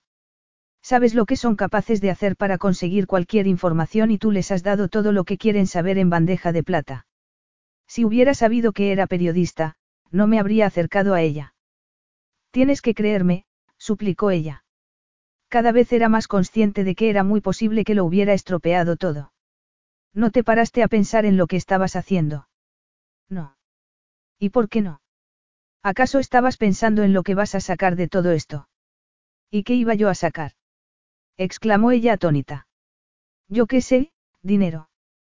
Tengo el dinero que necesito. No he hecho esto deliberadamente. ¿Acaso no tenemos un acuerdo? Zoe palideció. ¿Qué quieres decir? Firmaste un acuerdo de confidencialidad. Lo has infringido palabra por palabra. ¿Y qué piensas hacer al respecto? Le preguntó ella horrorizada. Si él la demandaba, podría perderlo todo. Y Lily también. Ya te lo diré. Dan, haré lo que quieras, dijo ella desesperadamente. No hay nada que puedas hacer. De verdad que no puedes perdonarme. No lo creo. Además, ¿qué te importa a ti? Ya sabía yo que, al final, terminarías defraudándome. Lo siento, no soy perfecta, Dan. Ni tú tampoco. Lo sé, pero pensaba que tú sí lo eras. Zoe lo miró atónita. De verdad lo pensaba. Espera un momento, estabas esperando que ocurriera algo así, ¿verdad? Le espetó ella. Sentía que ya habían estado antes en aquella situación. Estabas esperando que yo metiera la pata. ¿Y por qué iba a hacer algo así? Ahora que lo pienso, en realidad, este artículo no es tan grave, afirmó Zoe cruzándose de brazos. Es decir, no he dicho nada que no fuera cierto y tampoco he mencionado nada que fuera confidencial o personal, como el aborto de Natalie. Sé que estás disgustado y que crees que te he traicionado, pero te aseguro que fue un error. Lo comprenderías si no fueras tan obstinado. ¿Acaso crees que esto es un simple problema de obstinación? No, creo que es un caso de miedo. No estás tan en contra de las relaciones como afirmas, pero estás dispuesto a arrojar esta relación por la borda cuando es algo maravilloso. Lo único que se me ocurre es que, por alguna razón, tienes miedo. ¿Y de qué iba a tener miedo? ¿Y cómo voy a saberlo yo? Pero sé que llevas tiempo esperando a que yo meta la pata y ya la he metido. Enhorabuena. Efectivamente, no puedo garantizar que no volverá a ocurrir porque, al contrario que tú, no soy perfecta. Ahora, ¿hay algo más o ya hemos terminado? Dan la miró con gesto inescrutable. Zoe contuvo el aliento. No se podía creer que, después de todo lo que habían pasado, Dan fuera a dejarla marchar así. Hemos terminado, dijo él. Aquellas dos palabras, destrozaron lo que quedaba del corazón de Zoe. Está bien. Voy a afeitarme, anunció él fríamente. Cuando salga del cuarto de baño, me gustaría que te hubieras marchado. No te preocupes, repuso ella con dignidad. No estaré aquí. No necesito que alguien que tiene tanto miedo me dé una oportunidad. No te necesito, Dan, le espetó. Vio cómo él le dedicaba una última mirada antes de dirigirse al cuarto de baño. Ah, y espero que tengas una Navidad verdaderamente horrible. Capítulo 14. Tal y como Zoe le había deseado, Dan tuvo una Navidad verdaderamente horrible. Después de la discusión, ella había cumplido su palabra. Ya no estaba cuando Dan salió del cuarto de baño. Él se marchó diez minutos más tarde, envuelto en una sensación de alivio de que todo hubiera terminado. El alivio no duró mucho. No podía dejar de pensar en ella ni un solo segundo. Desgraciadamente, el ambiente festivo de la Navidad, tan solo consiguió acrecentar su mal humor. Nada parecía aliviar la tensión que lo acompañaba todo el día. Ni el deporte. Ni el trabajo. Ni el alcohol. Por supuesto, tampoco pasar las Navidades con su hermana y su madre en Asbuike. En realidad, tras lo aparecido en el artículo del Zoe, casi esperaba que no le invitaran. Incluso él mismo había dicho que no acudiría, pero su madre no quiso escuchar nada al respecto. Por lo tanto, Dan fue a visitarlas. Las dos mujeres no dejaron de interrogarle sobre Zoe y sobre el porqué de que ya no estuvieran juntos hasta que él ya no pudo aguantarlo más y, después de la comida de Navidad, regresó a Londres. Llevaba allí ya una semana. Era el día de Nochevieja y seguía tan furioso como siempre. Estaba sentado en el salón, con una copa entre las manos, delante de la chimenea. No pensaba asistir a la fiesta de Año Nuevo de su hermana. No estaba de humor para festejar nada con un montón de personas a las que apenas conocía. No quería pensar si Zoe estaría allí porque no quería verla. De hecho, se alegraba de que hubieran terminado. No necesitaba a una persona en la que no podía confiar. Estaba harto. Si eso significaba que tenía que pasarse solo el resto de su vida, lo haría con gusto. A pesar de lo que su madre y su hermana pudieran pensar, Zoe y él no estaban hechos el uno para el otro. Ella lo había acusado de tener miedo. Aquello demostraba precisamente lo poco que lo conocía. Él no tenía miedo de nada y lo sabía porque, desde que perdió el control cuando Natalie y él rompieron, había colocado barreras y controles para asegurarse de que aquello no volvía a ocurrir. Francamente, dado su comportamiento, no le había quedado elección. Recordaba haberse presentado en casa de Natalie, completamente borracho. Cuando se presentó la policía, le dio un puñetazo a los desafortunados policías que trataron de reducirle. De algún modo, Natalie les convenció para que no lo arrestaran. Cuando recuperó la cordura y la sobriedad, Dan se enteró del modo en el que había perdido el control. Comprendió lo que podría haber pasado y se prometió a sí mismo que una vez era más que suficiente. Por eso, se controlaba perfectamente a sí mismo y todo lo que tenía potencial de afectarle. Aparte de lo ocurrido con Jasmine Thomas, le había funcionado a la perfección. Hasta que llegó Zoe. Ella le había arrastrado a la vida y, poco a poco, le había ido despojando de su control. Comprendió que ella era muy peligrosa y trató de controlarla. No pudo. Ella fue destruyendo poco a poco las barreras físicas y emocionales que él había levantado. Entonces, descubrió que ella le había traicionado y sí, eso le produjo una profunda tristeza, pero, ¿acaso no había habido también un cierto alivio? Agarró con fuerza la copa al enfrentarse a la verdad.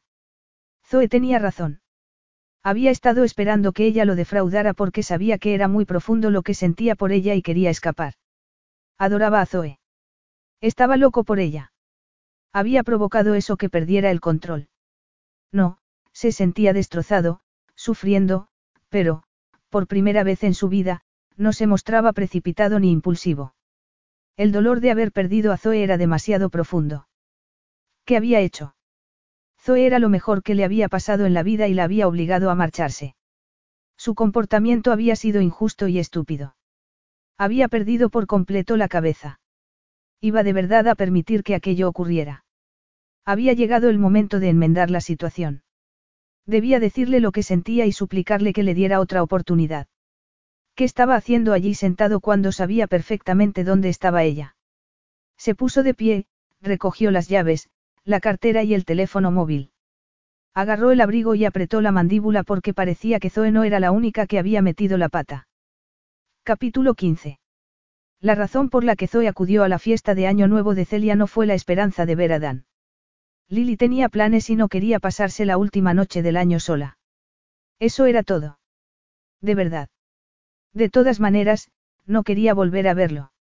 Se había dado cuenta de que él la había ayudado a descubrirse y a cambiar, pero ella lo había conseguido sola porque había decidido que necesitaba cambiar ciertas cosas antes de conocerlo. Tampoco lo echaba de menos. Apenas había pensado en él. Había tenido mucho trabajo.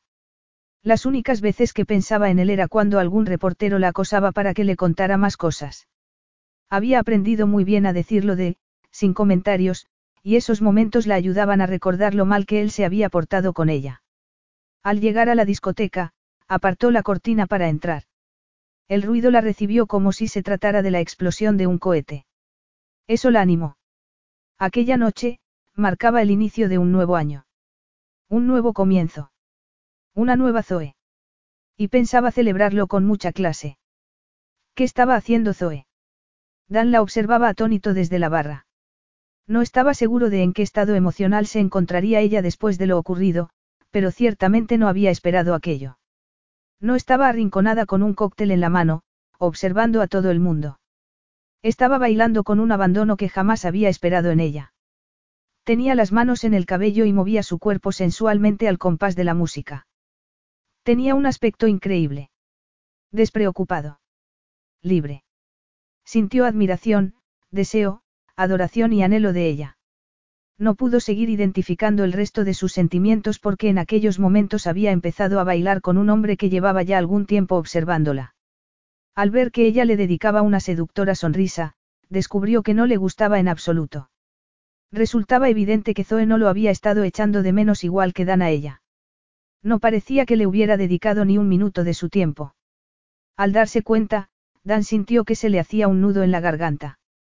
Tal vez llegaba tarde. O tal vez ella no lo amaba. No obstante, aquella situación no le hizo perder la determinación. Tenía que recuperarla. Al ver cómo el hombre la estrechaba entre sus brazos, sintió que los celos se apoderaban de él. No podía soportarlo más. Había llegado el momento de enmendar todo lo que había hecho. Zoe llegó a la conclusión de que no funcionaba. Estaba bailando como una poseída, pero no le servía de nada. Había tratado de convencerse de que había superado lo ocurrido con Dan, pero no podía. A pesar de lo que ella quería hacer creer a todo el mundo, y a sí misma, los días que llevaba separada de él habían sido un infierno. No había acudido a aquella fiesta solo para no pasar sola la última noche del año. Había ido con la esperanza de ver a Dan, demostrarle que estaba bien y que no le importaba que él la hubiera rechazado. Sin embargo, no estaba bien y claro que le importaba. Desgraciadamente, él no estaba. A pesar de lo triste que se encontraba, estaba bailando con un hombre que parecía más bien un pulpo dispuesto a rodearla con cada uno de sus ocho tentáculos. Había conseguido mantenerlo a raya con la música enérgica y marchosa, pero habían empezado las canciones lentas y él la había estrechado entre sus brazos. Resultó que la canción que habían puesto era la que, supuestamente, Dan y ella habían bailado en la imaginaria discoteca de Italia. La melancolía y la tristeza se apoderaron de ella. No pudo encontrar la energía para zafarse de él.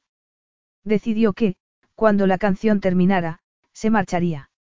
Lo había intentado y la fiesta de Celia era magnífica, pero ya no podía aguantar más. La desilusión y el anhelo que sentía la estaban desgarrando por dentro. ¿Te importa? Al escuchar aquella voz, Zoe se quedó inmóvil. Dan estaba allí. Una enorme sensación de alivio se apoderó de ella. Durante un segundo, su compañero de baile la estrechó entre sus brazos con más fuerza, pero la actitud intimidante de Dan le hizo palidecer y soltar a Zoe. Cuando su pareja de baile se marchó, ella se quedó inmóvil, con Dan a sus espaldas. Se giró muy lentamente y, al verlo, sintió que se le hacía un nudo en la garganta. Tenía un aspecto horrible. Profundas ojeras, sin afeitar, sin peinar, la expresión de su rostro era tan intensa. Zoe sintió que el corazón le daba un vuelco, pero aún tenía fresco en la memoria lo ocurrido el día de la boda. No parecía que le fuera posible olvidar. Tómate una copa, le dijo él entregándole un vaso con algo transparente y frío. Parece que la necesitas. Tú también. Sí, bueno. Estoy tratando de superar una inesperada y casi prehistórica necesidad de proteger lo que es mío. Eso da mucha sed, añadió mientras levantaba su propia copa. Se lo tomó de un trago e hizo un gesto de dolor. Qué malo. Tuya, dices. Repitió Zoe. No sabía que yo fuera tuya. Ni yo, pero ahora ya lo sé. ¿Qué es esto? Grappa. Eres responsable también de la música. Bueno, vas de negro y muy ceñido, aunque no sea un mono de esquí. Espero que no estés deseando que el resto de la noche se desarrolle del mismo modo. ¿Te refieres a nosotros dos quemando las sábanas? Eso depende de ti. ¿Has terminado tu copa? Le preguntó tras mirar el vaso. Esta es nuestra canción. Deberíamos bailar. Antes de que ella pudiera protestar, Dan la tomó entre sus brazos y la hizo moverse al ritmo de la música. ¿Qué tal pasaste la Navidad? Le preguntó mirándola fijamente a los ojos. Fenomenal, mintió ella.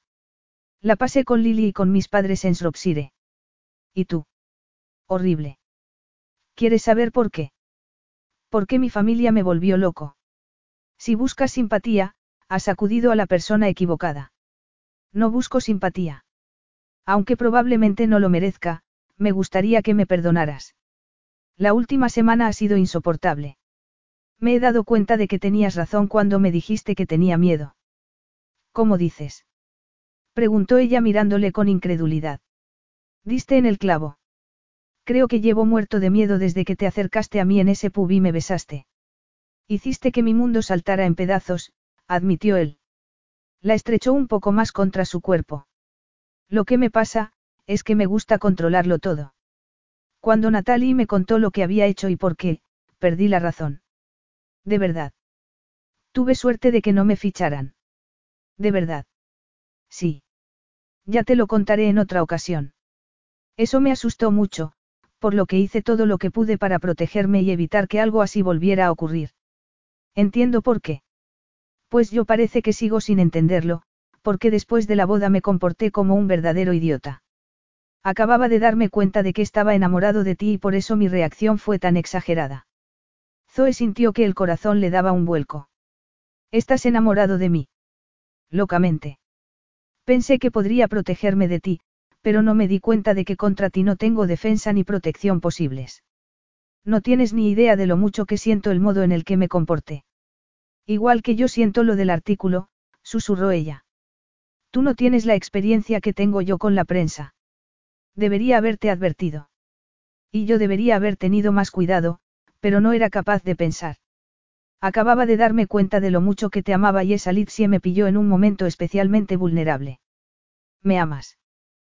Preguntó él con el rostro iluminado. Locamente. Dan enterró el rostro en el cabello de Zoe y musitó. Gracias a Dios. Entonces, comenzó a besarla desesperadamente. Zoe se aferró a él y comenzó a devolverle el beso apasionadamente. Cuando los dos se separaron para tomar aliento, ella musitó. Ojalá pudiera deshacer lo que hice. No digas eso.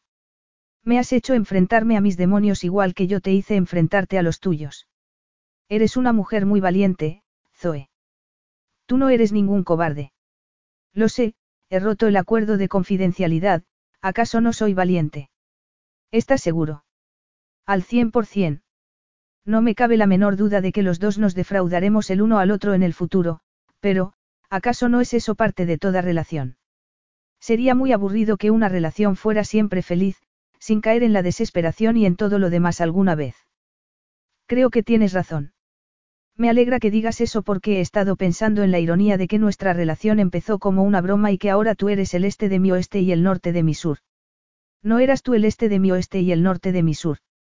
¿Acaso importa en qué dirección vayamos mientras sea en la misma? Repuso él tras pensarlo un momento. No, íbamos en la misma dirección, Dan. Espero que sí porque te adoro, afirmó él mirándola a los ojos. Cuando Dan se inclinó para besarla, ella le abrazó y le besó desde lo más profundo de su ser. Se sentía tan feliz que no oyó que el reloj daba las doce. No oyó los vítores ni los aplausos que anunciaban el año nuevo. Solo abrió los ojos y se apartó de Dan cuando sintió que algo muy delicado le acariciaba la mejilla. Levantó la mirada y vio que el confeti caía suavemente desde el techo y se echó a reír. Hemos tenido la canción, la grappa y, mira, ahora tenemos la nieve, le dijo antes de volver a besarlo. Feliz año nuevo. Creo que lo va a ser, afirmó él tras respirar profundamente, si te casas conmigo. Zoe sintió que el corazón se le detenía un instante y que luego empezaba a palpitar a toda velocidad. Se trata de una proposición de matrimonio. Sí. Una radiante felicidad estalló dentro de ella. Una amplia sonrisa se dibujó en sus labios. La segunda vez en tres meses. Un récord. Dan le apartó una estrella plateada de la nariz. ¿Qué te parece si esta vez nos esforzamos en que se haga realidad? Yo diría que tu madre va a estar encantada. Fin.